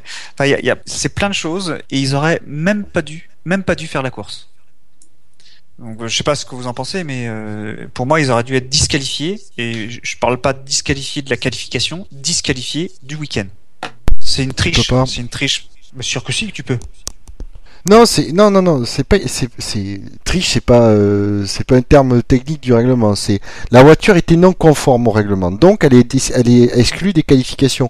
Si elle est si il corrige le, le problème avant la course, la voiture redevient conforme et peut donc courir. Sauf que euh, Sauf que, sauf que la Moi, qualification, la qualification, c'est un élément pour pouvoir faire la course. Si tu n'arrives Ben, pas à te justement. qualifier, si tu n'arrives pas à te qualifier parce que tu as triché, d'accord mais c'est pas que Ça tu n'arrives pas à te qualifier. Ça ne va- ça veut pas dire que tu n'arrives pas à te qualifier, ça veut dire que t'as, tu ne, ton, ton temps n'est plus valable. Tu sais que euh, la voiture. Pas de la- qualification, pas de course. Ah, Je suis extrême, Ben, hein, mais euh, Bah, Après, je, suis, je désolé à dire, c'est mais ton raisonnement, je, je- j'y adhère pas du tout, quoi. hein, euh. non, non, mais euh, Je, je suis pas d'accord avec le raisonnement de Jackie, mais je pense que ça, enfin, sa position s'entend parce que je pense que le problème c'est pas tellement le le fait qu'il y ait conformité et ça peut changer, ça y a pas de problème, c'est mais c'est la volonté en fait de, de tricher, la volonté de volontairement enfreindre les règles. Je pense que c'est alors, là-dessus qu'il y avait ils ont moyen vendu, de. ils ont vendu quand même. Déjà, c'est que pas la première fois que le fait, que, que le fait Red Bull. Le- le- le- la première affaire du début de saison, c'est l'histoire du, du débitmètre. Débitmètre. hein. Et voilà, c'était déjà, euh, c'était déjà une, une volonté claire de, enfin claire, de, de, de s'opposer aux règles de la FIA. Ouais, c'est ça. Non, non, bah ils ont été exclus d'ailleurs de cette course, donc. euh, Donc euh, voilà, moi je, je, je- voilà, je pense à ça. Et puis le deuxième chose, c'est toujours en lien avec ce avec cet événement-là. Là, c'est plus contre la FIA. Euh, là, c'est impossible que Boucher soit pas d'accord avec moi. Oh, Euh, cette aventure. bah, si c'est contre la FIA, c'est c'est Ouais, déjà, j'ai déjà plus. Ah non, de- non, non, non, non. En fait, ça, ça- c'est quand euh, euh, la course, enfin quand la qualification a été, a été, a été faite, euh, Romain Grosjean fait le 16e temps, donc euh, on doit lui rajouter 20, 20, 20 places. Et puis on entend euh, sur les euh, sur les sites internet, enfin on lit sur les sites internet que comme il n'a pas fait, il ne va pas pouvoir faire toutes 20, enfin, ces 20 places vu qu'il est 16e, euh, on va lui mettre un drive-through à l'issue de à- à- enfin dès, le- dès le début de la course c'est ce qui va c'est ce qui va se faire. Et puis là je dis mais et puis après tombe la, la disqualification de Red Bull. Et là je dis mais c'est quoi ce délire? C'est-à-dire que une équipe qui fait euh, euh, qui fait le- qui suit le règlement même si euh, il a une pénalité parce que euh, parce qu'il y a son moteur qui est cassé Bah, Euh, techniquement, non, ils ont pas suivi le règlement. bah, Le règlement dit que tu dois faire la saison avec règlement, 5 c'est- moteurs. Avec 5 moteurs. Non, mais ils ont suivi, ils ont eu une pénalité parce qu'ils n'ont pas suivi le règlement. Donc Oui. il a eu, il a eu, il a eu 20, 20 places.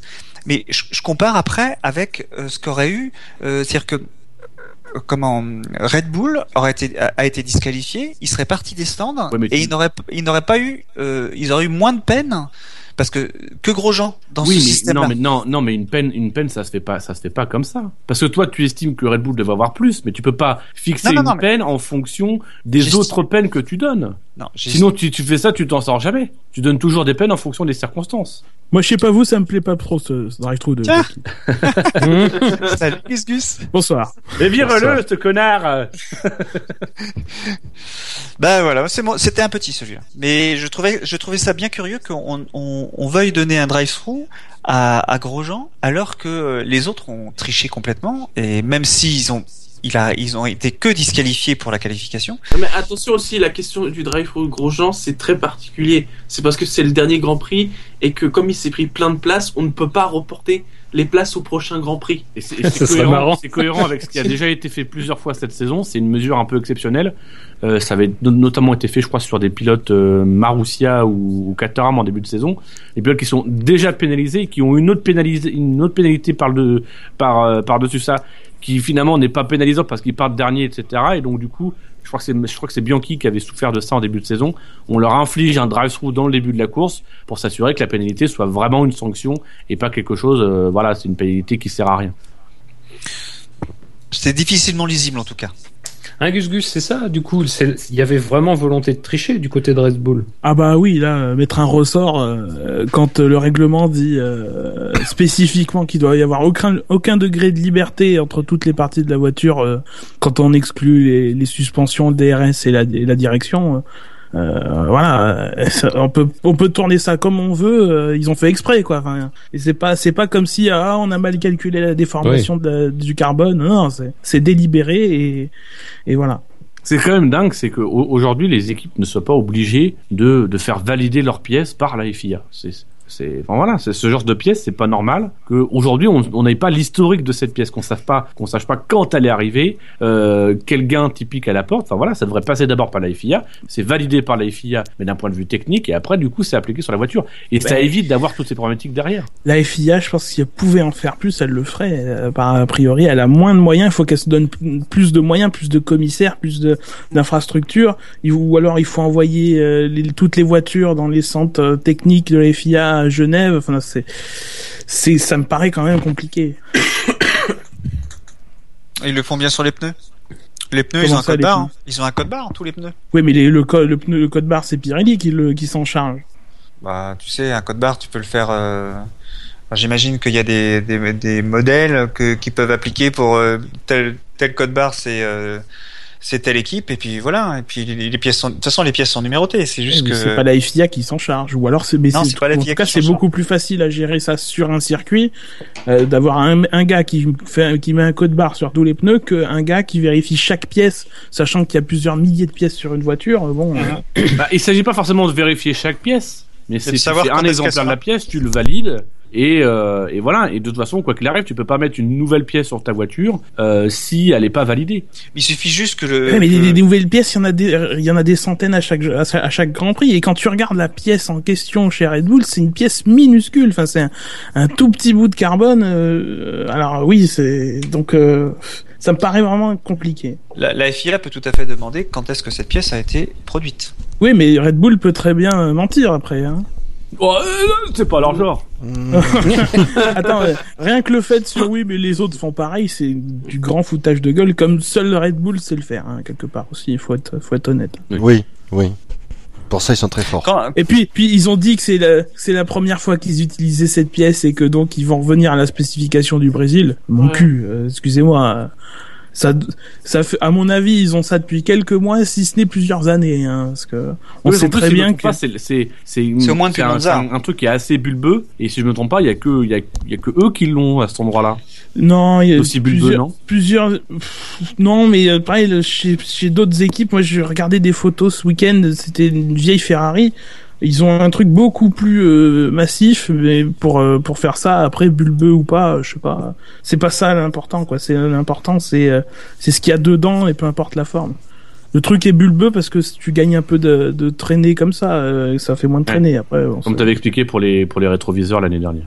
Ouais. Sur la forme des rétroviseurs et là. on se souvient absolument plus mais je, Ah bah, nous on s'en souvient. C'était intéressant. c'est beau Alors messieurs, puisque puisque je- on se tourne là sur le sur le passé, j'ai envie qu'on se tourne vers le passé ensemble et, et vers le passé euh, très très lointain puisque puisque c'était c'est vers hier. Hier nous étions le Et ton 23. drive, ça 23. le 2013 23 novembre 2014 et, et j'ai Oui. envie de dire 13 j'ai- j'ai- 14 oui pardon j'ai envie que que nous que nous, nous jetions un un œil dans le rétro, un, un petit coup d'œil dans le rétro, messieurs, ça vous dit? Attends, et, et tu fais pas ton drive-through, Dino? Euh. pff, vous- T'en Allez. avais 8 T'en avais Allez. 8 Ouais, bon, moi c'est un drapeau sur la FIA parce qu'ils ont, ils ont testé la slow zone, mais j'ai vraiment l'impression qu'ils ont testé ça parce qu'il fallait tester pour faire plaisir aux gens. Mais Ouais. euh, dès, dès vendredi, ils ont dit ouais non c'est trop compliqué, on, on va rester sur la, la, la, la voiture virtuelle. Ce qui est très simple. Non, non, non, mais, non, mais voilà, je constate juste que la safety car virtuelle, on a testé ça sur deux grands prix, qu'on a laissé le temps et compagnie, on doit discuter avec les pilotes, d'ajuster le truc. Là, la slow zone, direct, on a, on a fait un, on a fait deux tests euh, à Abu Dhabi. On a, les pilotes ont fait des remarques. On n'a même pas cherché à améliorer le dispositif ou à essayer de, dire peut-être que la philosophie est bonne, mais il faut qu'on ajuste le truc. Peut-être c'est les zones qui sont mal dessinées. On a dit, on arrête, on se concentre sur la, sur la, la, safety car virtuelle. Donc moi, ça me donne l'impression, mais je sais très bien qu'on n'est pas d'accord et moi, Fab, sur ce sujet-là. Ça me donne l'impression que que Ah, la il est en FIA train de l'a mourir. testé parce qu'il fallait le tester, parce que voilà, parce qu'il y avait entre guillemets une pression pour pour le test. Je suis le premier à mettre cette pression-là, mais finalement c'est pas le système qu'ils ont envie de mettre en place. Ça les fait chier de le mettre en place ou de le développer, et ils préfèrent se concentrer sur le, la safety car virtuelle. Ok, moi dans ce cas-là, je préfère qu'ils disent clairement dès le départ. Nous, on a choisi la safety car virtuelle et qu'ils fassent pas semblant, parce que je- j'ai le sentiment qu'ils ont fait semblant de tester le truc. Ils fassent pas semblant de tester le truc comme ils l'ont fait ce week D'accord avec ça. À toi, Fab. non, mais après, je veux dire, euh, moi j'ai constaté qu'ils ont testé ce système, j'ai constaté que les problématiques qu'ils ont soulevées après ce test étaient celles qu'on a soulevées euh, dans nos discussions euh, avant l'accident de Bianchi. Donc c'était pas voilà, c'est pas un contexte particulier. C'est globalement, on sait très bien qu'il y a ce problème-là qui peut se poser. Donc je suis pas surpris. Pour moi, la, la, safety, la safety car virtuelle, effectivement, c'est un système compliqué. Effectivement, c'est un système un petit peu inhabituel, mais ça reste. euh, elle porte bien son nom et la volonté, c'est de neutraliser toute la piste. Je vois pas Dans d'inconvénient. ce cas-là, moi, tu mets la safety car et t'as pas besoin de faire de test. Enfin, faut arrêter. Bah oui, mais la Voilà. safety car, c'est une lourdeur malgré tout. Euh, et dans le lourd, cas, et dans le cas, virtuelle, mais- Fab. non, non, non, c'est pas Ah. aussi lourd parce que parce que je pense On va que encore, si on on, va encore avait développer des systèmes, de définir un temps qu'il faudra mettre dans un communiqué le vendredi. Oui, mais ça, ça se fait avant. Ça gens, se fait avant. Non, non, mais c'est la lourdeur au moment de la mise en place. Parce que je rappelle gentiment que ce qui s'est passé au Japon, ça s'est passé avant, juste avant qu'on mette la voiture de sécurité. Donc on n'avait pas envie de mettre la voiture de sécurité à ce moment-là. Et c'est le problème, le problème, non mais le problème, c'est qu'on n'est pas certain parce que euh, vu comment, euh, vu la configuration de l'incident, on n'est pas certain que la, la voiture de sécurité aurait changé grand-chose. En revanche, On n'est pas certain que la, la safety dans car l'état, virtuelle si, si, dans l'état, dans l'état actuel des choses, mais c'est circonstanciel parce qu'effectivement, de fait, Bianchi était à un tour de, de, de son accident, mais dans les circonstances de l'incident de Bianchi, la safety car virtuelle, comme le système nous est proposé, en tout cas nous est esquissé, aurait changé quelque chose. Non. Après, je dis pas que c'est le Non, meilleur, mais après, non, je dis pas que tu- c'est le non, meilleur Tu système. peux pas dire, Fab, sérieux- sérieusement. Ah bah, si, tu je peux peux pas le dire dire. que la, tu peux pas dire que la safety car aurait rien changé et que la safety car virtuelle aurait Non, changé mais c'est pas ce que je dis. Si tu décides, si tu fixes juste comme limite, dès qu'il y a dès qu'il y a intervention d'équipe sur le circuit, tu mets la safety car, bah tu mets la safety car et là ça change quelque chose parce que les pilotes sont derrière la safety Oui, car. mais- Mais, parce que voilà, moi non, ce, mais- que, ce que je reproche à la FIA et je te l'ai- mis en commentaire sur le site, ce que je reproche à la FIA, c'est de vouloir nous développer un truc alors qu'il n'y a rien à développer. C'est juste à un moment donné dire on a été tolérant jusque là. À partir de maintenant, quand il y a des équipes, on met la safety car. Oui, c'est pas populaire. Les gens vont estimer qu'on est en train de se nascariser, qu'on est en train de vouloir créer des, dra- des drapeaux jaunes et compagnie. Mais on vous emmerde. On est là pour la sécurité. Il y a un pilote qui est resté sur le carreau par négligence, en partie de notre faute parce qu'on les laisse faire n'importe quoi. On va pas développer un truc. La solution, elle existe. C'est la safety car. On n'a pas besoin de la virtualiser pour essayer de maintenir un faux suspense sur les positions, etc.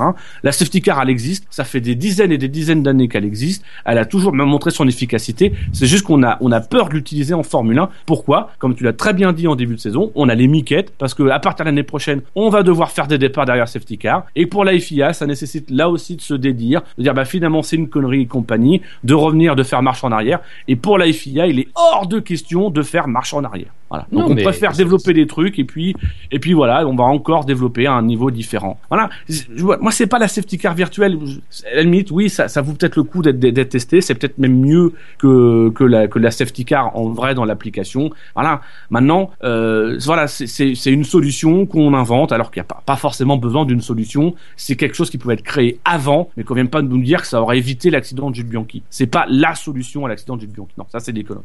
C'est surtout qu'on on pousse cette solution sans en essayer d'autres et sans pousser les autres en fait. Parce que le, le, le- la slow zone, euh, qui effectivement a, a ses problèmes, on l'a essayé une fois euh, et on, on la réessayera pas alors qu'on pourrait très bien la réessayer une nouvelle fois euh, dans les essais d'Abu Dhabi euh, demain et après-demain en, en ajustant parce qu'il y a des problèmes, en mettant une zone qui euh, permet de ralentir où il faut pas se dépasser etc et ralentir jusqu'à la zone euh, effective où il faut se mettre à la vitesse. Enfin voilà, ben, on on on l'a testé une fois, dit bon ça marche pas, euh, sans même se donner la chance de trouver une meilleure solution. On l'a testé sans volonté.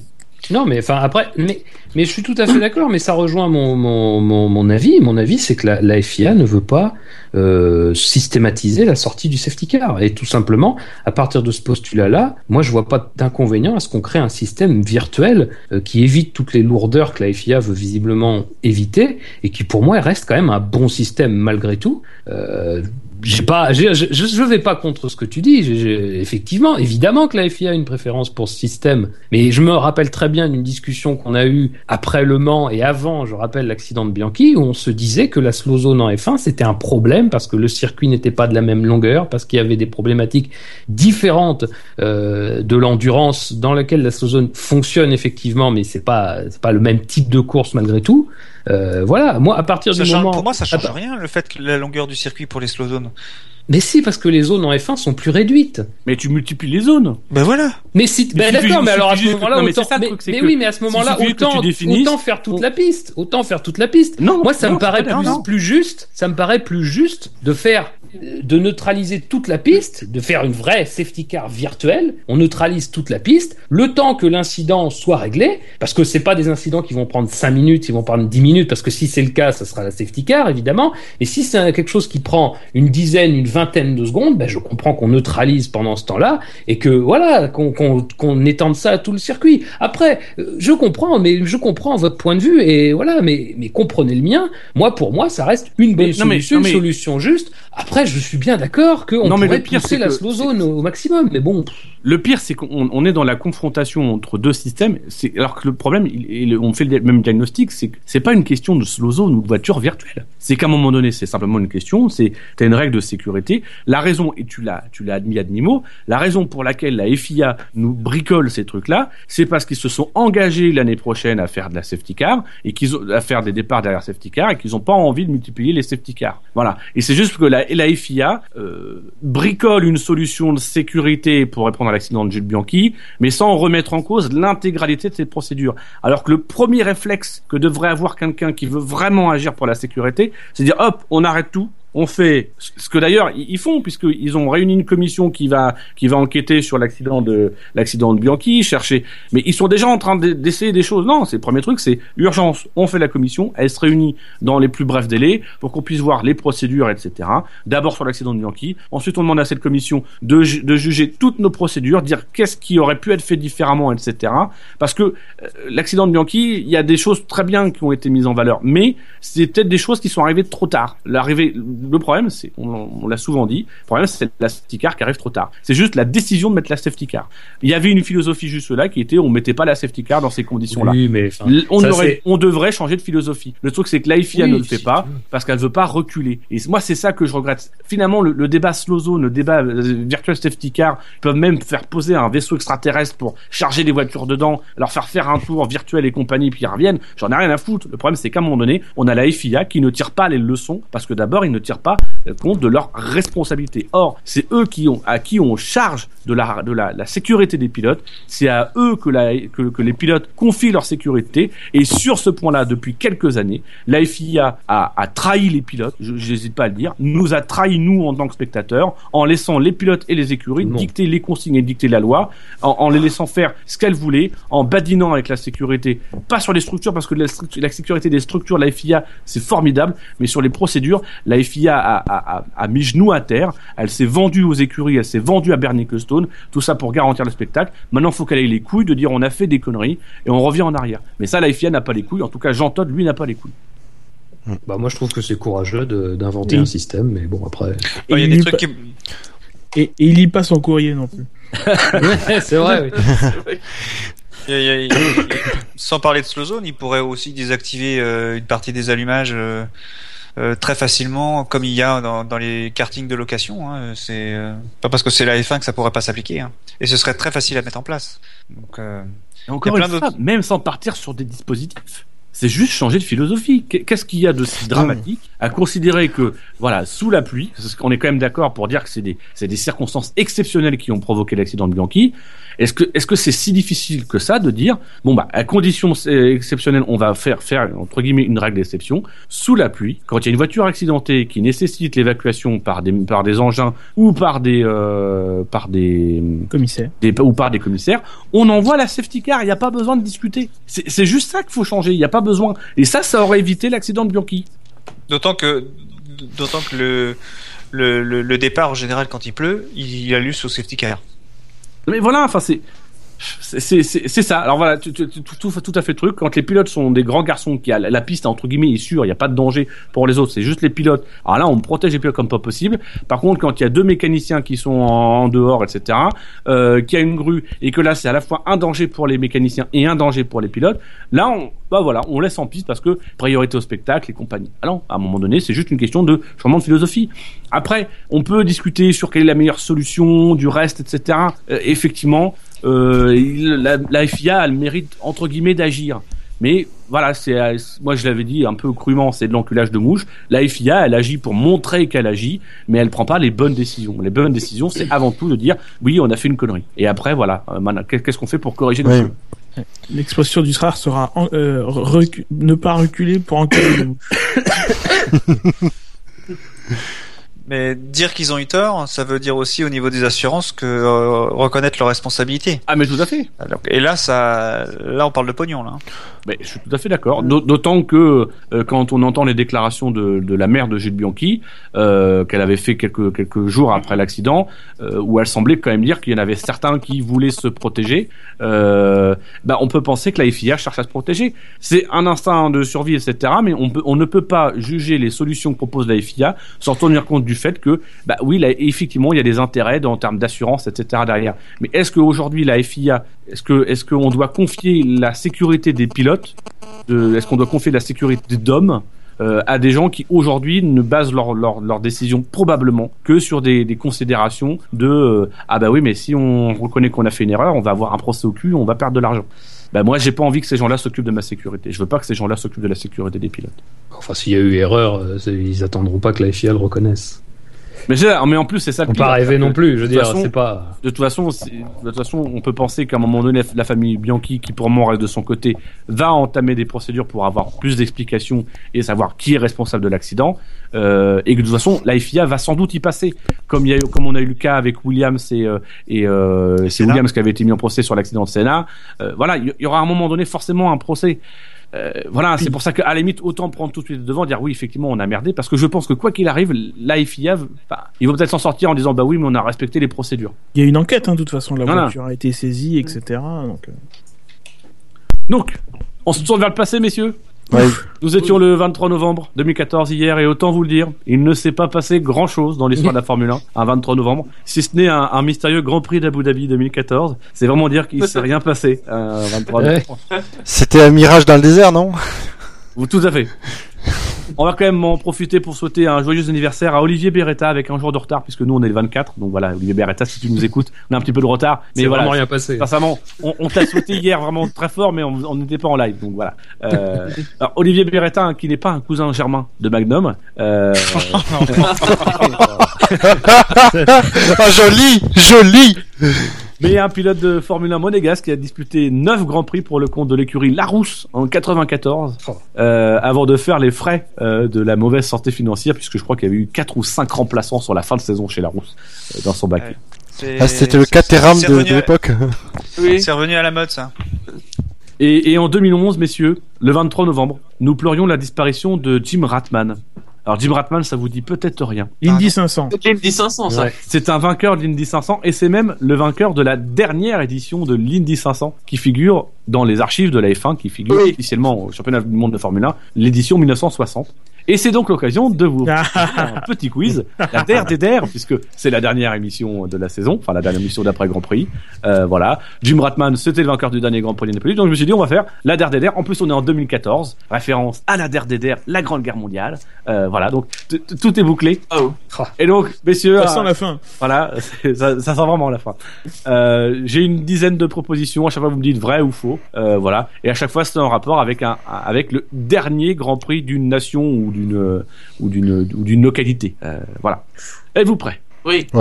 Alors, messieurs, Ouais. en 93, le dernier Grand Prix d'Afrique du Sud a bien failli se disputer sans les pilotes Williams. Alain Prost étant sous le coup d'une suspension de la part de la FISA. Est-ce vrai ou est-ce faux? La FISA. Oui. Oui, mais je, je- voilà, je j'épelle pour nos auditeurs qui ne connaîtraient pas la FISA. Allez. Ami lançait de la analphabète, FIA. ami analphabète, bonsoir. Moi je dis Allez. FIA, donc je dis FISA. Il y en a qui disent Il y en a qui FIA, disent FIA dans donc ils vont dire FISA, mais il y en a qui disent FIA qui n'ont donc pas le droit de dire FISA. Pas, de- pas de il, y en a caban. bien, il y en a bien qui disent jeunes ingénieurs. Alors bon, c'est- Euh, je dis c'est vrai. Genre c'est vrai, les autres Non, c'est faux. Euh, La FIA a été créée déjà. Pourquoi, pourquoi serait-il sous le coup d'une suspension Ouais, alors qu'il sort d'une d'une année sabbatique? C'est quand même bizarre. Moi je dis c'est faux. Justement, il y a eu un 93, c'est bien la problème. dernière année de l'Afrique du Sud, c'est pas 92 Les mecs qui Non, sont- non, non, non, il y a eu un grand prix en 93 euh, euh, à, à Calami. Je suis presque certain. Il y a Oui, oui. plein, il y a plein de portes dans cette question qui fait qu'on sent que c'est faux. Moi, j'ai Jackie faux. qui comprend le, le, Ouais. le, le but du quiz après 19 Grand Prix. Non, je dis que c'est vrai, moi. Eh ben messieurs, C'est Bah ni ouais. vrai ni faux. Ça... c'est- un. Je vais inventer un type de réponse. Eh ben c'est vrai. Figurez-vous que durant l'intersaison 93, alors qu'il revenait en Formule 1, Alain Prost, qui n'avait pas la langue dans sa poche, s'est montré très critique envers les instances. C'est pas son genre. J'ai pu l'être il y a quelques minutes. Euh, très critique envers les instances, envers Bernie Ecclestone, envers euh, la FISA, etc. et Max. Mosley. Euh, et la, les la, la fédération a sérieusement envisagé de suspendre Alain Prost et même de suspendre l'écurie Williams de, de la licence pour accéder, pour, pour, pour participer à la saison. Qu'ils auraient bien arrangé puisqu'ils pensaient qu'ils allaient et. Williams en 93. Voilà.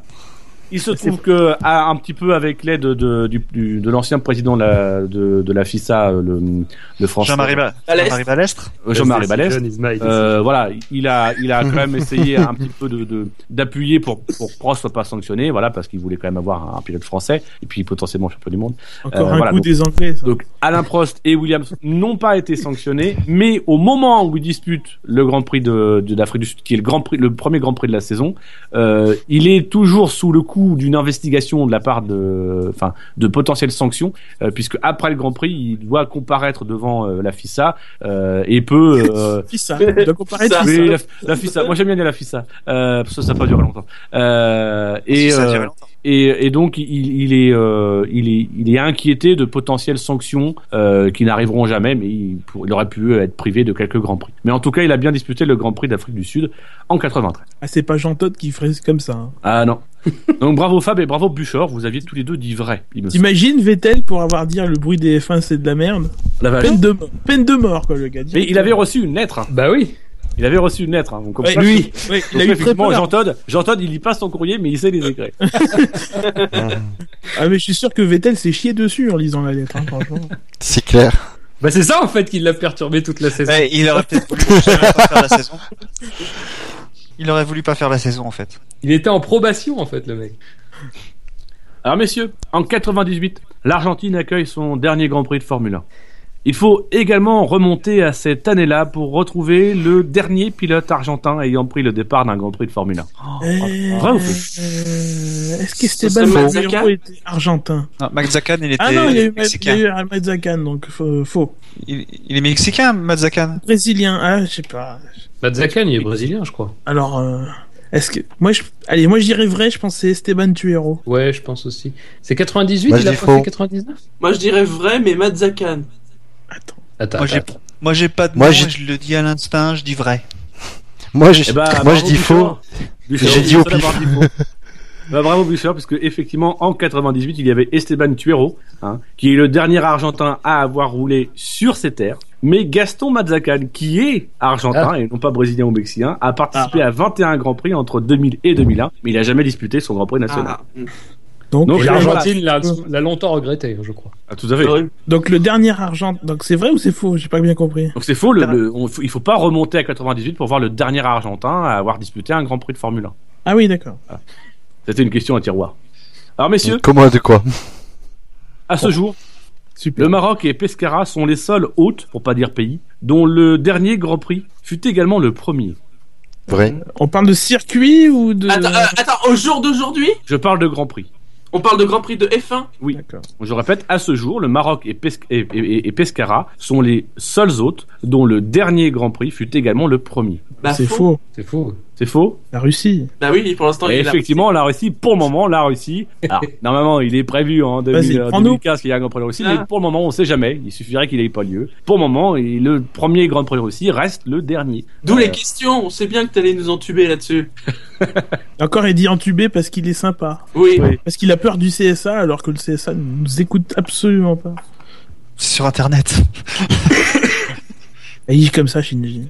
Alors ensuite, on va remonter un peu plus loin dans le temps. On va remonter en 1978. Rappelez-vous, fermez les yeux. 78, Mario Andretti Da, da, da. domine le championnat. Il est champion avec la Lotus. Da, da, da, Et cette année-là, c'est le dernier Grand Prix de Suède. da. Et ce dernier Grand Prix de Suède, ce Da, fut da, également le dernier Grand Prix de la Brabham BT46B. Da, da, da. Vrai ou faux? Euh... Je rappelle la question. Attends, la 40 Oui. Quoi avec Bouchard on a Faut pas répéter la question En 78, le dernier Grand Prix de Suède fut également le dernier Grand Prix de la Brabham BT46B. C'est c'est la ventilo, mais. euh, Ah c'est- oui, c'est- ça doit être bien vrai. le BT36B. Ouais. ou- Il y a Et peut-être je crois que c'est le dernier Grand Prix puisque c'est là où il gagne. Oui, sont- bah oui. Les mecs ont dit non, non, ça suffit. Est-ce que c'était le premier Grand Prix? Parce que c'est au premier Grand Prix qu'elle est arrivée. Elle a peut-être dû faire un ou deux grands prix, pas plus. De temps de perfectionner le Non, système. C'était son seul Grand Prix. sont seuls. Elle a été bannie tout de suite. Mais après, c'est bien la BT46B. Il n'y a pas une couille sur le, le nom. Non, moi ce que je sais c'est que c'était un understop. Mais à part ça, je, je, je sais pas. Oui, beau Ah, on reconnaît les gens de Ah, culture. c'est bon. Ah bah GTR. hein. On vous dit vrai ou faux? Ça doit être passionnant de rouler dessus. Moi, je, je dis, moi, je dis vrai. Vrai. C'est vrai. Elle est vraie. hein. J'ai dit, tu as dit vrai ou faux? Ah, Shiji, il a l'esprit de contradiction. Donc. euh. Oh, Oh là là, Eh ben, ça fait beaucoup de monde. C'est vrai, c'était le dernier et unique Grand Prix de la BT46B avec une avec un ventilo à l'arrière. Euh, Grand Prix qu'elle avait remporté euh, assez aisément euh, dans les mains de Niki Loda. Si je me souviens bien, elle était rouge et il y avait un aspirateur à l'avant, à l'arrière. Voilà. Plus ou moins. C'est ça, hein Et, Alors et que la Ferrari, elle est rouge. euh, Gordon Murray avait déclaré que euh, elle aurait pu euh, elle aurait pu rouler au plafond. Tellement généré d'appui. Et, et la, la, la Ferrari, elle est rouge avec un aspirateur à l'avant. Oui. Ça c'est vrai ça. hein C'est une BT46B. C'est l'inverse. Alors une petite question subsidiaire. Euh, là, je vais, je vais, sus- je vais susciter votre culture. Euh, C'était le dernier Grand Prix de Suède, donc en 78. Mais savez-vous pour qui ce fut le premier Grand Prix? 78. Mansell, quelque chose comme ça? Euh, Non, Oh non, c'est- Ah, pas 13 Non. alors. Non. Non, pas 13, euh, t'es fou. un, un Bah, grand pilote, Attends, il a fait 256 Grands Prix. euh, un pilote qui a fait beaucoup de grands prix? Euh, non. Jean-Pierre Fouchard. Euh, un peu plus connu. Villeneuve? Euh, non. Non. il a, il a été, il a été titré? Euh, non. Même Un si, Français? même si Euh. c'est le meilleur. Ouh. Dans sa catégorie, c'est le meilleur. Ah, Terry Fullerton. Non, D'être d'être chez Zaris De Cesaris. non. Il a eu des victoires? Ah, vous êtes très loin. Ah oui, donc c'est vraiment. Ah, on peut, on peut considérer qu'il a eu des victoires, ce, ce Oh monsieur. là, ça c'est pas bon. je m'attends pire. Est-ce qu'il est français? Euh, non, Il est belge alors. non. Il est italien? Anglais. Anglais. À, à ma connaissance, il, il, il était britannique. James. Il est euh, mort? Il est mort. Ah ouais. non, 78. euh, C'était le meilleur. Ah bah oui, c'était en 76, je suis con. Il a d'ailleurs fait une très longue carrière en Formule. Ouais, mais en tant que pilote, Ah, pas en tant que, pas, pas en tant que pilote. Max Mosley. Christian Horner. Non, c'était avant Max Mosley. Frank Williams. Non. Non. Il a Helmut commencé Marko. Helmut en Marko. 78, et si je me trompe pas, il a dû arrêter en 2000, euh, 2010-2011. Non, Helmut Marko, son, son accident, c'est en 68. Ou euh, peut-être dans ces eaux-là. Tu crois que je connais ce genre de détails? J'attendais de toi que tu le connaisses, mais. C'est un patron. C'est pas un patron d'écurie. Même si c'est un- même si c'est devenu avec le temps un chef d'équipe. Ah, Oh ça doit être euh, de, de, de Gary Hartstein ou un truc dans le genre. Ah, c'est un truc dans le genre. Ah, C'est Sid Watkins. C'est Sid Watkins. C'était le premier Grand Prix en tant que médecin Ah, de, bah de oui, la c'est- F1 de Sid Watkins. J'ai gagné quoi quittés l'année dernière. un aspirateur. Ah. Maintenant, une Il colle- BT46B. Il monte au plafond. Et donc ensuite, messieurs, on va avancer un tout petit peu dans le temps. Je vais vous emmener en 1982. Monte au plafond dans tes fantasmes. En 82, la France accueille le dernier Grand Prix de Suisse. oui. Le dernier Grand Prix de Suisse à ce jour, il va sans dire. Oui. Vainqueur ce jour-là, Keke Rosberg est le dernier pilote à s'être imposé sur le circuit de Dijon-Prenois. Vrai ou faux? C'est vrai. Faux. C'est vrai. Vrai? Ah, oui, euh, vrai, oui. Pourquoi tu dis faux euh, En tout, en Chaud tout cas, en Formule Non, 1, je, non, je, je confondais euh, deux trucs différents, mais non. Parce que même David Hallyday a dû gagner une course en GT à Dijon. Donc, qui dit vrai? Vrai. Moi. Vrai. Moi. Moi, vrai. Fab? Je sais pas pourquoi je sens la couille là, qui se cache un peu. Éloigne ta tête. alors. Oui, voilà, pardon, excusez-moi, monsieur. Euh, Non, je vais dire faux, mais par simple esprit de contradiction. Eh bien, Fab, tu sens bien les couilles. Je, euh, oui. Puisqu'effectivement, le circuit de Dijon-Prenois, qui, qui se trouve en France, mais qui a accueilli en 82 le Grand Prix de Suisse, le seul Grand Prix remporté par Keke Rosberg, futur champion du monde en 82. Bah, ce circuit de Dijon-Prenois, il a accueilli un autre Grand Prix en 84. C'était un Grand Prix rempor- ou- remporté par Niki Loda. Et ça avait été à l'époque un Grand Prix de France. C'était le dernier Grand Prix de France à Dijon-Près-Noix, deux ans après le dernier Grand Prix de Suisse euh, tout court. Ah, j'ai rien compris alors, c'était quoi la question? C'était, le dernier Grand Prix de Suisse, mais est-ce que c'était aussi le dernier Grand Prix de Formule 1 à Dijon-Près-Noix Et ben la réponse c'était faux. Ah, Si déjà pas tu compris comprends ça. pas les, si tu comprends pas, comprends pas les questions, Jackie, ça va pas le faire. Bah oui. Ensuite, on parlait de Niki Loda. Oh, l'enchaînement. Euh, moi, je parlais pas de Niki Lauda. hein. Il y a des places qui vont Figurez-vous se que libérer le sur dernier Grand Prix des. Pays-Bas fut également le théâtre de la 25e et dernière victoire de Niki Loda en Formule 1. Vrai ou faux? Alors c'est vrai que c'était sa 25e. Ouais, bien sûr. Non, parce que Loda a gagné en 84 et des Grands Prix des Pays-Bas à Zandvoort, j'en vois pas beaucoup à cette époque-là. Remarque, je pourrais me tromper. Moi je pense que c'est vrai. À mon avis, c'est faux, le Grand Prix des Pays-Bas s'est arrêté avant. Je dirais aussi, ouais, que c'est, a dû s'arrêter avant. C'était pas en début de saison en plus? Ou alors ça, tu sais, on n'a pas ton âge canonique. Je suis persuadé qu'il y avait Pays-Bas 84. Alors Shinji, rappelle-toi, Moi, je nous dis faux. avions un an. Ah, C'était en 1985. Tu venais tout juste de fêter tes un an. Niki Loda connaît une saison noire chez McLaren, c'est sa dernière saison. Et puis arrive le Grand Prix des Pays-Bas 1985. Grand Prix des Pays-Bas qu'il dispute face à son coéquipier Alain Prost. Ah, il a fait 85 aussi. ouais. Ah. Alain Prost qui, jusque dans, les derniers, jusque dans les derniers tours, essaye de chipper la victoire à Niki Oui, c'est une belle lutte. mais qui échoue à deux dixièmes.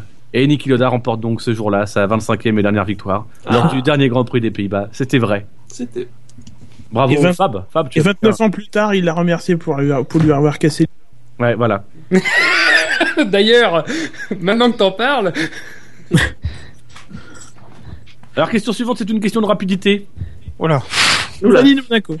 En 1996, pour protester contre la fin du Grand Prix du Portugal, les pêcheurs de morue portugais avaient déversé 3 tonnes de morue salée à l'entrée du paddock. Vrai ou faux? Faux. Faux. Faux, c'est faux ça. Tout le monde dit que c'est faux. Oui. c'est vrai moi. Ça va être vrai, tu vois. Fab, tu dis que c'est vrai. Oui. Eh Fab, toi tu, tu, tu sais lire en moi parce que tu, tu sais que Shinji généralement il met une question à la con, etc. Tu sais que je sais que Shinji va mettre une question à la con et donc je vais mettre une question qui a l'air d'être une question à la con, mais qui sera une question sérieuse. Mais ce que tu oublies Fab, c'est que je sais que tu sais que je sais. et donc effectivement, Est-ce que tu sais qu'il sait que tu sais qu'il sait? Non. Et effectivement, c'est faux, hein, et c'est légèrement raciste de ma part. Oui. Non, tu aurais pu faire pire. Tu aurais pu dire qu'ils avaient construit un mur à l'entrée du circuit. Carlet. Alors ensuite, je, je, je- vraiment là, on va faire un bond en avant jusqu'en 2012, puisque c'est lors du dernier Grand Prix d'Europe en 2012 que Michael Schumacher monta pour la dernière fois sur un podium de Formule 1. Vrai ou faux? Bah, si, oui, c'est vrai. Vrai. Ouais, vrai. C'est tellement facile. euh, Enfin, il y a peut-être eu dans Tourloupe, mais euh, À ce jour, hein. Le Grand Prix ce, d'Europe. à ce jour. à ce jour. Ouais, parce que Mais à On sait croire jamais. Mais la victoire de on Mick Schumacher. En Formule 1 avant longtemps.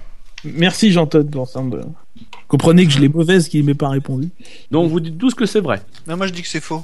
Attends, répète Moi, je dis que c'est l'intitulé quand même parce que C'est lors du dernier Grand Prix d'Europe en 2012 que Michael Schumacher monta pour la dernière fois sur un podium de Formule 1.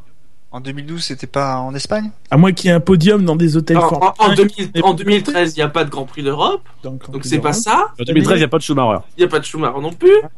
Eh ben, c'est ça, oui. ça, Il s'est pas pointé, il s'est pas pointé sur un podium entre temps. Parce que tu sais, il pourrait y avoir une combine, tu sais, genre, ah oui, il est monté sur un podium pour poser les questions. Mais non, ça, on sait Ah, pas. un hôtel Formule 1. Non, non, non, c'est pas arrivé, ça. Je crois pas. Donc toi, Shinji, tu dis que c'est vrai. Je pense que c'est vrai. Fab et Gus Gus, vous dites que c'est vrai. C'est vrai, tu essayes de. Ouais. Moi, je dis que c'est vrai. C'est vrai ou faux Et Jackie Je dis que c'est faux, moi. Eh ben Jackie, tu sais quoi Tu vas te dans le coin là-bas au fond parce qu'évidemment que c'est vrai. Dernier podium de Schumacher, c'est à Valence en 2012. Dernier Grand Prix d'Europe. Il a jamais été sur un podium pour interviewer. Non, de toute façon, je je suis tordu. Grâce à Maldonado. Oui. Alors ensuite, il nous reste plus que deux questions. Deux questions pour sauver l'honneur.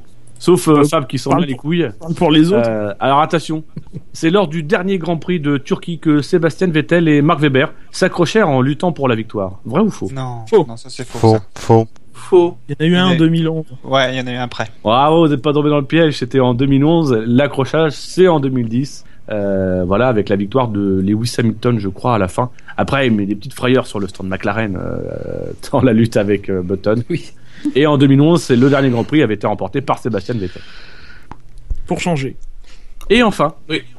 dans l'attente de savoir si Monaco ou Spa-Francorchamps ont été les derniers Grands Prix de Monaco et de Belgique en 2014, le Grand Prix de Corée du Sud 2013 est à ce jour le dernier des derniers Grands Prix. Rien compris. Faux. Euh, C'est-à-dire que, euh, en, en faisant exception de la saison 2014 où on ne sait pas si les Grands Prix seront les derniers, le Grand Prix le de Corée dernier Grand Prix à s'être 2013, arrêté, ça serait le Grand c'était le dernier Grand Prix qui a été le dernier Grand Prix. Euh, Non, la faux. question C'est l'Inde. résume, Est-ce que est-ce qu'il y a eu l'Inde ou est-ce qu'il y a eu la Corée euh, en Ouais. dernier Il résume bien les questions. Moi je dis, ben moi je dis que c'est l'Inde, donc je dis que c'est Il n'y a faux. pas eu l'Inde. Il y a- L'Inde, il y avait l'Inde l'an dernier. Oui. Mais C'est là où Vettel a été champion. Il est après l'Inde, je crois. hein. Eh, attends, est-ce qu'en Corée il était déjà champion? Champion. Oh, Attends, attends, attends. Attends, parce que la Corée, c'est Reste avec nous. C'est à peu près ça la Corée, effectivement. Oui, c'est La vrai. Corée, c'est le 4-4 en piste. Est-ce qu'il est champion c'est- Ah, mais c'est- Non, il vrai était ou pas champion. C'est une attention ça. Moi, je dirais faux. Je pense que l'Inde est après la Corée. La Corée, ça devait Moi être une semaine avant ou après le Japon. Ouais, je suis d'accord. Plus ou moins vers octobre, début octobre. Ça devait être plus, plus tard, l'Inde. Peut-être même juste après. Parce qu'on enchaîne directement Italie, Singapour, donc tournée asiatique.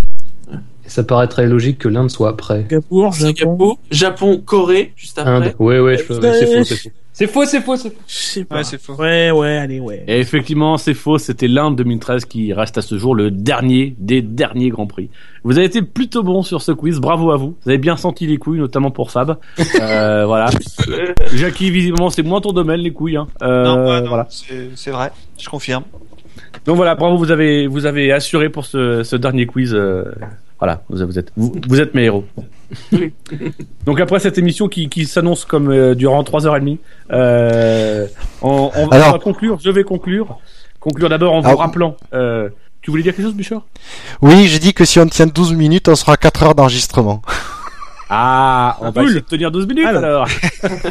Faut pas me dire ça, moi, tu sais que je peux Attends, tenir 4h04 et 44 il- secondes. Il va falloir combler avec des silences aussi, parce que va, il va y avoir la réduction des silences. Donc il faut faire au moins 25 minutes. Non, je parle d'enregistrement, j'ai pas parlé d'émission. Et Eh oui, mais ce qui compte, c'est le produit fini. Oh, Oh, le commercial.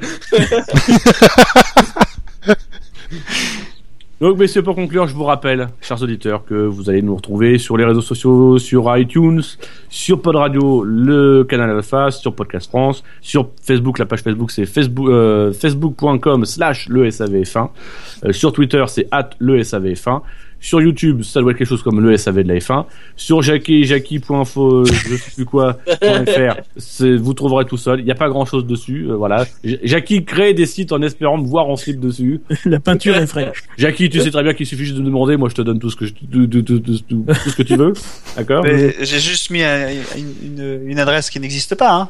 Ah, c'est créé- une adresse. T'as même oui. pas créé un faux site. Oh, Ouais. Jackie, Tu inventes un, un, C'est un nom de domaine, il y a toujours quelqu'un qui répond. Ah, il est pas drôle ce Jackie, trop sérieux. Tu vas pas au bout des trucs, Jackie. C'est, c'est. Ouais. Je devrais peut-être pas dire tu vas pas au bout des trucs parce que c'est, pas. J'ai deux filles. Ça, on va pas savoir, Jackie. Merde. Ce qui présuppose qu'il ait des couilles. C'était peut-être ça. Et ça, Fab l'a pas senti venir. Messieurs, vous nous rappelez que la F1 sur Internet, c'est sûr. Ça ça avait- fait- SAVF1.fr, Ça, ça, c'est bon. Parce que le C'est SAV, c'est- le risque de podcast. ouais, Heineken. c'est le quatre- et parce que le SAV de la F1, c'est, La famille. Mais C'est le Ritz des podcasts. c'est oui, c'est c'est un petit peu tout ça. Et puis c'est c'est quasiment terminé pour 2014. Oui. Voilà, c'était notre euh, cinquième saison complète, notre sixième saison en comptant euh, l'espèce de saison 2008 là où il y avait Halo qui avait Ça fait 6 ans. Euh, champion Voilà. du monde. Oui. Euh, voilà. Donc évidemment, on, on c'est pas la dernière mission de la saison puisqu'il y aura les les, les SAV d'or d'ici euh, d'ici 2015.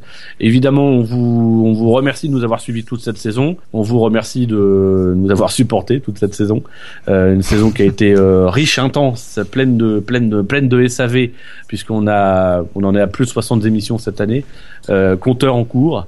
62. 62. Ah là, plus que 7 et on J'en ai raté, j'en ai raté 20. plus, que, plus que 93 et on est à 153. Ah la vache. Euh, non, 91, pardon. Est-ce qu'il reste 91 jours? Non, il faut qu'on fasse des émissions plusieurs fois par jour. Par contre, il reste 110 jours avant euh, Melbourne. Ah, ça peut se faire. On, on va mourir avant, mais c'est possible. Donc évidemment, on remercie tous ceux, euh, tous ceux qui, nous ont écoutés. Euh, à titre personnel, je vais remercier tous ceux qui ont participé à cette émission cette année. Euh, voilà, on a une, on a une équipe aujourd'hui de, de 12 maintenant. Ben voilà, merci à vous qui êtes dans l'émission ce soir, mais merci à tous ceux qui n'ont pas pu venir ce soir. Euh, merci à vous d'avoir fait vivre cette émission tout au long de la saison. Ça n'a pas toujours été facile pour proposer des émissions, mais merci à vous. Euh, voilà, merci aussi à vous d'avoir fait vivre le site cette saison. Euh, et c'est des merci qui introduisent un message à caractère personnel, puisque j'ai décidé de, de, de terminer cette saison en animant la dernière émission, tout simplement parce que j'avais envie que ce soit ma dernière émission, la dernière émission que je présente, puisque j'ai décidé de, euh, après après six ans de SAV, de, de raccrocher le casque, euh, de poser le micro au vestiaire. Euh, voilà, je suis un petit peu fatigué de du SAV de manière générale, de ce que ça implique dans, dans ma vie au quotidien, dans mes week-ends qui sont très courts quand il y a, quand il y a de la F1. Euh, voilà, donc pour tout ça, pour euh, aussi une fatigue, euh, une fatigue de la F1, pas en tant que sport, mais de la F1, de ce qu'il y a autour, et ça se sent depuis quelques semaines que j'en ai un petit peu ras-le-bol de, de la réaction de certaines équipes, de la réaction de la FIA, de Bernie Ecclestone, de, voilà, de, de, de- de- des auditeurs, des visiteurs, du traitement journalistique, etc. Tout ça, j'en ai un petit peu marre. Euh, et j'en ai un petit peu marre donc du coup de le commenter euh, assez régulièrement. J'ai envie d'autre chose, j'ai envie de parler d'autre chose. J'adore le podcast, mais j'ai envie de parler d'autre chose que de Formule 1. Euh, voilà, donc c'est ce qui fait que j'ai décidé il y a quelques semaines d'arrêter le SAV de la F1 à la fin de cette saison. Euh, voilà, je- j'espère euh, réussir à me faire une petite place dans les SAV d'or. Euh, je n'écarte pas l'éventualité s'il y a des émissions extraordinaires d'ici dans le courant du mois de décembre d'y participer. Mais je ne En- pas en en- En Je tes pas, places je- Bobari 2015. je ne serai pas là en 2015. Je, je laisse les clés de la maison euh, euh, bah, aux autres parce que voilà, c'est, eux qui ont les clés maintenant. Euh, j'en profite évidemment moi à titre personnel pour, je ferai pas de remerciements sur le mois de décembre parce que voilà, j'ai pas envie de remercier au mois de décembre. J'ai envie de vous remercier vous auditeurs de qui pour certains nous suivez depuis peu de temps, mais pour d'autres vous nous suivez depuis, depuis six ans. J'ai envie de vous remercier personnellement.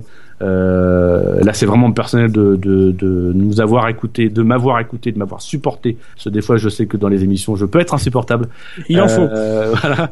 Euh, évidemment, évidemment, je remercie euh, tous ceux qui ont participé et participent encore à l'émission.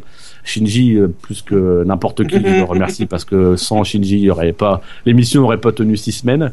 Euh, sans vous autres, j'aurais l'émission n'aurait pas tenu six mois euh, en cumulé. Évidemment, je vous remercie vous qui êtes là, ceux qui n'ont pas pu participer à l'émission ce soir, euh, mais aussi ceux qui ont participé de manière plus ou moins longue et à des rôles différents. Évidemment, je pense à Enzo et Steph Core qui euh, qui ont contribué à faire cette émission et contribué à à me permettre de vivre ces six années. Euh, je remercie les auditeurs qui ont participé aux émissions et je remercie les, les super guests qui ont participé, euh, Antoine Arlot, Margot Lafitte et, et, euh, et Thibault Larue. Euh, On dirait un discours de Golden Blog Award. il il l'a refourgué en fait. C'est Je- je recycle. et, euh, J'attends le passage de Driven. et, Il a euh, pu ça, pareil. Et évidemment, je peux pas quitter euh, l'émission sans sans vous faire une dernière fois la, la morale, sans vous sans vous donner euh, sans vous donner des petites consignes à vous chroniqueurs et à vous auditeurs. Vous chroniqueurs, c'est surtout continuer à vous faire plaisir dans l'émission. Moi, j'ai eu plaisir pendant pendant six ans à faire cette émission. Euh, je décide de partir parce que parce que j'en ai envie, mais mais vous le savez parce qu'on en a discuté. C'est une décision qui a pas été facile à prendre. Et voilà, donc vraiment pr- prenez plaisir à faire ce que vous faites. N'oubliez pas que vous êtes là pour vous faire plaisir. Euh, et donc emmerdez tous ceux qui vous donnent des conseils ou quoi que ce soit, à commencer par moi. Euh, Ça c'est fait déjà. ça pas et puis euh, et puis euh, vous auditeurs, euh, trois petites euh, trois petites remarques, euh, trois petites trois petits con- trois petites consignes que je vous demande de respecter.